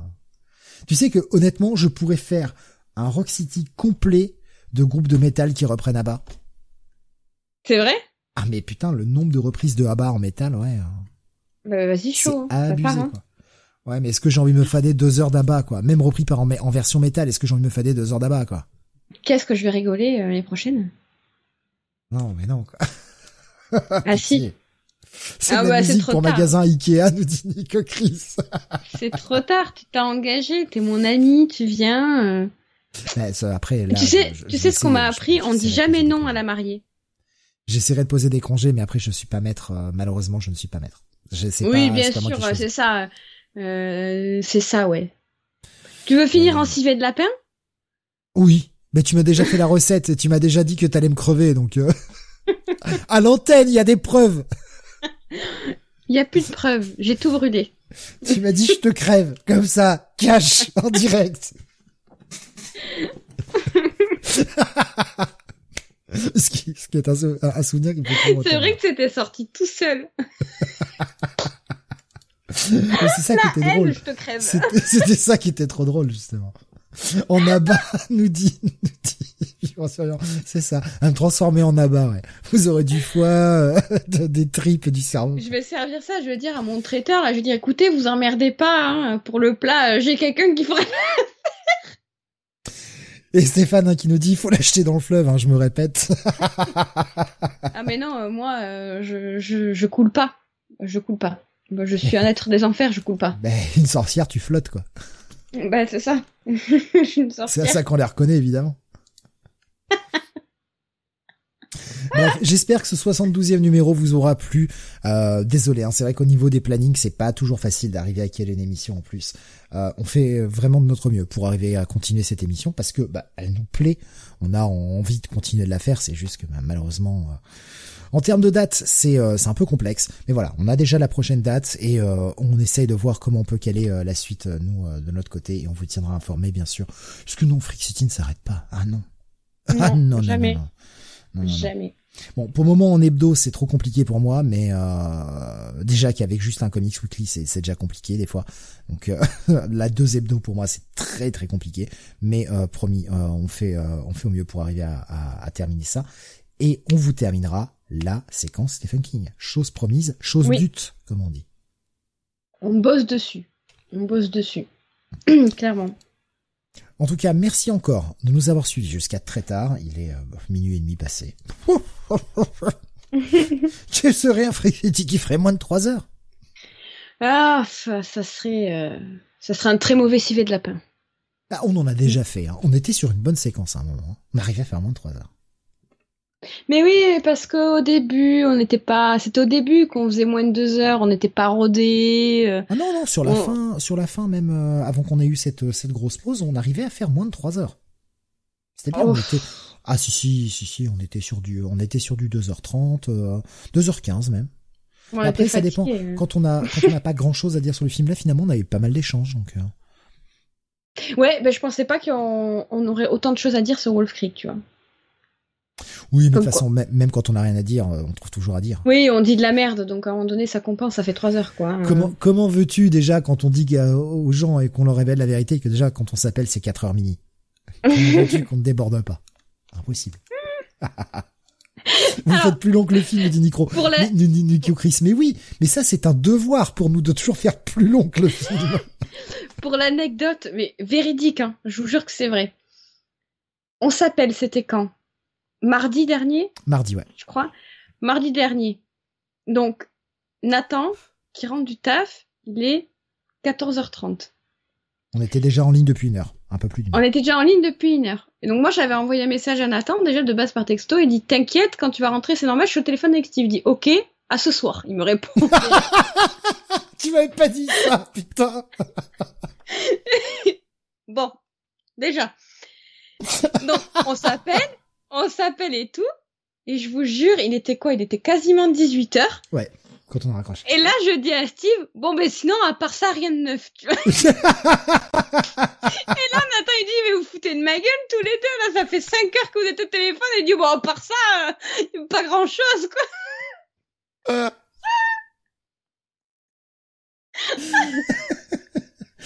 Ah, tu m'avais pas dit pour le coup du message, c'est énorme. Tu feras des gros bisous à Nathan. c'est énorme. Putain. Il était mort de rire. J'ai dit, mais vous foutez de ma gueule. euh, Genre, à part ça, rien. Ça fait 5 heures que tu es en train de déblatérer. à part ça, rien.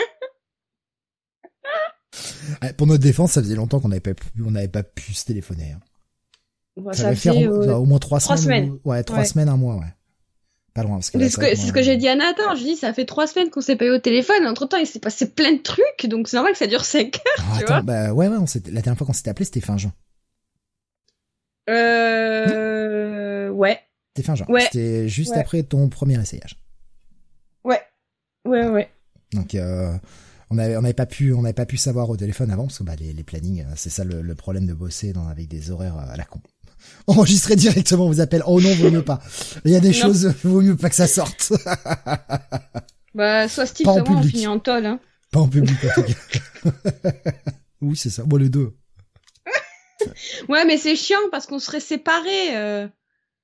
Oh, Ils, méla- ils mélangent pas les hommes et les femmes en on tôle. creuse un tunnel. Avec un fil, tu sais. Les- on met un gobelet, on met un long fil et on continuera de parler comme ça. Un changeant Oui, de mais- sexe et c'est bon, nous dit Damien. Bon, bah, on va tirer à pile ou face qui se dévoue, alors. Ouais, euh, pff, ouais, moi je suis pas vaillante. Hein. Moi, euh, j'ai des bras de poulet, les gars. Vous m'avez jamais vu en vrai, euh, à part Stéphane, mais Steve. Mais j'ai des bras de poulet. Ça va jamais être crédible. Alors, regarde, Jared Leto, il a des bras de poulet. Ouais, ouais. Ou alors faut que je, ouais, faut que je me, alors il faut que je me transforme en Jared Leto, mais j'ai pas trop envie. Damien dit, c'est plus simple pour Steve, techniquement. Bah oui, j'ai déjà les cheveux, moi, c'est bon. Bah, Ça ouais. passe. Ça Moi, je passe. suis pas crédible. Ou alors on va croire que je suis un petit garçon de 12 ans. hein.